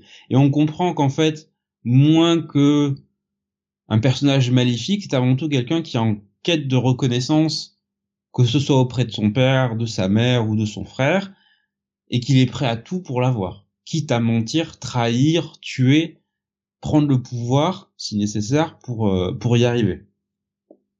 Donc on va le voir se confronter à ces différentes limites, par le biais de différentes interactions avec certains personnages et euh, notamment alors on a notamment une grosse confrontation avec Odin, une grosse confrontation avec euh, avec Sif, on a un dialogue de sourds avec Thor, on a euh, on a des confrontations avec Ella, on a aussi une très bonne idée de, de Robert Roddy où Loki va être confronté à aussi son rôle en fait dans l'histoire puisqu'à un moment il va avoir une vision de tous les Loki qui existent et qui euh, en fait joue le même rôle quel que soit quel que soit l'univers. Loki est toujours le traître, Loki est toujours le menteur, Loki est toujours l'ennemi de Thor et surtout Loki ne gagne jamais. ça, c'est euh, il va, il va très mal accepter le fait qu'il est en fait programmé par le destin pour agir d'une certaine façon et au final échouer. Donc, il y a beaucoup de bonnes idées dans cette mini-série, je trouve, mais qui ne sont pas suffisamment explorées à mon goût. C'est euh, posé et comme il y a que quatre épisodes, ça reste très superficiel. Donc il y, y, avait matière pour moi à aller creuser encore plus profond. Euh, c'est un peu dommage de pas l'avoir fait. Je comprends que le format court n'a pas aidé. Ensuite, visuellement, c'est superbe. On a du euh, Essad euh, très sincèrement, qui est euh, absolument sublime. Quand je dis, il se colorise lui-même, donc euh, la maîtrise est, totale sur le rendu final. C'est impressionnant visuellement. Donc, mini-série à potentiel au niveau du scénario, même si c'est pas exploré à fond comme ça aurait pu. Et euh, le dessin est superbe et très très bien rendu sur euh, l'édition Prestige. Ouais. Euh, ce qu'il faut savoir aussi, c'est que bah ça s'appelle hein, Thor et Loki, frères de sang. C'est le nom qu'ils ont utilisé pour la, la version TPB chez Marvel aussi. En réalité, c'est juste la mini-série qui s'appelle Loki en VO. Voilà, c'était sorti en 2004. C'est intéressant de le préciser parce que pour ceux qui -hmm. cherchent les correspondances VO, des fois, tu te dis, putain, je connais pas ce truc. Et ben, en fait, non, c'est juste la mini-série qui s'appelle Loki. Enfin, c'est juste. Voilà. En tout cas, c'est ça la correspondance VO. Euh, Tommy nous disait très sympa ce graphic novel. J'ai la première édition sortie sous la belle Graphic Novels, justement, de, de Panini. Euh, Gigos nous disait l'histoire est un peu anecdotique, mais c'est un des plus beaux travaux de Rivich. Oui. Voilà. Pardon. Je, bah, voilà, c'est à peu près tout ce que j'ai vu. Oui, c'est vrai que je, je suis assez d'accord. Hein sur, sur le, la qualité du travail de Ribich. Mm -hmm. Je vois Maboussa qui nous dit j'ai déjà le Panini en Marvel Graphic Novel, traduit par Geneviève déjà. Grosse perte de qualité en trad, hélas, par rapport à la VO, même si ce n'est pas le pire de Geneviève je me marrais parce que je vois euh, François qui, qui, est passé, qui demandait comment, on avait, euh, si on avait euh, pas trop défoncé hein, le Dark Knight, euh, de, enfin de, de Chip quoi, le, le tome 2. Hein. J'ai bien disait... dit pour compenser auteur, voilà. on a tout mis dans la couve. C'est ce qui m'a fait marrer, voilà. c'est vrai que c'est très très drôle. Et donc, bah, est-ce que tu te rappelles du prix? Parce que bah du coup cette version euh, c'est 22 ou 26 euros. Ouais, ouais, 22. Ouais, pour une mini en 4, ça tape hein, quand même. Bon après c'est du grand format, oui, mais euh, bon, ça tape. oui, même, mais ça tape. Je confirme, ça tape. Euh, ouais, je pense qu'il y a peut-être des projets un peu plus prioritaires. Mm -hmm. Après, faites ce que vous voulez. Si vous êtes fan du perso, si vous êtes fan de Ribich, évidemment, euh, je pense que oui, ça reste, ça reste des trucs à posséder. Robert Roddy, on le voit plus d'ailleurs. Hein. Oui, je sais pas trop ce qu'il est devenu. On voit plus trop ce mec euh, dans le comics. Ça. Il a fait pas mal de mini, euh, il a fait quelques mini comme ça, mm. Robert Roddy, et bon, je sais pas, on, on voit plus trop. Ou alors il écrit sous un pseudo. Ou c'était un pseudo de quelqu'un, on m'a jamais su qui c'était. En fait, c'était Tiny Ward. Oh non Oh non Toutes ces années Elle est peut-être un peu jeune. Hein. non, oui, non, mais il y a pas le même talent quand même. Ou alors, euh, il y, a, y, a, quelque chose que je comprends plus. Bah, il me semble qu'elle est un peu jeune quand même, Tiny Ward. Oui, doit oui, pas avoir 30 ans, quoi. Elle aurait pu rester jeune et jamais écrire. Si. Ah oui, non, mais je la déteste. Hein. Je... Enfin, en fait, c'est son écriture que je déteste. Elle, je m'en fous, j'ai rien contre elle. C'est son écriture, je la supporte pas. Quoi. J'ai rien. Ah, euh, non, tu peux pas dire que tu la, tu, la, tu la, détestes. Elle, on la connaît pas. Oui, voilà, je, je déteste juste son, son travail qui, à mon sens, n'est pas qualitatif. Oui, voilà, c'est une façon polie de le dire. Moi, j'ai envie de dire c'est de la grosse merde. Parce que moi, je suis moins poli. qu'elle ne connaît pas les personnages et euh, ça n'a pas dire que ça l'intéresse pas, mais euh, elle comme elle ne comprend pas les personnages, elle fait n'importe quoi. Elle, elle s'en fiche, en fait. De quel que soit le personnage, elle l'écrit juste comme elle a envie de l'écrire, quoi. Quitte à le, quitte à, à chier sur la caractérisation du perso, elle s'en fout. Euh, c'est ce qui compte, c'est ce qu'elle a envie de raconter, et pas par qui elle le fait raconter. Et tous ces dialogues sont, bon, y a, y a rien à sauver pour moi. Mais enfin, bon, bref. Euh, eh bien, euh, on va, euh, on va passer au dernier titre pour ce soir. Et euh, on va parler eh bien de Hitman, qui était une série euh, assez attendue. Euh, L'annonce de la publication avait fait beaucoup plaisir aux gens. Mmh. et, et bien justement, Sam, tu vas pouvoir nous en parler parce que moi j'avoue que je ne l'ai toujours pas lu parce que j'ai pas eu le temps. Voilà, bah, C'est un gros bébé, hein. C'est un gros ouais. bébé. Puisque dans ce premier tome, on a euh, le l'épisode de, de The Demon Annual 2 qui introduit le personnage, euh, un épisode de Batman Chronicle 4 euh, dans, qui met en scène une rencontre avec Batman, et ensuite Batman tu as Chronicle, la 20 série. premiers- Ah, Je précise aux gens qui comprendraient pas. Batman Chronicle, la série, et pas Batman Chronicles qui Oui, sort oui, chez Urban. oui, la série Non. US. Hein, Oui, c'est est- que non, il y a peut-être des gens qui les pas cette série, parce que c'est vieux, donc euh, voilà. Voilà. Et ensuite les 20 premiers épisodes, donc on a 576 pages. Et on a vraiment ce sentiment de tout avoir sur le personnage grâce euh, grâce à cette approche. Publiée dans la collection Cult, donc ça veut dire dos euh, rond.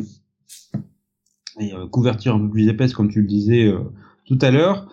Euh, donc de quoi ça parle euh, Hitman bah, en fait on suit le personnage de Tommy Monaghan qui est à la base un tueur à gages voilà, euh, l'un des meilleurs, euh, l'un des meilleurs du métier, euh, qui va se faire euh, alpaguer par une espèce d'alien dans le cadre d'un des pires crossovers jamais mis en scène par DC appelé Bloodline. Mais Et pas du tout, Sam.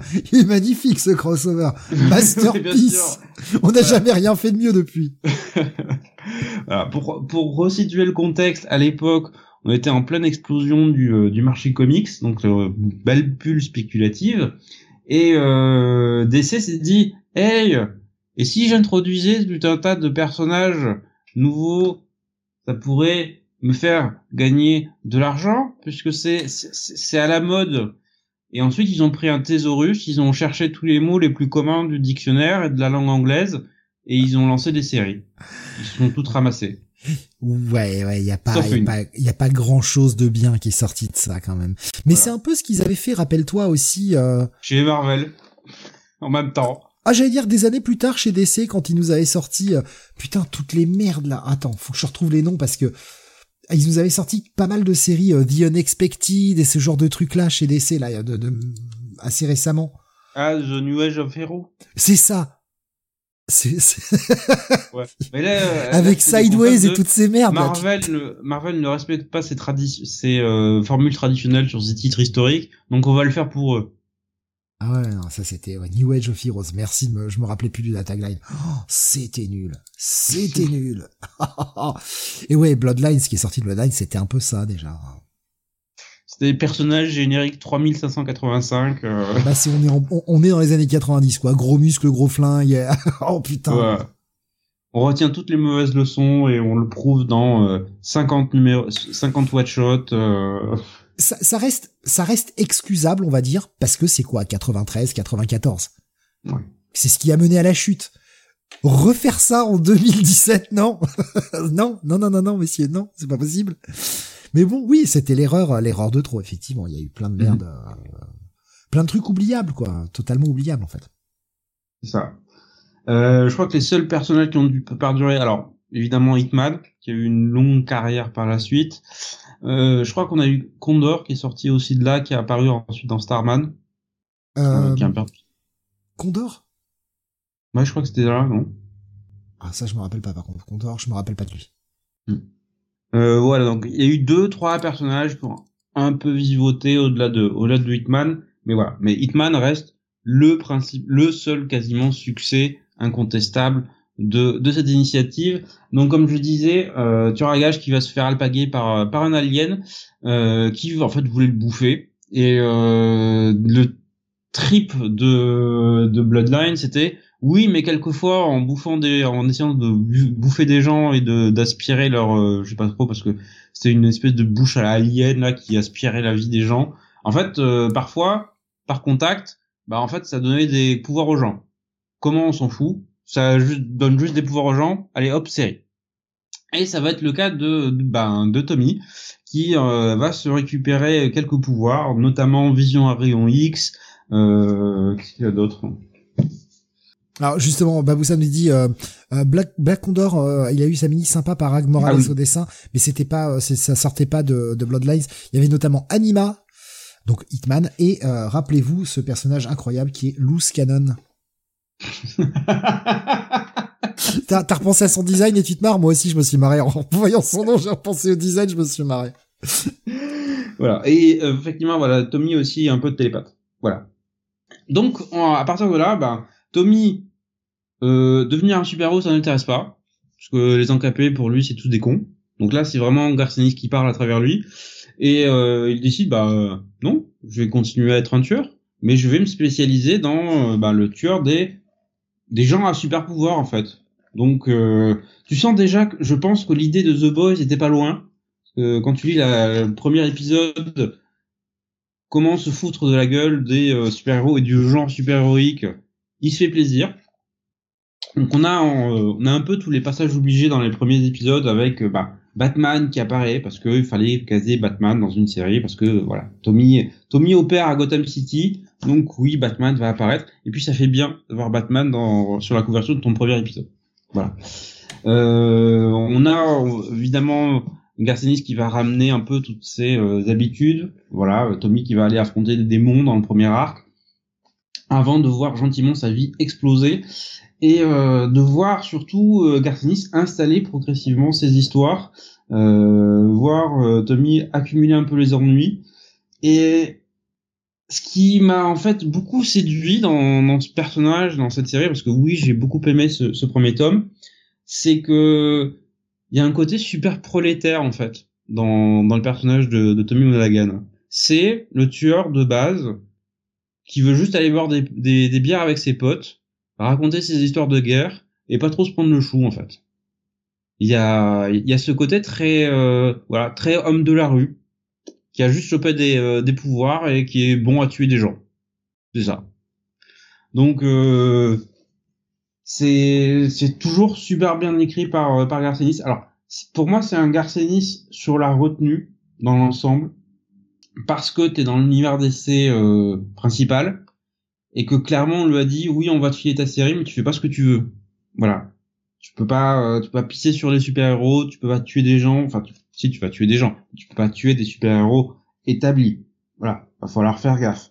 Oh bah euh, voilà. moi je l'écris pas. Moi je voulais tuer Superman dès le premier numéro pour faire un bang et voilà. C'est ça. Alors ça l'empêche pas notamment de se foutre de la gueule de Green Lantern Kyle Rayner. T'as un crossover avec lui où Kyle, mon dieu, est, est écrit mais comme le, le, pire des abrutis. Mais alors, euh, c'est vraiment, j'ai, il a trois neurones qui se connectent et encore.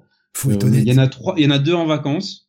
Eh, faut être honnête, Kyle Rayner, ça n'a jamais été le personnage le plus intelligent, en tout cas pas au départ. Ah, il n'est pas brillant, brillant, mais là, c'est vraiment. Pas au départ. Il l'a gagné avec les années, mais euh, au départ, il était un peu concon, quoi. C'est un peu mm. l'artiste, euh, l'artiste rêveur et qui est pas forcément le mec le plus intelligent de la terre.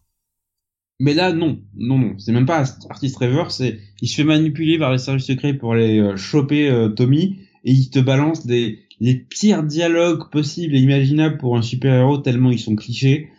c'est euh, c'est hurler de rire le truc.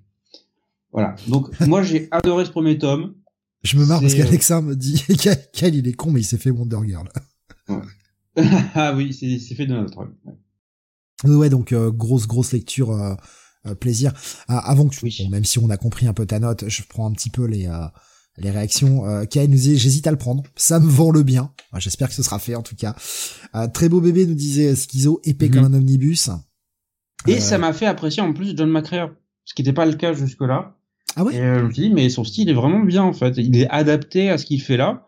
Et moi j'ai beaucoup aimé aussi le travail de, de l'artiste sur le, sur le bouquin.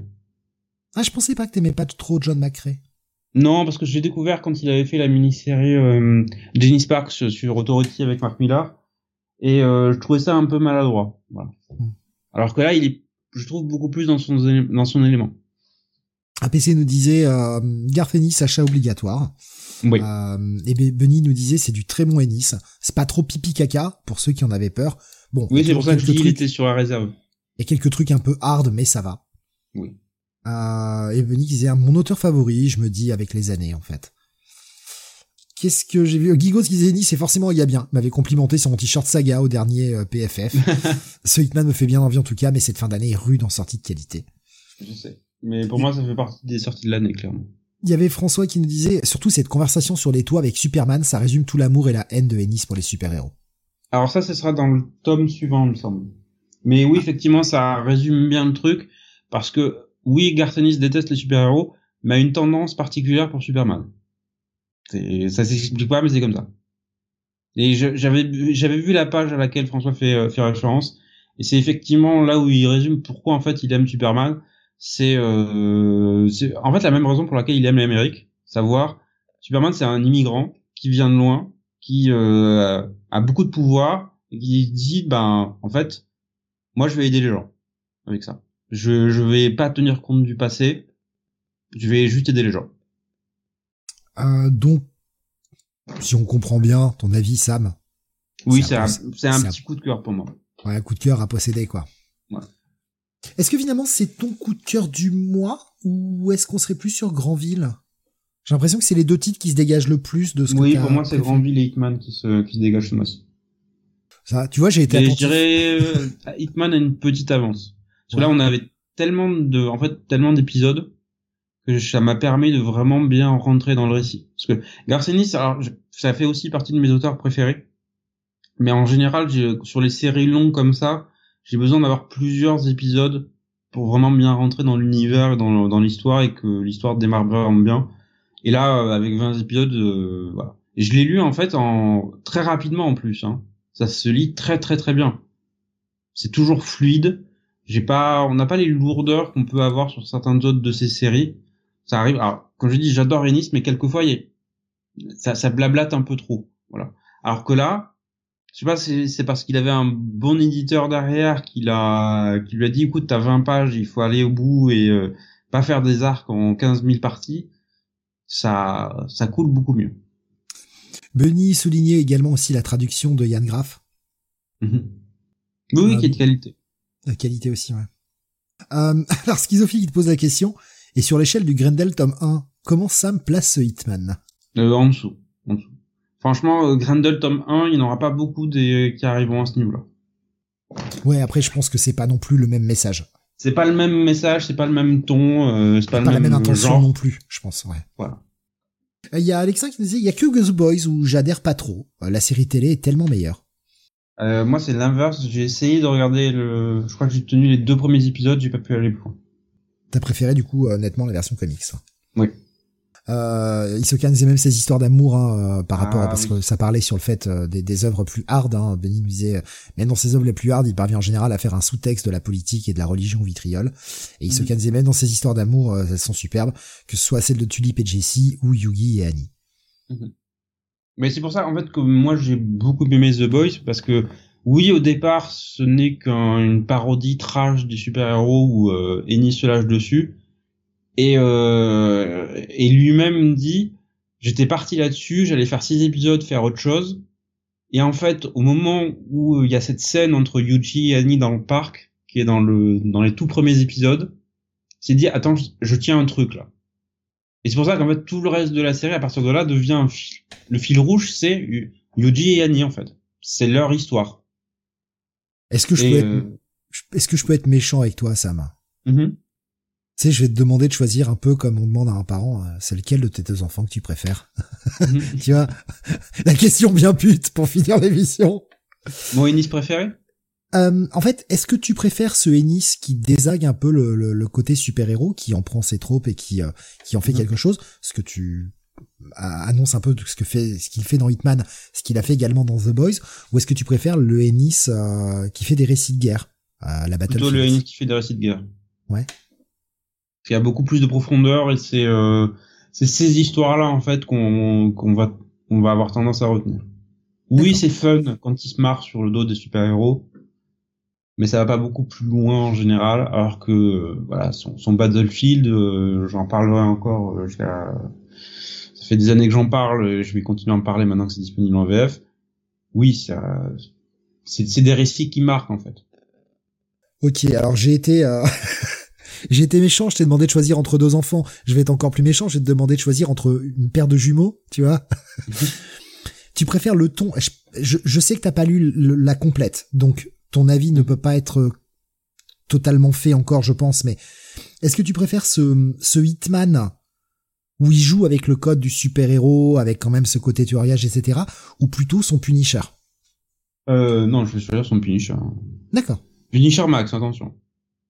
Oui, oui, oui, oui. Non, mais voilà, je, c'est, en fait, c'est, plus pour donner un peu un sentiment aux gens. Euh, euh, bah, est-ce que vous allez accrocher ou pas hein, C'est euh, bon, c'est des questions fun à poser parce que j'aime bien foutre Sam un peu dans dans l'embarras. Genre, oh non, qu'est-ce que je choisis? Mais c'est aussi pour essayer d'aiguiller vos choix. Peut-être, ça pourra peut-être vous donner des, des billes pour savoir si vous craquez ou pas sur ce titre. Euh, Baboussam et Ennis, je relis son pupu une fois par an. Idem. On te pose des questions horribles. Avec ça qui dit Grant Morrison ou Garth Ennis? Alors là, je vais avoir du mal à choisir. bon, je pense que celle-ci sera plus facile, celle d'APC. Je te laisse réfléchir encore un peu pour Morrison Ennis. Il va nous falloir une réponse, Sam. Le débat doit être tranché ce soir. Ah putain, mais Terry Moore ou Ennis, bah, je sais pas non plus. Terry Moore ou Ennis Bon, de toute façon, après, c'est pas la même proposition. Hein. Euh, autant Morrison et Ennis, il y a, y a un fond, tu vois, de d'essayer de euh, de d'avoir un discours, d'avoir un, ce truc. Enfin, voilà, ils sont passés aussi tous les deux sur du super, des choses comme ça, donc c'est un peu plus comparable. Terry Moore et Ennis, c'est chaud. c'est chaud, c'est pas du tout la même approche, quoi. Non. Euh, mais par contre, on attend toujours la réponse, Morrison ou Ennis, euh, Sam. tu n'y couperas pas. Je ne bah, couperai pas cette émission. je sais pas. je, je les aime. Euh, je l'accepte. les deux, les deux pareils. Voilà. Pas choisir mes, mes enfants. j'allais, j'allais te poser une question trash, mais non, je, non, je, je vais m'arrêter là parce que ça, on va partir dans le très trash. Je sais qu'avec Ennis, c'est euh... voilà, c'est chaud, mais euh... je vais peut-être te la poser en MP. ou je la poserai après l'émission. tu verras à quel point c'est trash et pourquoi je me suis auto-censuré direct. Donc à posséder, euh, je rappelle tes deux coups de cœur pour ce mois-ci. Euh, ça va être donc le Grandville, euh, tome 3, mhm. euh, qui s'appelle Bête Noire, ainsi que ce Hitman, volume 1. donc volume 1 sur 3, je crois, hein, ce sera en 3 tomes. 4. 4. Quatre tomes, pardon, je dis des bêtises, en quatre tomes. je pensais aussi que c'était trois à la base, et en fait, euh, il t'annonce euh, dans le quatrième de couverture que ce sera bien, euh, ce sera bien quatre. Baboussa qui disait Bendis ou Austin. Oh, c'est méchant ça. oh, celle-ci, oh, c'est violent. Moi, je vais dire Bendis. Non, ça va, Bendis, euh, Bendis est bien meilleur qu'Austin. Oui, parce qu'il a, il a quand même fait des bons trucs, hein. Mm. Quand même. Quand même, quand même. Bah, entre 98 et 2006, oui. Il a, pour moi, il y avait que des, quasiment que des sans faute durant cette période. C'est après 2006 que, et, euh... À quand une intégrale Chuck Austin sur Superman chez Urban Voilà une question à ah, poser, ah, Mister Quoique, euh, on s'en souvient pas, mais une bonne, partie des épisodes de Chuck Austin sur Superman avaient été dessinés par euh, un certain Ivan Rice. Hmm. Voilà. Mais oui, c'était très mauvais je vois euh, par exemple là des, des, des, des, gens qui donnent leur top, hein, leur top 5 euh, euh, histoire de, de finir. putain, la question de Baboussa. Alors je la prends, personne ne répond, s'il vous plaît. Palestine ou Israël? Non, je déconne, disait-il. voilà, ça, ça on répond pas, c'est juste pour la blague. Ça va, c'est rigolo. Euh, Isoka nous disait mon, mon top 5 reste Momo, euh, Vaughan, Brian Kevon. Brian Kevon, mais voilà, on prononce Vaughan pour que les gens comprennent. Euh, Garth Ennis, Greg Ruka et Ed Brubaker. Ouais, mon top 5. Euh, APC nous disait Ennis, Brubaker, Kirkman, Miller, Morrison. Hein pas de Moore Bah, pas, pas dans ces tops-là, pas dans les gens, ce, ce qu'ils nous posent. Euh, les, les, gens réclament à corps et à cri cette question, donc je la mets, euh, je la mets en spoiler sur le chat. Si vous cliquez dessus, c'est que vous êtes adulte. Et je ne la poserai pas à l'antenne, Sam, je te laisserai la découvrir. Toujours sur la question Momo, Momo ou Ennis. Hein. Bref. Alors pour répondre à la question, ça dépend si je suis d'humeur généreuse. je suis désolé, on la prend pas à l'antenne, elle est vraiment sale. Je, je veux pas. Non, c'est pas sale. Hein. Je, je, je, veux bien faire de l'humour gras, mais quand même, je, je là un peu un peu d'autocensure. Surtout que on va parler de ce qui va venir euh, pour la suite. Et si tu es bon, tu réponds, ben les deux. voilà. Oui, euh... Quand on aime, on ne compte plus. Faut savoir, faut savoir faire plaisir aussi. euh, pour la suite, euh, Laure qui me dit, j'étais entendu dire pire. Oui, mais j'essaye d'être respectable, un peu, un peu. De temps en temps, mais ne prends pas l'habitude. Si ouais, voilà, entre entre minuit et une heure du mat. Pour la santé en fait. j'essaie d'être sympa entre minuit et une heure du mat, quoi. Euh, D'ailleurs, Isoka qui nous dit pour revenir sur le Batman flic actuel, euh, je voulais partager cette planche que j'ai adorée du Poison Ivy 14, Poison Ivy, putain, je suis désolé, je l'ai mal prononcé, euh, qui est, que je trouve très jolie. C'est vrai que mm. Elle est, elle est plutôt, elle est plutôt pas mal. Qu'est-ce que vous aurez encore euh, cette semaine? Et on va parler de cette semaine et on va parler des, des, prochaines semaines et des prochains mois. Euh, un petit peu, faire un petit peu le point. Euh, si vous commencez à compter un peu, on est au Comic City 198. Nous sommes en octobre, ce qui fait que bah, le 200 va tomber en décembre. J'y reviens dans deux minutes. Pour l'heure, pour la semaine prochaine, vous aurez trois émissions aussi. Vous aurez le Comic City of the Future Past, euh, mardi à 21h. On reviendra sur le mois d'octobre 2003, du coup, hein, on revient toujours sur ce qui sortait il y a 20 ans. Jeudi, vous aurez le euh, Comics Weekly avec les sorties vidéo de la semaine avec une putain de grosse semaine. On a fait le détail de ce qui sortait la semaine prochaine. Waouh, la semaine elle est fat, elle est horrible. Enfin horrible. Non, c'est cool, il y a plein de bons comics, enfin en tout cas plein de choses qui nous intéressent qui sortent, mais alors par contre ils ont tout mis sur cette semaine-là, ça va être violent. Et euh, vendredi, vous aurez le Retro City. Et euh, j'avais commencé à l'annoncer hier, et on a fait le point avec Sam parce que euh, le Retro City sera avec Sam. Euh, je ne savais plus ce qu'on allait faire, enfin je ne savais plus quelle quantité de titres nous allons faire. Donc j'avais dit on va parler de Sin City, euh, on va continuer Sin City et on va se cantonner juste à la deuxième mini-série qui est A Dame to Kill For en anglais. J'ai tué pour elle, je crois en français, ça doit être ça. Oui, si je dis ça. pas, ouais, pas dit de bêtises. Donc euh, c'est euh, ce sera donc le programme du, du Retro City euh, vendredi prochain, mini en 6. Ça se lit assez vite quand même, mais euh, vous inquiétez pas qu'on aura de quoi dérouler et on va en faire que on va faire qu'une seule mini euh, parce que nos plannings sont un peu chargés donc difficile ouais, d'en faire. Ouais, ouais. Je, je confirme. Euh, on attend toujours Chapter 1 ou les 12, nous dit Baboussa. Bah les 12, on y viendra quand on continuera les X-Men. Euh, chapter 1, Ah. moi j'ai toujours dit qu'il faudra le faire. En fait, je, je veux faire le test de la relecture, voir si c'est aussi pourri que dans nos souvenirs. Peut-être qu'avec tout ce qu'on a mangé de merde depuis, Chapter 1 n'est peut-être pas, pas si honteux que ça. Pour l'époque, oui. Euh, non, mais, mais- j'ai essayé, moi, de le relire à un moment, j'ai repris le premier épisode, et non, hein. non. Et ma- malgré le fait que je m'étais euh, illuminé et découvert sur, sur Burn vraiment à ce moment-là, parce que moi, j'avais commencé à lire Burn justement avec Chapter 1, donc c'était la pire introduction du monde. Et euh, 20 ans plus tard, voilà, j'ai j'ai fait mon, mon 180 degrés, j'ai pu enfin découvrir Burn sur son meilleur. Je me suis dit, c'est bon, j'aime Burn maintenant, je vais pouvoir aller euh, relire un peu de Chapter 1, le réévaluer. Non, c'est toujours à chier, hein. C'est toujours un des pires trucs que j'ai pu lire. Qu'est-ce qu'on aura d'autre dans les prochains trucs? Euh, Beaumasque qui dit hier tu nous as teasé un truc avec ton il est de retour. Qu'en est-il? Ben je vais vous renvoyer le même message. Pour le moment, et vous aurez d'autres indices dans les semaines qui viennent. En novembre, il est de retour. Je le cale là aussi parce que les, auditeurs VF ne sont pas forcément euh, les auditeurs euh, de l'émission VO. Voilà, mais c'est un teaser. En novembre, il est de retour. Et vous aurez d'autres indices dans les prochaines semaines. On va pas tout dévoiler maintenant. On vous met pas les couilles sur la table tout de suite, on vous demande avant. Euh, Autre chose, Euh, le donc le Comic City 200, on en parle un petit peu parce que on a teasé tout à l'heure. Voilà comment on envisage un peu les choses. Alors c'est juste un statut de discussion pour le moment, c'est pas encore complètement acté, mais euh, en décembre le programme est un peu euh, léger. Et euh, du coup, je t'ai mis Sam sur euh, sur Skype, ce dont je parle. Le programme est un peu un peu plus léger en décembre. Donc, ce que l'on fera en décembre, alors j'ai pas encore la date, j'ai pas encore fait le planning de tout, mais euh, on fera donc pour ce deux, deux centièmes qui en plus les 15 ans de, du podcast, on en profitera pour faire notre top. Voilà, le top de l'année. Ça va pas être la grosse fête, ça va pas être la grosse émission, il y aura pas les caméras dans tous les sens, on va faire un truc simple parce qu'on est des gens simples et euh, voilà. Mais on fera le top là. Par contre, évidemment, euh, je vais pas lancer le top auditeur en même temps. Euh, on va le faire décaler cette fois-ci euh, pour limiter la, timing de l'émission parce que il y aura quand même des chroniques avant. Donc, euh, bah, pour pas que l'émission fasse 8 heures, euh, on va éviter ça. Par contre, effectivement, je vais m'organiser pour que, une fois l'émission passée, vous, auditeurs, comme les autres années précédentes, vous puissiez faire votre top. Et ça, on le débriefera en janvier. Voilà. Et on le mettra dans, et ça permettra de, de refaire un petit parallèle avec le nôtre ou pas.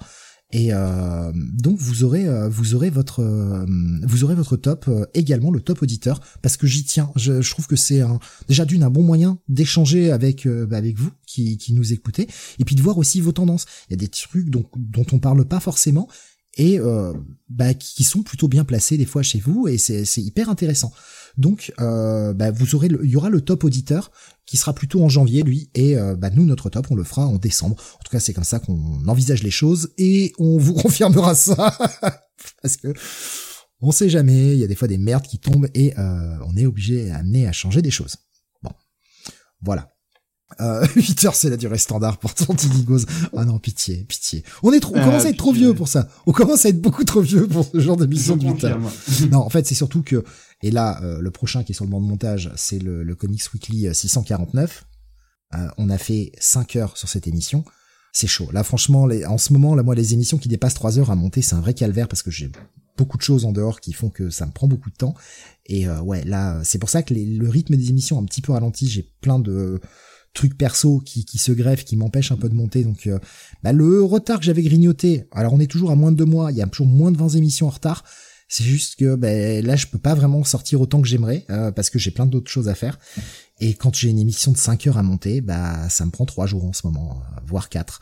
Donc euh, le Audacity est lancé pendant 4 jours et euh, je fais ça quand je peux. Donc euh, c'est pour ça que si on peut limiter les émissions qui sont trop longues euh, en ce moment, bah, c'est pour vous aussi, pour ceux qui veulent les écouter en replay, c'est plus simple. Voilà. Bref, euh, sort que les Comic City VF. Bah non. non, non, non, non. Non, non, faut que je sorte tout. Euh, et c'est pour ça aussi que c'est vrai que j'en avais parlé durant cet été. Euh, J'avais un Rock City en cours, mais j'ai toujours pas le temps de finir de l'écrire parce que j'ai pas le temps. Euh, et c'est pas l'envie qui m'en manque, c'est juste que j'ai pas le temps. Donc, euh, mais ça arrivera, ça arrivera. Au point où j'en suis, je donne comme date euh, avant fin 2023, j'espère. fait deux ans que j'en ai pas fait. Putain, je, je, je- j'ai les boules. Mais bon, c'est comme ça.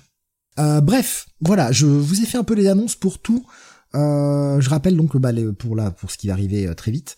En tout cas, donc Future Pass mardi, Comics Weekly jeudi et Retro City consacré à Sin City vendredi. Voilà, voilà, voilà. Merci de nous avoir suivis. J'espère que ça vous aura plu. Si c'est pas le cas, bah c'est dommage. Réécoutez-la, faites des vues. bien. Réécoutez-la jusqu'à ce que vous aimiez. Vous mentez à vous-même si ce n'est pas le cas. Faites des vues. Laissez-le tourner en dormant pour le watch time, tout ça. oh, les youtubeurs à la manque, quoi. Euh, je regarde un peu ce qui avait été partagé. Oui, c'est ça, le pouce bleu, euh, partagé, enfin tous les trucs qu'on vous dit habituellement. Oui, ouais, vous connaissez le truc, euh, abonnez-vous, Mm. tout ça, mais oui. Euh, faites bien ce que vous voulez, surtout. Euh, le fait que vous soyez là, qu'on partage ensemble, c'est ça notre récompense, et c'est surtout ça qui nous fait plaisir. Euh, et Sam, plus jamais de rêve à ta nudité de lecture, s'il te plaît, disez pas tout ça. D'accord, donc ce sera un rendez-vous régulier. Alors, euh, j'ai besoin de mettre le doigt des fois pour lire, et des fois, je n'utilise pas mes mains. Bref, sur ces, belles images, vous allez passer une très belle nuit, je l'imagine, évidemment. On vous fait des gros bisous. Merci encore de nous avoir suivis. Passez un excellent week-end, reposez-vous bien. Et rendez-vous mardi pour le futur past. Bonne nuit tout le monde.